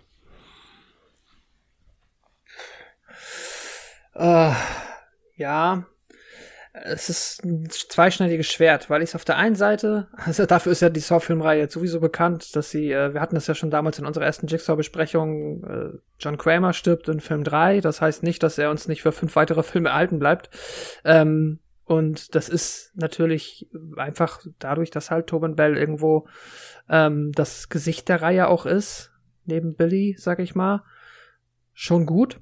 Also es ist äh, nicht das Blödeste, was man machen kann, quasi einen Grund zu finden, ihn halt immer wieder zu zeigen, ihm immer wieder auch neue, ähm, ja, quasi in neue Situationen aus der Vergangenheit zu stecken. Da ist das dann ja auch im vierten Teil, da kann man dann ja auch auf die Flashbacks sinnvoll zurückgreifen, die sich ja eh schon durch die vorigen drei Filme größtenteils gezogen haben. Also warum nicht? Ähm, großartig interessant. Kommt dann immer explizit darauf an, was passiert, also bedingt. Wenn es natürlich dann darum geht, wer am Ende der Komplize sein könnte, ist das schon irgendwie spannend. Das ist ja schon auch der Aufhänger des Films, wo der einen damit halt irgendwo locken möchte. Hm, also ich sag mal so, geht so. Grundsätzlich sind ja die Filme alle irgendwie gut dabei, immer ein bisschen was in der Vergangenheit zu ändern und teilweise auch mal sich, das wollte ich, glaube ich, eigentlich schon im zweiten erwähnt haben, sich da mal noch ein bisschen quasi rückwirkend zu reparieren, wenn quasi so im Anschluss irgendwie ähm, noch mal Fragen aufkommen. Jetzt, zum Beispiel im zweiten ähm, sehen wir dann in einem Flashback, wo das mit Amanda der Twist offenbart wird, noch mal das ähm, John Kramer sich zum Beispiel vorher noch so Tabletten gegeben hat, die seinen Puls reduzieren, bevor er sich dann da halt auf den Boden gelegt hat. Und ähm, ja, dahingehend sind die Filme generell ja alle ein bisschen unterwegs in der Vergangenheit, einfach mal ein bisschen rumzuwühlen, ein bisschen was zu drehen, hier und da mal vielleicht auch einfach mal so ein Redcon zu setzen, also irgendwas einfach nicht gemacht, ähm, also quasi einfach irgendwas rückgängig zu machen, was dem natürlich dann aber, finde ich, schon trotzdem ab einem gewissen Punkt auch ja, negativ anhaftet, weil es halt irgendwann auch nervt und man halt auch immer nicht mehr weiß, was man glauben soll. Und ich dann auch so nach Sophia das Gefühl habe, oh, muss ich jetzt, also, wie viele Filme muss ich noch gucken, bis ich den vierten verstanden habe? Also wie viele Filme braucht ihr, um mir den quasi rückwirkend zu erklären? Das ist halt schon nervig. Und naja, das ist halt auch generell so ein Thema. Ich verstehe nicht, warum das so quasi zum zweiten Selling Point von den Saw-Filmen geworden ist. Ich weiß nicht, ob ihr dazu eine Meinung habt. Ich finde halt die Fallen, die Idee von Jigsaw das ist doch eigentlich das, was die Leute interessiert hat, oder? Gab es irgendjemanden, der danach gerufen hat, macht die Filme unnötig komplizierter und erklärt mir mehr aus der Vergangenheit? Das habe ich nie so richtig nachvollzogen. Ja, ja ich habe ich hab so ein ja, bisschen, das halt, sorry, wenn ich vorgreife, aber, aber darauf habe ich direkt halt so eine Antwort, wie ich es empfunden habe. Ich habe immer das Gefühl, halt, sie haben dann in den, in den, in den Nachfolgern, sie wollten immer noch mal diesen Impact des Endes vom ersten toppen. Nur das ja. Problem ist einfach, dass das erst der erste halt wirklich einfach ikonisch war, weil der aus dem Nichts kam. Aber jetzt beim, also spätestens beim vierten Teil, ähm, da war ja schon diese Erwartungshaltung aufs Ende, da muss ja jetzt irgendwas krasses passieren, mich voll abfacken. Also irgendwie mein Facken. Und dabei haben sie, sind sie, glaube ich, einfach nur über sich selber gestolpert, weil irgendwann, du kannst dir halt nichts mehr aus dem, aus dem Hintern ziehen. Also beziehungsweise doch, kannst du, sieht man ja. Aber halt, äh, sie, sie haben einfach, sie haben einfach aus den Augen verloren, um was es geht, so ein bisschen. Ähm, in dieser, in dieser, in diesem Wahn halt, dieses Ende immer wieder toppen zu müssen, so weißt du, von der von der Twistigkeit her. Mhm. Aber wie du gerade sagst, ne, also irgendwann ist halt durch, irgendwann ist, ist, ist durch. Also wenn dir wenn dir kein einfacher Twist einfällt, der der kurz aber smart ist, dann lass es halt einfach so. Aber hier hat man einfach versucht wirklich immer weiter sich da zu überschlagen und immer noch einen draufzusetzen, aber das kann bei Twists halt nur nach hinten losgehen. Ja, vor allem das ist genau der Punkt, den du sagst. Der erste Twist im ersten Teil, der funktioniert halt, weil er total simpel ist. Es ist halt einfach die Leiche im Raum, die die ganze Zeit da war, steht auf. Ohne irgendwie, dass man da irgendwie, das versteht man. Und ist der Killer. und ist der Killer. Und das versteht man, ohne vorher irgendwie äh, 30 Minuten noch Exposition in Flashbacks zu bekommen. Und das mhm. klappt bei allen anderen Teilen nicht. Und ich glaube, das ist einfach der Unterschied, ja. Aber sie wollen es immer wieder versuchen. Sie müssen es auch versuchen, weil ich meine, das Ding, die Dinger spielen halt 150, 160 Millionen ein. Das ist teilweise eben in dem Fall hier noch das irgendwie geführt 15, 16-fache des Produktionsbudgets. Sie müssen ja irgendwas machen. Und äh, ja, scheinbar dachten ja. sie, dass es so funktioniert, ja. Aber hat's ja auch. Ich hatte halt. Für die, also ja, für die, für ich die hatte halt aber immer das funktioniert. Hm, ja. Ich hatte halt immer das Gefühl, die Leute rennen da nicht wegen dem Twist rein. Ich hatte immer das Gefühl, die Leute, also dieser Mainstream-Erfolg, der wird den einfach nur, weil jetzt gerade alle quasi so auf dem, das ist so krass, ey, das ist ein neuer Saw, das ist quasi wie so ein Running Gag, lass mal reingehen und gucken, was für fünf heftige ja, Fallen da jetzt Leute das ist, glaube ich. Ja, das, das, das ist ja auch so. Also das war, glaube ich, die Warnung der Öffentlichkeit, aber ich glaube, hab das Gefühl, die Drehbuchautoren dachten halt echt immer, wir, wir müssen hier immer noch einen Twisty Mindfuck nach dem, also wir müssen halt das Ganze so krass verschachteln, damit alle nachher denken, oh mein Gott, der zehnte Teil war eigentlich schon geplant, als der erste kam. So, ich glaube, das war, das war die Denke beim Schreiben, mhm. aber eigentlich die Wahrnehmung in der Öffentlichkeit war genau das, was du sagst. Reinrennen, Gore, ein bisschen schockieren lassen. Was, was, was wird jetzt hier aus dem, aus dem Hut gezaubert für absurde Blatt, Blattfest-Sachen? Und dann ist durch so. Genau. Bin ich halt auch der Meinung. Ich glaube, da hat man so quasi am Publikum vorbeigeschrieben, so ein bisschen. Ja, wie, wie, gesagt, spätestens als sie jetzt hier Eric Matthews wieder lebendig gemacht haben, ähm, da war es war es dann halt auch vorbei. Also, sorry, da war dann erzählerisch null Fundament mehr hinter. Das heißt ja automatisch, das ist für mich immer dieses Dummverkaufen vom Zuschauer, ähm, dass ähm, Sachen einfach, auf die der Zuschauer selber nicht kommen kann oder die schon als bestätigt eigentlich gelten, dann einfach wieder absurdum geführt werden oder aufgelöst werden. Sowas hasse ich. Wenn der Zuschauer selber nicht auf ja, die Sachen kommen kann, dann ist es für mich ein schlechtes Drehbuch. Und das hier mit Eric Matthews ist halt einfach an Lächerlichkeit nicht zu überbieten. Weißt du, woran, weißt du, woran ja, ich schon allein schon ausmachen kann, dass, dass, dass, dass Saw 4 von der Story her ein schlechter Film ist? Ja, weißt du, also ist natürlich jetzt ist ein, vielleicht ein kleiner Hottake oder also es ist irgendwie ein, dass du trotz Pascals Inhaltsangabe auch schon wieder alles vergessen hast. Das sowieso, das sowieso. Ähm, das unterstützt nur das, was ich jetzt sagen werde. Ähm, ist natürlich einfach, also ist vielleicht auch eher ein Gag, was ich jetzt sage, aber vielleicht steht auch eine Funken Wahrheit drin. Ich äh, bin gespannt, was ihr sagt. Ich sehe das allein daran, wenn ein Horrorfilm bei Letterboxd so eine lange Inhaltsangabe hat, dass ich schon auf diesen More-Button klicken muss, damit sie sich ausklappt. Dann ist die Wahrscheinlichkeit, dass der Film ein kompletter Clusterfuck ist, liegt über 90 Prozent.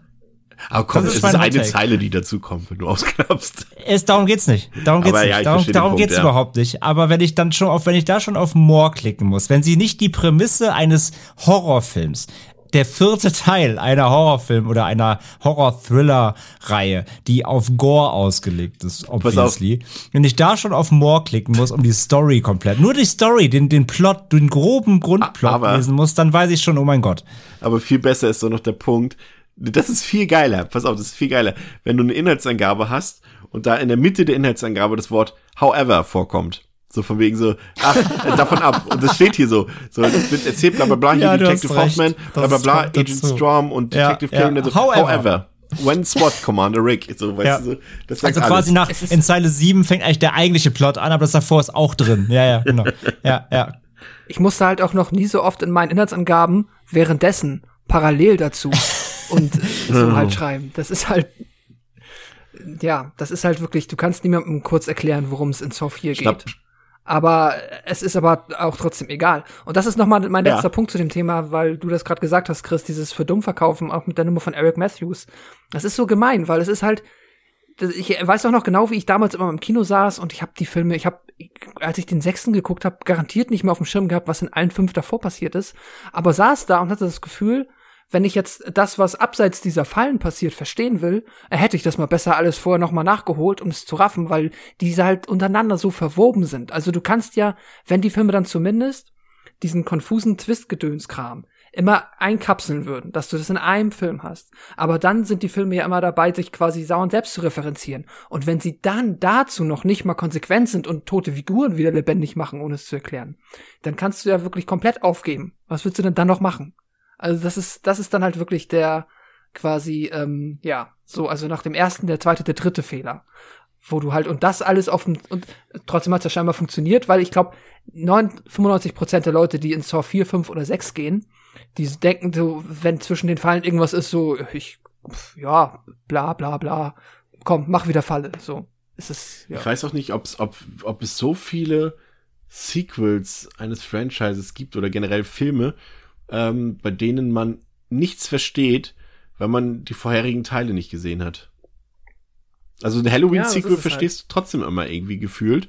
Musst also quasi nie ein Vorwissen haben und zu anderen, also ich überlege gerade, ob mir jetzt irgendwie, gut, Matrix zum Beispiel, zum Beispiel, da sollte man schon, wenn man Teil 2 oder Teil 3 sieht, die Vorgänger kennen, aber, aber so wirklich viele, ähm, es ist halt wirklich ein spannendes ja. Phänomen, weil ja eigentlich und gerade heutzutage wird ja so explizit darauf geachtet, dass du mit einer hohen Zahl auch in einem Filmtitel keine Zuschauer verschreckst, weil du willst halt nicht, dass irgendwie jetzt in Zur 7 keiner mehr rein oder in äh, keine Ahnung, äh, Superheldenfilm 7 keiner mehr reingeht, weil die Leute Angst haben, oh, ich habe aber 1 bis 6 nicht gesehen, ich kann ihn ja. nicht verstehen. Und hier wäre es tatsächlich so. Und trotzdem war es erfolgreich. Ja, deswegen haben ja die, glaube ich, die viel, viele der Fast and Furious Teile ja auch immer im Originaltitel eigentlich einen anderen Namen, damit man nicht immer diese Zahlen so irgendwie mhm. im Sinn hat. Ich glaube, der nächste genau. ist ja auch wieder Fast and Furious, glaube ich, oder sehe ich jetzt Quatsch?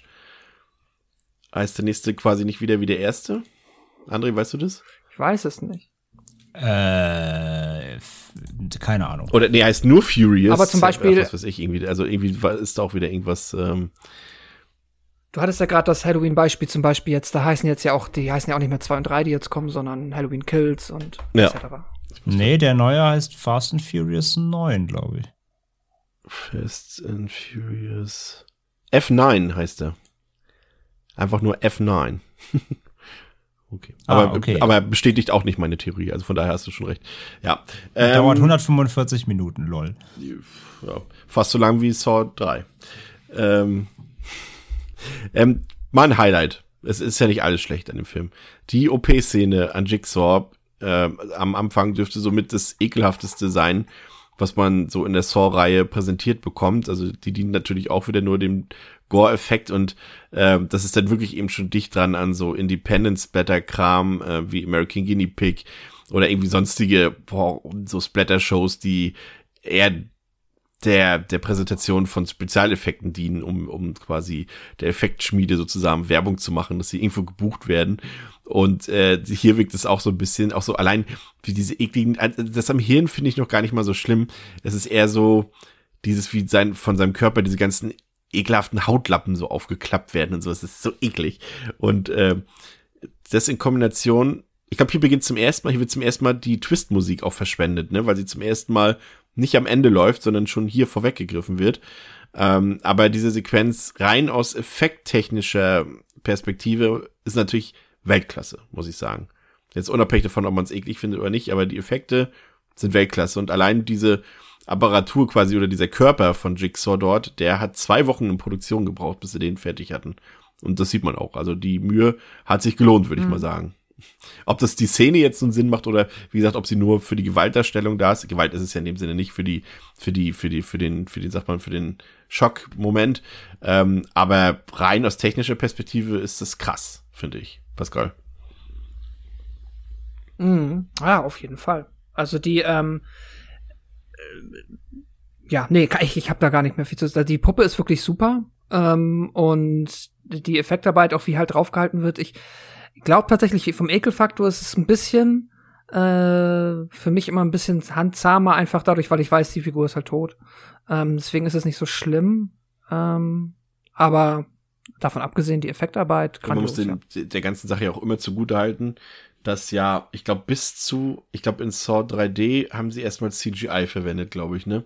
Aber bis dahin ist alles eigentlich größtenteils Echt? handgemacht.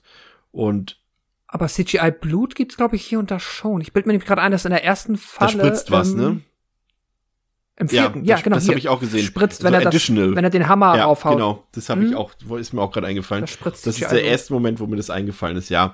Aber an sich, die Effekte sind ja alle praktisch, die sie dort verwenden. Und das äh, muss man der Reihe bei aller Mainstream-Lastigkeit, äh, die ja Einzug gehalten hat hier oder Popularität, dass sie das beibehalten haben. Das äh, kann man schon lohnen, äh, loben. Ähm, André, wie hat dir die, die OP gefallen? Ähm, die ist krass, ja. Also rein effekttechnisch. Also wirklich einfach fantastische Arbeit. So, wie, wie du sagst, dieses Gesicht da aufklappen, das sieht so gut aus. Also Hammer, praktische Effekte, sehr, sehr ähm, akkurat, glaube ich, auch einfach. Also wirklich, so sieht eine Anatomie halt aus. Also was Ziemlich, sie da ja. für Details halt haben, den Brustkopf aufschneiden, die Organe rausholen und so, die Organe auch nochmal aufschneiden und es ist, es ist halt echt krass eklig die ganze Szene kriegt so fast so auch so einen künstlerischen Aspekt durch diesen Farbfilter, weil ja, ja so alles so in leichtes weiß-grau getunkt ist. Nur halt natürlich das Blut ist dann sehr rot. Ähm, dadurch kriegt die ganze Szene irgendwie so einen seltsamen ästhetischen Anspruch und wirkt halt nicht so plump, sag ich mal. Ähm, das ist ganz interessant, wie sie damit spielen. Vielleicht ist das, war das auch sogar so ein kleiner Trick, um vielleicht die MPAA ein bisschen zu beruhigen, so. Ist das, ganz durchgegangen, so, die Szene auch tatsächlich? Ja, ja, genau. Dass das Ganze halt so ein bisschen entrückt wirkt und nicht so real, sondern eher, sag ich ja, so künstlerisch ähm, fast äh, anmutet. Aber ja, äh, muss mich viel darüber erzählen. Also ich finde jetzt, also die ist halt einfach krass gut gemacht, so, Punkt, ja. Ich, ich, ich finde es interessant, dass sie nicht den Schritt gemacht haben. Also ich hätte erwartet tatsächlich, dass dort klassische Musik läuft und nicht, nicht dieses, äh, dieses äh, Saw-Theme quasi, dieses Twist-Thema. Ähm, hätte ich interessant gefunden, aber das wäre schon fast geschärft gewesen, wenn dazu irgendwie zu dieser, zu dieser Autopsie klassische Musik läuft. Ähm, mhm. Gehen wir mal zu den Fallen über. Da ist ja schon, da geht's ja auch wieder richtig rund. Und da muss ich sagen, äh, sehe ich tatsächlich die Stärken dieses Films ähm, in der Gewaltdarstellung. Wen überrascht's? Ähm, die erste Szene, die erste Falle betrifft quasi zwei Personen, die an einer Apparatur befestigt sind. Einer von den beiden ist quasi äh, blind, beziehungsweise dem sind die Augen, was haben sie, was hat er mit seinen Augen gemacht? Sind die zugenäht oder sind die schon raus? Zugenäht, zugenäht, genau. Und bei der anderen Person ist der Mund zugenäht. Das heißt, sie können sich untereinander nicht verständigen, sind aber im selben Raum und ähm, versuchen irgendwie aus dieser Trap rauszukommen und äh, schlagen sich deshalb die Köpfe ein, sozusagen. Also äh, im Endeffekt läuft es darauf hinaus, dass am Ende der ähm, mit dem zugenähten Mund, den mit den zugenähten Augen, mit dem Hammer den Kopf einschlägt. Ähm, letztendlich wäre die Lösung gewesen, ich weiß gar nicht, wo war denn der, der Schlüssel an dem mit den zugenähten Augen, den sieht man ja, ne? war der an seinem Hinterkopf oder wo war das? Ja. Am Hinterkopf des Genau. anderen jeweils, ja. Genau, den hätte er sozusagen haben wollen, aber da der sich wehrt, hat das nicht so ganz geklappt. Aber wo war denn der andere Schlüssel für den quasi kurzzeitig Blinden? Ich vermute fast, die waren beide jeweils am Hinterkopf des anderen. Das hat man, ja glaube ich, so explizit ne? nicht gesehen. Ja, ja, deswegen, ich finde die Falle rein von der Idee super smart. Ja, mit der Idee halt, dass der, der den Schlüssel sehen kann, nicht drüber reden kann und der, der reden kann. ja, genau, der nicht halt der ganze sieht. Situation auch gar nicht erklären kann, ne, oder was sie, was Ja. sie absprechen können und so. Das ist eigentlich super clever, muss ich sagen. Das ist echt eine clevere Falle. Ja, deswegen habe ich der Idee 3,5 von 5 gegeben, aber der Umsetzung, weil es dann doch irgendwie banal aufgelöst wurde, halt mit stumpfer Gewalt, logischerweise in dem Fall, aber mit Gewalt, die nicht der Falle sozusagen angehörig war, ähm, habe ich dann nur 2 von 5 gegeben. Pascal. Ich bin jetzt bei 3, komm- 3 von 5. Ich finde es auch, du hast recht, es ist halt ein bisschen schade, wie es aufgelöst wird, beziehungsweise, ja, die spielen halt eigentlich um die Falle drum herum, aber die Idee ist halt clever. Ähm, ja, André? 3 von 5. Vier von fünf. Ich finde die, ich bin, ich bin so froh, um so mal so eine clevere Falle nach dem ganzen stumpfen Bullshit der letzten zwei Teile. Ist äh, super. Vier von fünf. Da will ich jetzt ein bisschen mehr hören. Was soll ich denn sagen? Haben doch, oh, haben- Also wenn doch- sich haben deine, Einschätzung so wir haben doch, eklatant von wir haben doch gerade schon darüber gesprochen, warum. Und ich habe es auch schon gesagt. Die, ich ich finde sie einfach unfassbar smart. Einfach die, aber die sie- Falle an sich, aber auch die Auflösung? Oder nur die Falle an sich?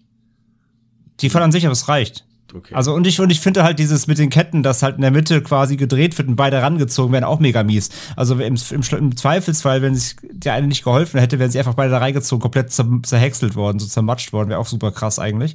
Naja, dass es so auflöst, dass, dass er halt diesen Hammer in die Finger kriegt und ihm dann da den Kopf einhämmert, auch wenn es jetzt nicht super krass aussieht, aber trotzdem auch sehr brachial und äh, nee, gefällt mir sehr gut. Guter Punkt. Äh, Nehmen wir mal an, sie hätten sich beide nicht gewehrt und sie wären dort rangezogen worden.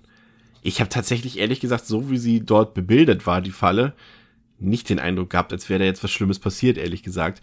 Weil da war ja kein, kein Loch oder irgendwas, wo sie hätten reingezogen werden können. Da war ja nur so ein, so ein kleiner, ich hatte eine kleine Einbuchtung und die wäre spätestens bei einem- Klumpen körperlichem Fleisch oder wäre die verstopft gewesen, da wäre eigentlich nichts mehr passiert irgendwie. Also ich habe das nicht ganz das- verstanden. Natürlich, das ist halt, das, das zieht ja immer weiter. Die werden einfach totgequetscht worden. Wovon? Ja, zwischen dem Metall da einfach. Das, das, das, Ja, aber, das, ja, das wäre da doch verstopft so irgendwann. Spätestens wenn dann. ja, aber bis dahin bist du tot. Nee. Doch. Ich finde, die Fall ist nicht zu Ende gedacht. Tut mir leid. Ja, wir bauen ihn mal nach und probieren das einfach aus. Uiuiui. Mythbusters. Ja, Myth, Alter, Myth, haben Mythbusters mal die Saw-Fallen nachgetestet, ob man die bauen kann? Was machen wir das? Devils and Demons Sawbusters. Äh, Oh, das war fast so eine gute Anspielung an Jigsaw. Jigsaw-Busters. Sawbusters. Jedenfalls bin ich überzeugt davon, es wäre sehr eklig geworden. Vier von fünf. Oh, jetzt. Ja. die nächste Fall, also es ist ja nochmal, um es nochmal kurz in die Handlung einzuflechten, das ist ja dann, dass äh, hier, oh Gott, welchen Rang hat er denn nun wieder? Rick ist ein Detective? Nee, er ist ein Cop. Das sind alles Okay. Detectives. Außer die beiden Okay. Nations. Detective Rick äh, hat ja nun äh, 90 Minuten lang Zeit, um hier so ein paar äh, knifflige Rätsel zu lösen. Ähm, und das erste ähm, ist eine Verbrecherin, die, was hat die nochmal gemacht? Oh Gott. Wird es gesagt? Irgendwas Schlimmes. Nee. Diese, war, die, war die eine ich weiß es Mörderin? gar nicht mehr. Aber an dieser Stelle sei schon mal entschuldigt, es ist bereits gegen Mitternacht und äh, wir haben die Vier-Stunden-Marke fast erreicht, deswegen äh, sei uns ein bisschen verziehen. Ähm, auf jeden Fall, sie ist eine Verbrecherin und sie ist gefesselt und nur Detective Rick kann ihr helfen, denn eine Apparatur, ähm, also ihre Haare sind mit einer Apparatur verbunden, die diese Ja, ist Haare... sie, Entschuldigung, ist sie nicht Menschenhändlerin oder sowas? Prostitution. Nee, ich glaube, sie ist Prostituierte, oder? Nee, nee, sie- nee. Sie, sie gibt, sie, sie, sie ist so Menschenhändlerin. Sie gibt, glaube ich, Minderjährige und so an irgendwelche dubiosen Menschenbringer und so. Also ich glaube, sie ist so, Ah. weißt du, so, sie gibt, sie, sie äh, bringt, bringt andere dazu, irgendwo bei Leuten ins Auto zu steigen und sowas. Und ich glaube, sowas in die Richtung war das. Da gab es immer so Fotos, wo sie so an Autos steht und Leute ein, einsteigen lässt. Irgendwie sowas, glaube ich, war das. Ja. Also, sie hängt mit ihren Haaren an einer Apparatur befestigt, die ihre, die, die quasi ihre, ihre Haare immer weiter Richtung Maschine ziehen, von ihrem Kopf weg, so dass das Resultat letztendlich ein, ähm, eine Skalpierung wäre, sozusagen, also, dass irgendwann sich ihre Kopfhaut vom Schädel löst und äh, das gelingt der Falle auch fast. Ähm, also es wird schon mal im Ansatz äh, schon mal so ein bisschen, ja, quasi ihre Kopfhaut runtergerüttelt vom Kopf. Aber Detective Rick kann sie noch gerade so retten. Aber das tut meines Erachtens nichts zur Sache bei, dass diese Falle unfassbar grausam ist und auch sehr brutal und ich würde schon fast sagen spektakulär. Und ich tatsächlich in meiner Erinnerung tatsächlich auch ein Resultat am Ende äh, gesehen habe, aber das ist ja nicht der Fall, wie ich jetzt im Rewatch äh, wieder äh, feststellen musste. Aber trotzdem saubrutal, viereinhalb von fünf. Also die ist echt äh, krass, finde ich. Pascal. Ich finde es ja auch super. Ich frage mich die ganze Zeit immer, inwiefern das äh, wirklich so passieren würde, äh, weil oder ob nicht da tatsächlich zuerst das Genick brechen würde. Keine Ahnung. Aber ähm, ja, trotzdem von der Idee und von der Umsetzung äh, maximal grausam. Und ich habe der auch mal dreieinhalb von fünf gegeben. Ich finde, sie ist okay. Ich, ich, hab, ich ärgere mich, aber ich dachte die ganze Zeit, mein Gott, schneid ihr den Zopf durch, so, schneid ihr die Haare ab. Aber und er rennt da die ganze Zeit herum. Das hat mich so ein bisschen Ja, aber aufgeregt. er hat er doch Aber- versucht, aber äh, Jigsaw oder wer, nee, nicht Jigsaw, aber halt äh, hier, sag schon, der, vor, der, der das vorbereitet hat. Ähm, Ja. Er hat ja alle, alle Messer und sowas entfernt. Alle Schubladen der Küche sind leer. Liegt, da liegen auch sogar Zettel drin, wo drauf steht von wegen so, äh, nö, Stimmt. gibt's nicht. Das hat, das hat er ja versucht. Die Idee war da, aber er hat alles wegge weggenommen, was, was dafür. Also, äh, und, und es gibt nur ein Messer und das weiß ja nur sie, wo es ist, nämlich unterm Fernseher. Weil das kommt ja dann danach raus, dass sie ja eigentlich auch Teil vom Game war. Aber das weiß er ja nicht, dass darunter ein Messer klebt. Jetzt hätte er das nehmen können. Genau, Stimmt. ja, das ist das, den Teil habe ich jetzt bewusst ausgelassen, weil er nicht mehr zur Falle gehört. Aber ja, das ist nämlich natürlich noch das Fiese an der Sache, dass sie natürlich instruiert ist, was passiert und wie sie äh, quasi Rick umbringen sollte in dem Fall. Ja, auch eigentlich äh, ganz smart. Wie gesagt, alles, was mit den Fallen so zu tun hat, das fand ich eigentlich ganz gelungen. Aber ähm, ja, die nächste äh, Sache ist dann. Soll ich auch noch bewerten oder nicht? Ja, du mach. oh. Chris ist nur noch am Rushen hier, äh, wie, wie auf csgo.de Dust. Ähm, ich gebe 3,5. Die ist schon echt ganz schön fies, wenn man die Auflösung nicht dazu zählt, weil ich finde es so dumm, dass äh, ihm wieder gesagt wird, so, äh, sie ist eine Verbrecherin, befrei sie nicht, er tut es trotzdem und wird, dafür fast selber gekillt. Trottel. Aber die Falle selbst, jetzt mal runterge also runtergebrochen auf die Falle selbst, das ist schon echt mies, ja. Ähm, die nächste Falle äh, lockt äh, Detective Rick dann in wirklich tiefe Abgründe äh, der Menschlichkeit, oder es ist eigentlich schon keine Menschlichkeit mehr, denn diesmal bekommt es mit einem, ja, Fouilleur, stand in der Beschreibung, ist schon ein bisschen harmlos ausgedrückt, das ist tatsächlich ein, auch ein Serienvergewaltiger und ich glaube auch Mörder, wenn ich es richtig verstanden habe, oder zumindest äh, misshandelt er die Frauen so sehr bis, bis, bis zur Entstellung. Und ähm, den muss er nun quasi, äh, also Detective Rick bekommt die Aufgabe, quasi diese Falle sozusagen zu präparieren, die natürlich schon vorbereitet ist. Und dieser, äh, er zwingt quasi diesen Vergewaltiger in diese Apparatur hinein und der Typ selbst bekommt dann quasi so eine Art, ja, zwei Mini-Joysticks oder so Knöpfe halt an so Stäben. Und er muss sich entscheiden, ob er entweder, ähm, boah, alter Schwede, wie drückt man es aus, Zw äh, quasi so kleine Mini-Sensen in den Kopf gerammt bekommen will, die dafür sorgen, dass seine Augen äh, sozusagen äh, ausgestochen sind. Oder ob er mit einem anderen Knopf dafür sorgen will, dass sorgen soll, dass seine Gliedmaßen quasi aus seinem Körper gerissen werden. Ähm, und dafür hat er eben diese zwei Schalter sozusagen. Nee, Quatsch. Wie war das? Nee, pro Auge. Nee, Doch. nee, er hat einen Schalter fürs linke Auge und er hat einen Schalter fürs rechte Auge. Genau, aber er schafft es nur ein Auge und dann als Strafe, weil er es in der Zeit nicht schafft, sich Genau. beide Augen auszustechen, Ah. werden dann die Gliedmaßen abgerissen. Ja, und das, das, da- ich muss sagen, da habe ich ein bisschen gelacht, ehrlich gesagt, weil das echt äh, inszenatorisch echt bescheiden aussah. Also nicht von der Tricktechnik her, aber es sah einfach so, so plump aus, wie du dann in diesen, in so vier Einstellungen siehst, ja, hier fliegt sein Arm raus, hier fliegt sein Bein raus, hier ist sein anderes Bein und hier ist sein anderer Arm. So, das sah so blödsinnig aus. Aber an sich fand ich es trotzdem ziemlich heftig. Auch weil die Atmosphäre in dem Raum sehr krass war, weil natürlich auch überall die Bilder aufgehängt waren von den misshandelten Frauen und so. Das hatte schon, hatte schon ein bisschen Atmosphäre und Stimmung und war auch eine grausige Falle. Ähm, vier von fünf tatsächlich auch. Also ihr seht, ich finde den Film scheiße, aber die Fallen finde ich echt gut. Pascal. Äh, ja, die finde ich auch gut. Äh, ich mag auch das Konzept, dass er quasi Rick äh, hier zum ersten Mal gezwungen wird, quasi ihn in die Falle reinzubuxieren, einfach nur, damit es weitergeht. Hat mir auch gut gefallen und ähm, ja, auch von mir, vier von fünf. André, Ja, habt ihr eigentlich schon alles zu gesagt? Ach, ist gut, es klappt immer wieder.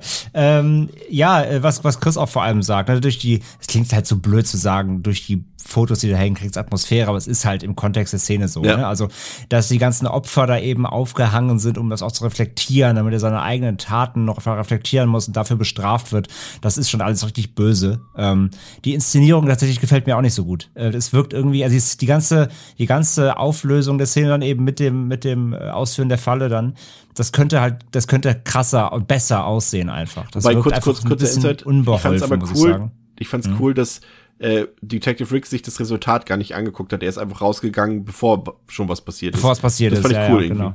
Ja, ja. Deswegen aber trotzdem, die, die Ausführung selbst wirkt so ein bisschen unbeholfen. Ich weiß auch nicht, was da los war. Ähm, hat nicht so den gleichen Qualitätsstandard, sag ich jetzt mal in Anführungszeichen, so sonst der Fallen. Ähm, aber trotzdem so gute drei von fünf, so trotzdem böses Ding, ja. Nächste Falle, das ist der dritte Test, den sich äh, Rick dann unterziehen muss. Oh, das ist auch wieder super kompliziert. Also man, man, muss schon sagen, also kompliziert wie das Storygeflecht ist, so kompliziert sind auch die Fallen mittlerweile aufgebaut. Also das ist ein Ehepaar. Äh, die hatten auch schon mal was mit, mit Detective Rick zu tun, aber es spielt in dem Fall jetzt erstmal keine Rolle. Ähm, das Rücken an Rücken hängt mit Metallstangen durchbohrt ist. Und das Problem ist, dass der Ehemann stirbt, sobald die Frau die Stäbe herauszieht, da die Stäbe bei dem Mann durch wichtige Blutgefäße gesteckt wurden. Bei ihr aber nicht. Und ähm, der Punkt ist der, dass, die, dass der Mann die Frau mehrfach auch misshandelt hat und geschlagen hat und so weiter, missbraucht hat.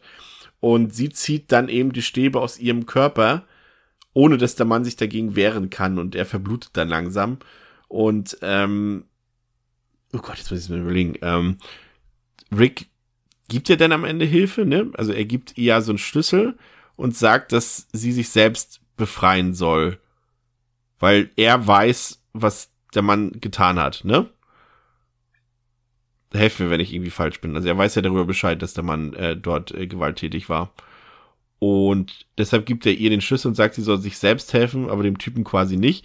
Und er verlässt dann aber auch das Szenario, genauso wie er es eben bei dem, bei dem angeketteten Typen gemacht hat, ähm, und löst dann irgendwie nur noch den Feueralarm aus. Sehe ich das richtig?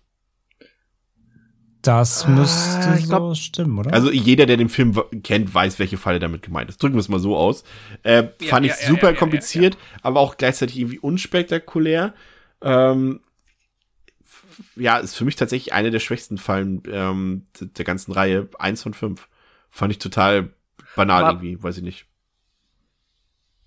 War das der Tatort, wo später dann noch die andere Polizistin verletzt wurde mit, der, mit dieser ähm mit diesem, ja, was ist das, eine Armbrust, die dann genau. ausgelöst wurde? Ist, äh, Müsste. Ist das?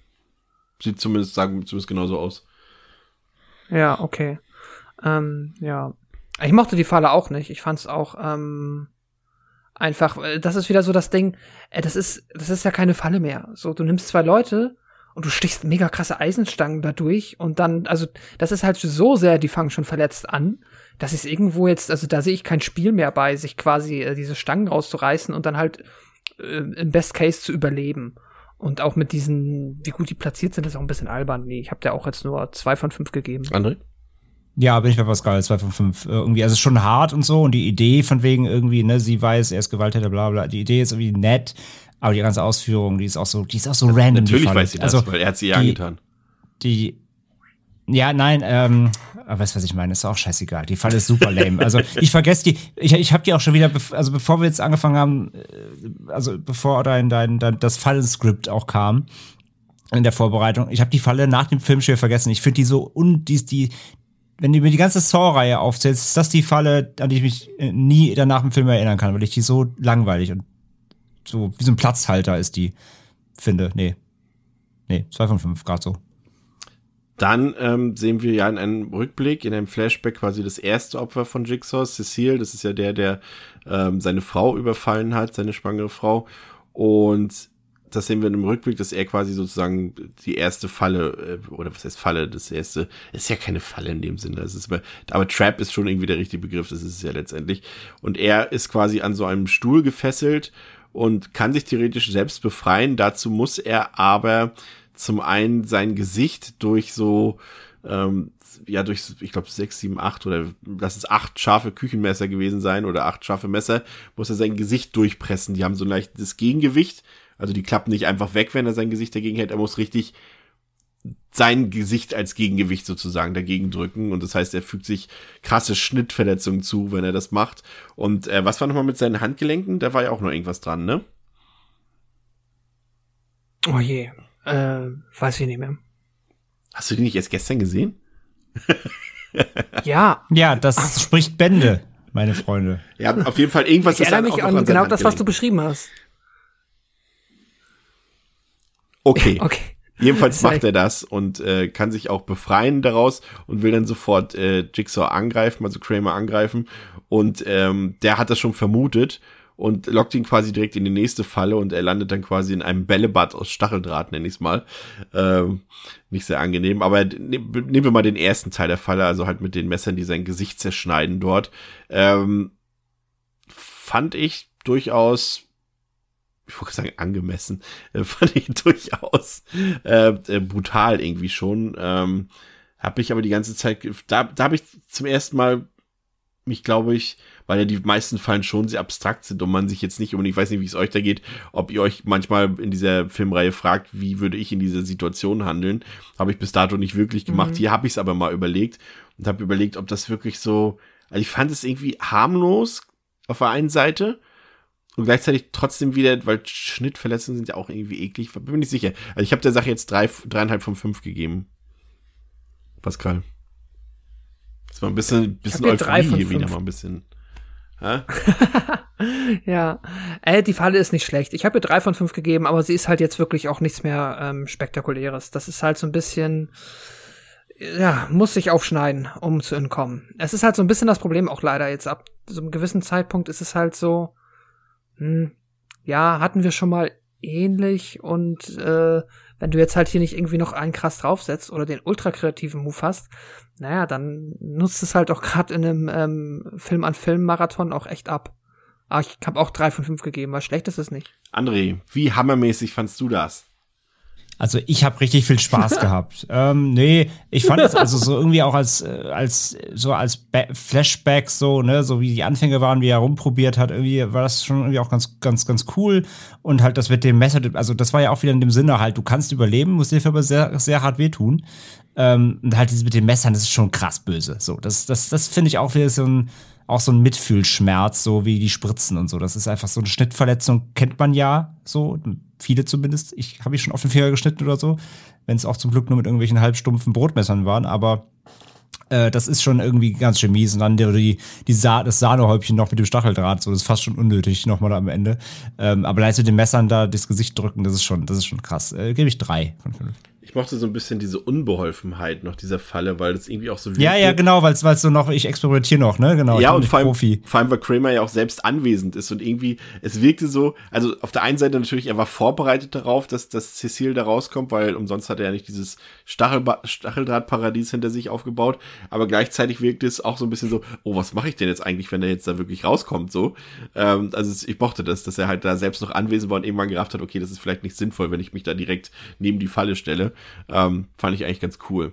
Und dann haben wir eben die große Hauptattraktion mit Detective Hoffman, der festgebunden ist, mit Eric Matthews, der ähm, an der Decke hängt quasi ähm, mit einem Seil um seinen Hals und, nee, mit der Kette um seinen Hals und gleichzeitig steht er auf einem Eisblock und wenn der Eisblock schmilzt, dann wird er erhängt und äh, dann ist da noch äh, meine, meine, die, die blödeste Figur im ganzen Film ist ja Art, ne? Also der ist ja auch super suspekt und unsympathisch. Ähm, und, und der kommt ja auch, ach, kann das noch jemand aufschlüsseln? Was, was war nochmal der, die, ja. ja, mach das bitte mal. Ähm, also der Witz ist, dass es halt die ganze Zeit während des Films soll man denken, dass Art, oder nicht die ganze Zeit, aber es ist auf jeden Fall so, man, wenn man sich diese Situation anguckt, ist halt Matthews und Hoffman sind gefesselt und Art ist halt, läuft halt draußen rum und wirkt halt so wie quasi, so ein bisschen wie Zapp im ersten. So, er ist halt so sein neuer Goon ist, der da einfach nur da ist, um sicherzustellen, dass die Falle so auslöst, wie sie auslösen soll. Aber das Ding ist, dass er ist ja auch ähm, einer der beiden gewesen aus der ersten Falle, ähm, der überlebt hat, ähm, der halt ehemalige Anwalt von ähm, von Kramer. Und ihm wurde danach ach, ganz abgedreht so ein schräges Gerät dann quasi in den ähm, an die Wirbelsäule rangeschraubt was er dann irgendwann liegt später, also was man dann später sieht. Und das ist halt auch einfach dahingehend damit verbunden, dass wenn halt, äh, ich habe es ja in meiner Zusammenfassung gesagt, wenn halt Rick zu früh kommt ähm, in diese Halle, dann stirbt er halt auch. Und ja, am Ende ist es dann halt Hoffmann, haben wir ja schon gesagt, der halt dann nicht stirbt. Ähm, ja, aber das ist halt das, was der Film einem da versucht, äh, so ranzutwisten. Dann aber diese Art, ich habe den auch nie so ganz gerafft. Der hatte ja auch irgendwie ganz viel mit der Frau zu tun und hatte auch eine ganz komische Frisur früher. Ach, ich habe es nicht verstanden. Art ist ja, komisch. Der sieht auch irgendwie so, also er sieht halt aus. Ich habe ja vorhin gesagt, okay, Detective Hoffman, der sieht schon suspekt aus, aber Art, also weiß ich auch nicht, ich kann das gar nicht zuordnen. Ich meine, er kann ja nichts für sein Gesicht, das will ich ja damit gar nicht sagen. Aber es ist so, Hm. Er sieht aus, er sieht nicht aus wie ein Mensch, er sieht aus wie eine Puppe, irgendwie sein Gesicht, also ich weiß auch nicht. Ich will gar nicht da in die Tiefe gehen, aber kannst du bitte noch mal kurz die Hauptfalle noch mal kurz äh, entschlüsseln? Also wie gesagt, Matthews steht ja auf dem Eisblock und wenn der Eisblock schmilzt, Mhm. dann wird er logischerweise erhängt. Was war jetzt noch mal die Kausalität für Hoffman? Also was der Zuschauer zunächst denkt, bis wir erfahren, dass wenn Rick es schafft, rechtzeitig innerhalb von 90 Minuten dahin zu kommen, dass alle drei sterben am Na, Ende. Hoffman, Hoffman sitzt halt auf dem Stuhl, auf einer Wippe und wenn das Eis Ja. schmilzt, fließt das Wasser zu Hoffman und der augenscheinlich hängt an einem Hochspannungsding und soll elektrisiert genau. werden. Ei, Ja. stimmt, stimmt, stimmt. Das denkt man, aber, aber hab eben das Elektroding ist halt fake. Ja, weil wir ja dann später erfahren und damit, nee, wir kommen noch nicht zum Twist. Na doch, wir tauschen mal kurz die, die, die Sympathen und Unsympathen der Woche und gehen in den Twist über. Ähm, ey, das ist auch so kompliziert. Es nervt auch gerade ein bisschen, muss ich ehrlich gesagt sagen. Das ist jetzt nicht so als, also, mein Gott. Aber, habt ihr, aber hast du jetzt überhaupt schon gesagt, wie, wie du die Falle bewertest? Ach so, äh, Weil da waren wir eigentlich mal dran. Weiß ich nicht, ich fand, ich fand es cool, wie, wie, also sie geht ja, sie löst ja aus und, und sie, äh, da sind ja diese Eis, kommen auf einmal zwei Eisblöcke, die den Kopf zermalmen oder den ganzen Körper zermalmen von Nee, den Eric. Matthews. Hat sich echt gelohnt, den Schauspieler nochmal zurückzuholen, den Donnie Wahlberg. ähm, das fand ich cool, aber auch nur für den Shock Value. Ähm, an sich habe ich die Falle ja gar nicht verstanden, wie du eben gemerkt hast, deswegen habe ich sie nicht Ja, bewertet. ich Jetzt- verstehe. Jetzt im Nachhinein, also für die Eisblöcke würde ich, würde ich dreieinhalb von fünf geben. Echt krass, ich gebe nur zwei. Aber fandest du es nicht cool, wie die Eisblöcke? Da, äh, doch, die, für die Eisblöcke gibt es zwei, aber der Rest war alles komplett lame. Aber das verbinde ich halt mit dem Ende, weil das ganze Ende lame ist. also pro Eisblock einen Punkt. Pro Eisblock ein Punkt, ja. Pascal? Ich gebe dir auch zweieinhalb. Ich finde, ja, die Eisblöcke sind cool, aber es ist so ein, es ist so ein konfuser Quatsch. Oh. Ich, ich, ich hab's nicht gerafft auch. Warum ist er denn? Sechs Monate haben sie ihm am Leben gehalten, um ihn auf diesen Eisblock Damit zu der. Kopf zermatscht wird. Und dann machen, Und damit, er noch, ja. damit er noch, hätten damit er ja noch einen. Hobo-Bart kriegen kann. Ich, ich glaube, ich habe das, als, als wäre Rick da nicht, als wäre er da nicht hingelaufen, wenn es nur Hoffman gewesen wäre, weißt du? ich glaube, ich Ah. habe das ja noch nie im Podcast hier bei uns gesagt, nicht mal bei Bronkturn damals, aber ich glaube, ich könnte echt gerade ein Bier vertragen. Oh Mann, ey. So, also der Twist. Agent Storm kommt, also du hast es ja eigentlich schon erzählt, den Twist von. Wir können es ja nochmal kurz sagen. Das ist einmal der Twist, Ja. dass Agent Storm dort in der Werkstatt ankommt und feststellt und, und Jeff ja erschießt aus Teil 3. Ähm, Dann, jetzt muss ich überlegen, was ist noch? Das, genau, das, äh, das Detective Hoffman ähm, involviert ist quasi in die ganze Sache ähm, und quasi der Handlanger ist. Ja, und können wir kurz drüber reden schon mal, dass er dann auch halt so super cool, nämlich wie im ersten Teil der Jigsaw, zur Tür geht und dann sagt so Game Over und geht, aber lässt die Tür offen. Ja. Ja, Sicher? Macht dich nein. nicht zu? Zu, äh, wir reden jetzt über Rick, ne? Wir reden jetzt nicht über, über, dies, über, über Storm. Storm wird ja in dem Du OP-Raum du eingeschlossen. meinst jetzt Hoffman und nicht Rick. Ja. Was sag ich mit Rick? Nein, Rick liegt ja dann auf dem Boden. Der wird ja verletzt, als er reinkommt. Ja, genau. Nee, Erstmal erschießt Rick doch Das stimmt Art. ja auch, ne? soweit ich weiß. Ja, aber Rick wird ja bei, dabei auch verletzt. Weil er ja Rick wird von Matthews Genau. Genau. angeschossen. Genau, so. Und da liegt Rick, alle sind jetzt tot in dem Raum, nur halt Rick nicht, liegt auf dem Boden. Und äh, Hoffman steht auf, geht halt zur Tür und macht den Jigsaw-Move und sagt Game Over, alles super dramatic, die, das Theme spielt und Ah, ja, geht ja. einfach, lässt aber die Tür offen. Das heißt, äh, war er sich so sicher, dass Rick so tödlich verletzt ist, dass er auf jeden Fall sterben wird, weil sonst könnte er einfach abhauen. Wird Er, nie aufgelöst. naja, er geht ja in das Zimmer, wo, wo, wo der tote Jigsaw liegt. Nein! Da geht Storm, Äh, da geht, äh, da geht Storm rein. Du verwechselst gerade. Es gibt zwei Enden quasi. Haben wir denselben Film geguckt? Hoffman geht erst aus dem Raum. Ja, offensichtlich nicht. Hoffman geht, Also, Hoffman geht erst aus dem Raum genau, raus. Hoffman geht erst aus dem, aus Art, dem, Hoffman, Matthews genau, aus dem. Eisblockraum raus. Ja, Da Game sagt Over. er, da sagt er Game Over, lässt Rick liegen und geht einfach, macht aber die Tür nicht zu. Oder macht halt gar nichts. Die Tür ist ja eh kaputt, die hat da eingetreten. So. Und geht halt einfach. Das wird gar nicht aufgelöst, was mit Rick passiert. Das schon mal an der Stelle. Ja, aber dann geht er doch in den Raum. Dann direkt. geht er weiter und geht dann zu dem OP-Raum aus Teil 3, in dem mittlerweile Storm ist und das ganze Ende aus Teil 3 passiert ist. Genau. Aber das ist doch nur ein Raum weiter.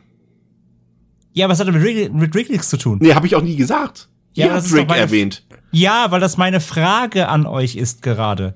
Das mache ich gerade auf als Thema. Rick wird nicht aufgelöst. Was mit dem passiert? Nee. Ja.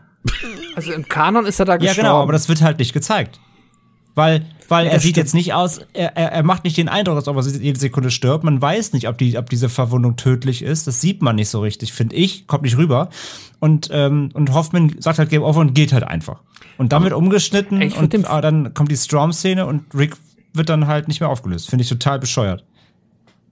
Ich würde das der, den Machern durchaus zutrauen, dass sie sich gedacht haben. Vielleicht warte, bringen wir ihn noch bevor mal uns wieder. Aber das ganz ehrlich, vielleicht haben sie es auch einfach nur nicht Ja. gezeigt. Ich meine, du siehst ja dann, wie er die Tür zumacht und Storm einsperrt in dem Raum mit. wo Genau. Rick so ist. Und vielleicht ist, haben sie dann, kann man dann einfach davon ausgehen, dass er die, die andere Tür dann auch noch zugemacht hat. Nur Da ist keine Tür mehr. Da ist einfach nur eine eingetretene Tür, die der, äh, die der Riggs aufgebrochen hat. Da ist nur so eine Holztür mit Glas. Da kannst du keinen einschließen. Er wird sich schon noch darum gekümmert haben, um den Tatort. Ja, okay, du, du hast ganz schön viel Hoffnung in so einen schlechten Naja, Film. er hat's ja auch, wir erfahren ja auch jetzt, was mit dem Brief passiert ist. Denn wir sehen, dass äh, Detective Matthews nämlich den Brief aus Saw 3 an Amanda in den Schreibtisch gelegt hat. Und dass er auch derjenige war, der Matthews? Detective äh, Matthews die ganze Zeit gefangen gehalten hat. Und in die Falle gebracht hat. Nee, Jetzt hast du dich versprochen. Du wolltest sagen, Hoffman hat den Hoffman, Brief da. was hab ich Matthews gesagt? Matthews hast du gesagt. Matthews. Das sind doch dieselben Personen, mein Gott. Ja, Hoffman natürlich. Weil Hoffman hat ja auch Detective. Matthews gefangen gehalten und in die Falle gebracht dort. Eieieiei. Genau, weil Amanda ihn nie getötet Genau. hat. Und am Ende sehen wir noch die, das vom Anfang von Autopsie, wie er das Tonband abspielt und dann äh, darauf hingewiesen wird, dass er selbst noch gar nicht getestet wurde. Denn die Spiele haben ja erst begonnen. Und jetzt möchte ich noch was wissen. Ja. Und ich weiß immer noch nicht, ob ich zu dumm bin, ob ich einen krassen Denkfehler habe oder ob das ebenfalls keinen Sinn macht. Aber das, das habe ich mich, glaube ich, damals schon gefragt, frage ich mich heute immer noch. Und ich habe es, glaube ich, mal nachgelesen, aber wieder vergessen. Wie kann es denn eigentlich sein und wie ist das zeitlich gesehen, wenn Hoffman am Ende des Films Storm in dem OP-Raum einschließt? Wie kann es dann sein, dass Jigsaws Leiche am Anfang vom Film obduziert wird? Hilft mir. Äh, Das, also die, äh, das, die Leiche, die obduziert wird, der Anfang, der ist nicht am Anfang. Das passiert das passiert später. dann später. Okay, ja. Genau. Das heißt, irgendwas muss dazwischen quasi Ja. passieren. Ich, es ist auch ein bisschen dämlich. Ich weiß auch nicht, ob die jetzt quasi einfach warten, so wir schließen Storm so lange da ein, bis er verhungert. und dann hole ich die Leiche Ja, von Jigsaw raus. Jigsaw genau. raus. Und ich bin mir auch nicht mehr sicher, das werden wir dann in der nächsten Folge erfahren, ob das in Folge 5 auf, in, in, in Film, Film 5 irgendwie aufgelöst wird. Ich weiß es alles nicht mehr. Ich Ey, weiß es uns, auch uns wird so viel Hass gespannt. begegnen nach Release dieser Folge. Wenn Das die ist, mir ganzen- voll, wenn- das ist mir vollkommen egal. wenn die ganzen Saw-Expertinnen und Experten kommen und uns äh, hier die heiligen Grele des Torture-Porn erklären. Darauf freuen wir uns Aber ich schon. will den, Men also ich will, ich, ich finde es vollkommen legitim, dass es richtig Die Hard Saw-Fans gibt, weil, mein Gott, für jedem äh, Tierchen sein Pläsierchen, aber ich will den Menschen sehen, der sich ohne Ironie hinstellt und sagt, dass das alles 100% vom ersten bis Jigsaw bis 2017 Sinn ergibt und dass sich da jemand was Großes bei gedacht hat Und und dass alles da keine Fehler bei waterproof sind. ist. ich Ja. gerade sagen, das ist alles von der Ja, Kunstfreiheit das, wenn du gedeckt. den aber- findest, ja, nee, also den, ich glaube, den gibt's nicht. Ich glaube, das weiß auch, ich hoffe, das weiß jeder Die Hard. Äh, Jedenfalls, dass falls da ihr Anmerkungen dazu habt, andre at podriders.de ist die Adresse dafür. so, es Wow. verbleibt natürlich noch ähm, die, die, die Rollenverteilung der Woche, der Unsympath der Woche. Für mich ganz klar Detective Hoffman. Gibt es andere Meinungen? Ja, ich finde Rick auch krass nervig, weil der auch so, der verhält sich fast so dämlich wie Jeff irgendwie während diesen ganzen Tests. Geht mir auf den Zünder. Und Jill. Jill ist auch super nervig. Oh ja. es tut mir leid um ihr Flashback und was sie durchgemacht hat, sorry. Aber wie sie in diesem, ge- wie sie in diesem Verhör reagiert, ja, okay, sie wird da auch ganz schön irgendwie ähm, verdächtig und so, ja. Aber ich finde sie irgendwie krass unsympathisch. Ja, was aber auch so ein bisschen an, an Betsy Russells äh, Performance äh, liegt, finde ich. Also äh, ist jetzt auch keine Schauspielerin, die das so performt, dass ich da irgendwie jetzt mega Sympathie trägt. Ja, ja, genau, ja. Äh, Pascal, wie sieht's bei dir aus? Ja, auch Detective Hoffman. Rick finde ich noch, der soll zumindest irgendwie suggeriert werden, dass der das Herz im rechten Fleck hat. Der gibt ja noch diesen Flashback, wo er auch dann den Mann, der offensichtlich seine Tochter misshandelt, verprügelt. Ähm, was dann ja auch wieder irgendwie mit dieser Anwaltsgeschichte Ey, das ist zu tun hat. Das habe ich nicht ganz verstanden. Wack, diese Geschichte da. In dem, in dem, bei dem Ja. Verhör da und, und wie der den, den noch verprügelt, den Typen. Oh. Und dann kommt ja der Anwalt und dann der andere. Ist das nicht sogar Hoffman, der ihn Ja, ja, Schutz klar. nimmt? Und, Und, sagt und, so, ich, und der Anwalt ist doch ich auch sag Art, quasi ne? für dich aus. Ja. Genau. Ja, ja, der ja. Anwalt ist Art, genau. Ist auch hat auch eine gute Ja, Karriere hingelegt. Von da zum.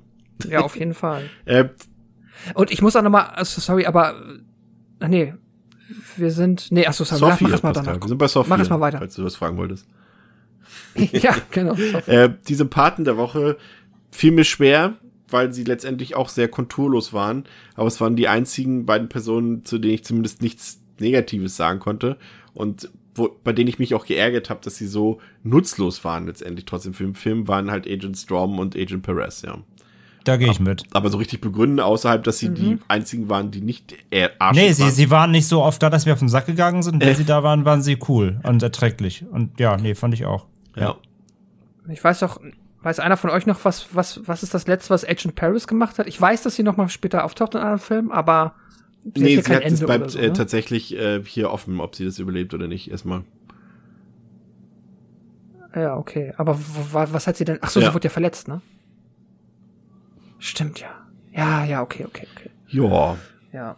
Na, was ich, was ich eben noch sagen wollte, was mich ähm, auch unfassbar aufregt, ist jetzt, ich meine, wir hatten das ja schon bei Jeff gesagt, im dritten Teil. So ist es ein bisschen an den Hahn herbeigezogen, dem, dem Mann, der seinen Sohn verloren hat und der sich jetzt schlecht um seine Tochter kümmert, äh, irgendwie in so einen, so einen Scheiß reinzuziehen. Aber was ist denn jetzt mit Rick los? Warum wird denn jetzt der Polizist, der sich zu sehr um, um andere kümmert und nicht um sich selbst, quasi äh, da jetzt zum Mörder gemacht? Also ich finde hier nochmal die Motivation von Kramer, den da reinzuziehen, oder von meinetwegen den Hoffman, ist äh, noch zehnmal mehr an den Haaren herbeigezogen als bei Jeff im dritten. Also das habe ich überhaupt nicht verstanden. Und ihn dann noch zu bestrafen dafür, dass er sich Mühe gibt.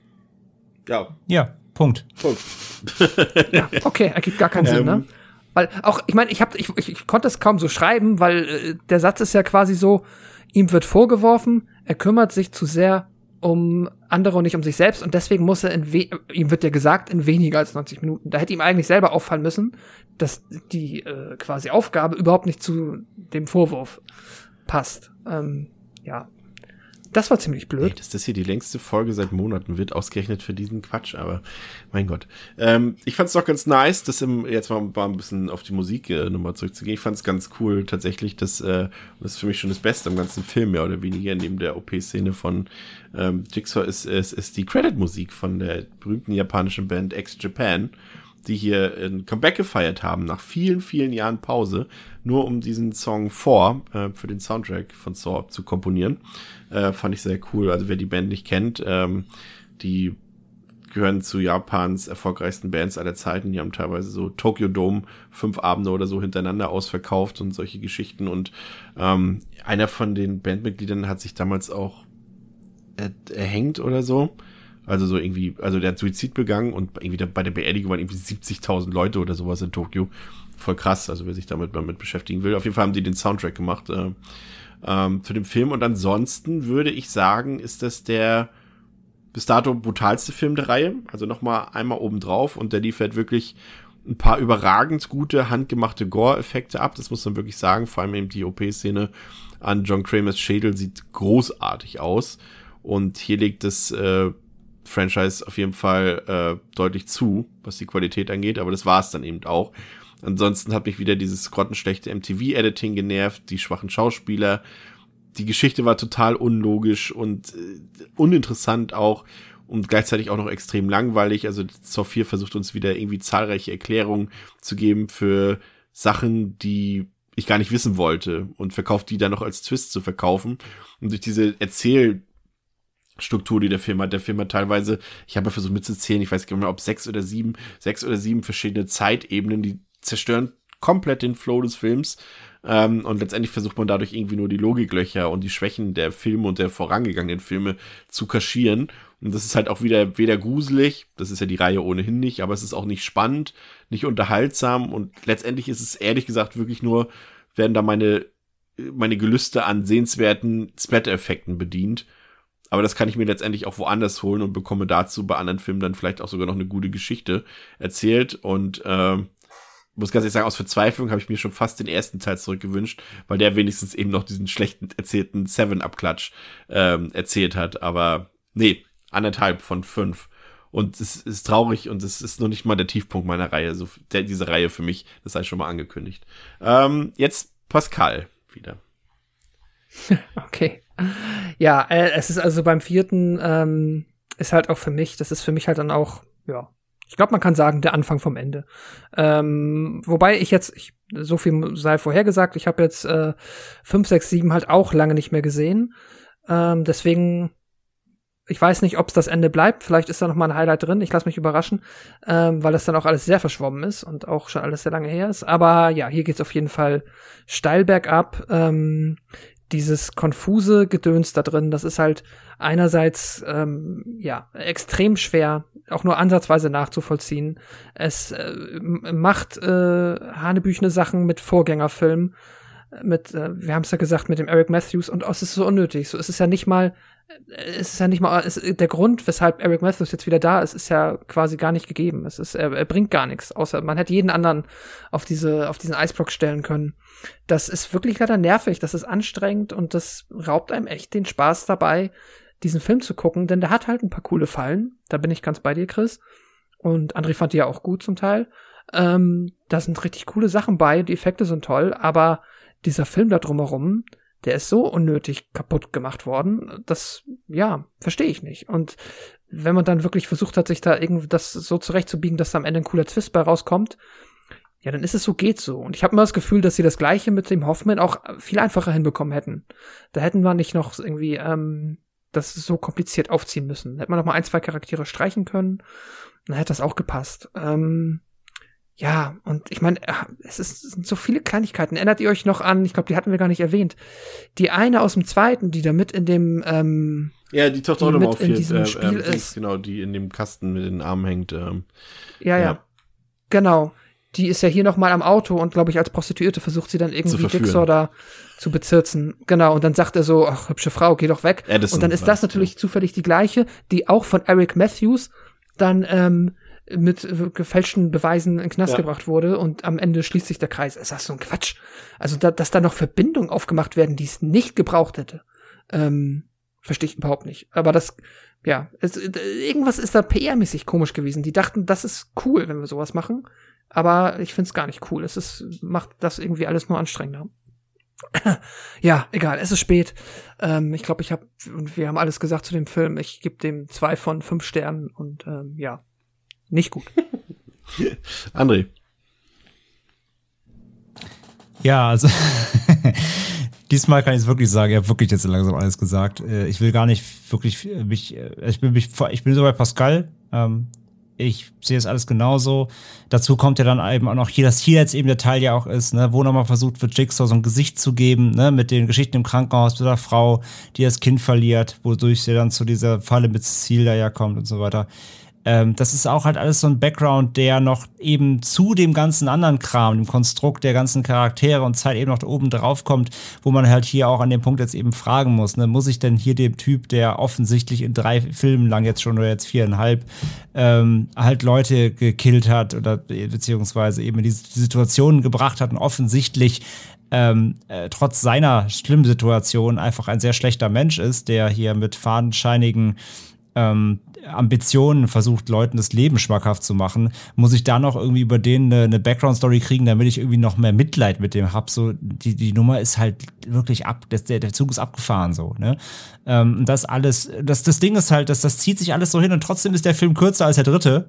Muss man auch mal sagen, also zumindest in der Unrated-Version. Und, und, und fühlt sich trotzdem länger und aufgeblasener an, eben dadurch, dass da so viele ähm, verschiedene Ideen versucht wurden reinzupressen, die am Ende des Tages alle gar nicht mehr zusammenpassen. Das ist echt, als ob du irgendwie, weißt du, hier diese Kinderbauklötze, wo du so ein Dreieck in, in ein Viereck stecken willst. Du versuchst ganze Zeit da irgendwie so ähm, Ideen reinzupressen, die, die, die am Ende gar kein Sinnbild mehr ergeben. So.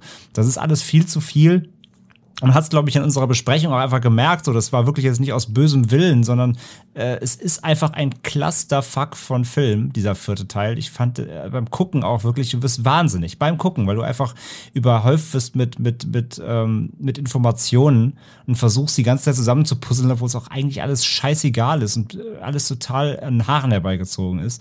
Von daher, bei mir gibt's auch halt wirklich nur Punkte wirklich für die, für die, erneut für die Fallen, weil die teilweise wirklich wieder gut sind und hart sind und ähm, oder, oder auch kreativ sind, so, das, das macht halt wieder in Anführungszeichen Spaß.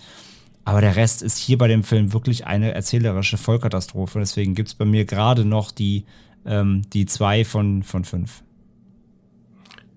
Wie groß ist die Vorfreude auf die nächste Episode, Pascal? Oh, geht so. Es ist ein bisschen, ich bin ein bisschen gespannt einfach darauf, weil ich halt, es ist wirklich, ähm, Jigsaw 2017 habe ich halt, ja, haben wir damals, glaube ich, sogar 2017 besprochen. Ähm, der ist dann halt noch vergleichsweise äh, nah in meiner Erinnerung. Aber 5, 6, 7, das wird spannend. Ich erinnere mich, dass da noch viel Bullshit passiert. Äh, also es geht so. Es ist, äh, ja. Aber jetzt, jetzt bin ich an dem Punkt, jetzt will ich halt doch durchziehen. André, wie müde bist du? Äh, nein, ey, alles, alles, äh, alles cool. Hat mal wieder trotzdem Spaß gemacht, das mal wieder rauszuholen, weil ich es jetzt auch lange nicht geguckt habe. Und ich habe auch jetzt trotzdem wieder Bock auf die nachfolgenden Filme, weil ich nochmal sicher gehen will. Oder ich bin gespannt, ob jetzt vier schon so das, die, der Clusterfuck-Höhepunkt war. Weil ich, es ist wirklich so, ich kann mich, ich habe diese Filme wirklich auch schon jetzt alle mehrfach gesehen und ich kann mich schon wieder an nichts mehr erinnern. Und weiß jetzt, obwohl ich jetzt eins bis vier jetzt gerade hintereinander weggeguckt habe, habe ich trotzdem keinen blassen Schimmer mehr, was jetzt in fünf und sechs passiert. Und sieben ist auch nur noch so ganz nebulös nebulös. Es ist abgefahren, wie, wie, wie, wie diese Filme vollgestopft sind mit Dingen, die man alle schnell sehr vergisst. Ja, ist halt auch echt so ein bisschen, ein bisschen das Horror, ähm, Horror-Mac-Menü, ne? So, ja. Schnell rein und schnell wieder raus. Und äh, ja, aber trotzdem, bin gespannt auf unsere nächste Folge. Durften die Boomer auch mal wieder bis Mitternacht aufbleiben heute. aber jetzt muss ins Bett hier. ja. Na, außer Pascal. wenn hier, wenn der Kollege André hier auf, auf, auf Twitter äh, weit verbreitet, dass ja, nach Mitternacht kommt die Folge und Pascal so, Bäh. ja. Du musst ja Ziele setzen. Ich muss, muss gleich eh noch Abend. Ja, ja muss ich auch noch. ich auch. also von daher, äh, wir hoffen, dass es euch gefallen hat, äh, dass ihr durchgehalten habt hier bis zum Schluss, so wie wir. Viereinhalb Stunden, wow. Ähm, und ja, also es wird natürlich nicht jeder ähm, so streng sein mit den Filmen wie wir. Ich habe das auch gesehen, dass da auch viele Leute natürlich da eine Liebe haben für das Franchise und das ist vollkommen legitim, so wie wir oder manche von uns eben Halloween lieben oder ähm, sei es sowas Banales wie Wrong Turn, Hatchet, was auch immer, gibt es natürlich auch genug Liebe für Leute, wow, genug Leute, die Liebe für das Saw-Franchise übrig haben. Und das ist natürlich vollkommen legitim. Ob wir die Filme jetzt nur mögen oder nicht, darf dabei natürlich keine Rolle spielen. Also ihr dürft die Filme natürlich lieben, wie ihr sie wollt. Wir sind nicht ganz so große Fans und ähm, ich glaube, es wird sich auch in der nächsten Episode nicht ändern. Aber wir hoffen, ihr seid trotzdem bitte, wieder dabei. Bitte schließ dich von dir auf andere, Chris. ja. Ähm, also bis zum nächsten Mal bei Devils and Demons mit Chris, Pascal und André. Danke fürs Zuhören. Ciao. Tschüss. Tschüss.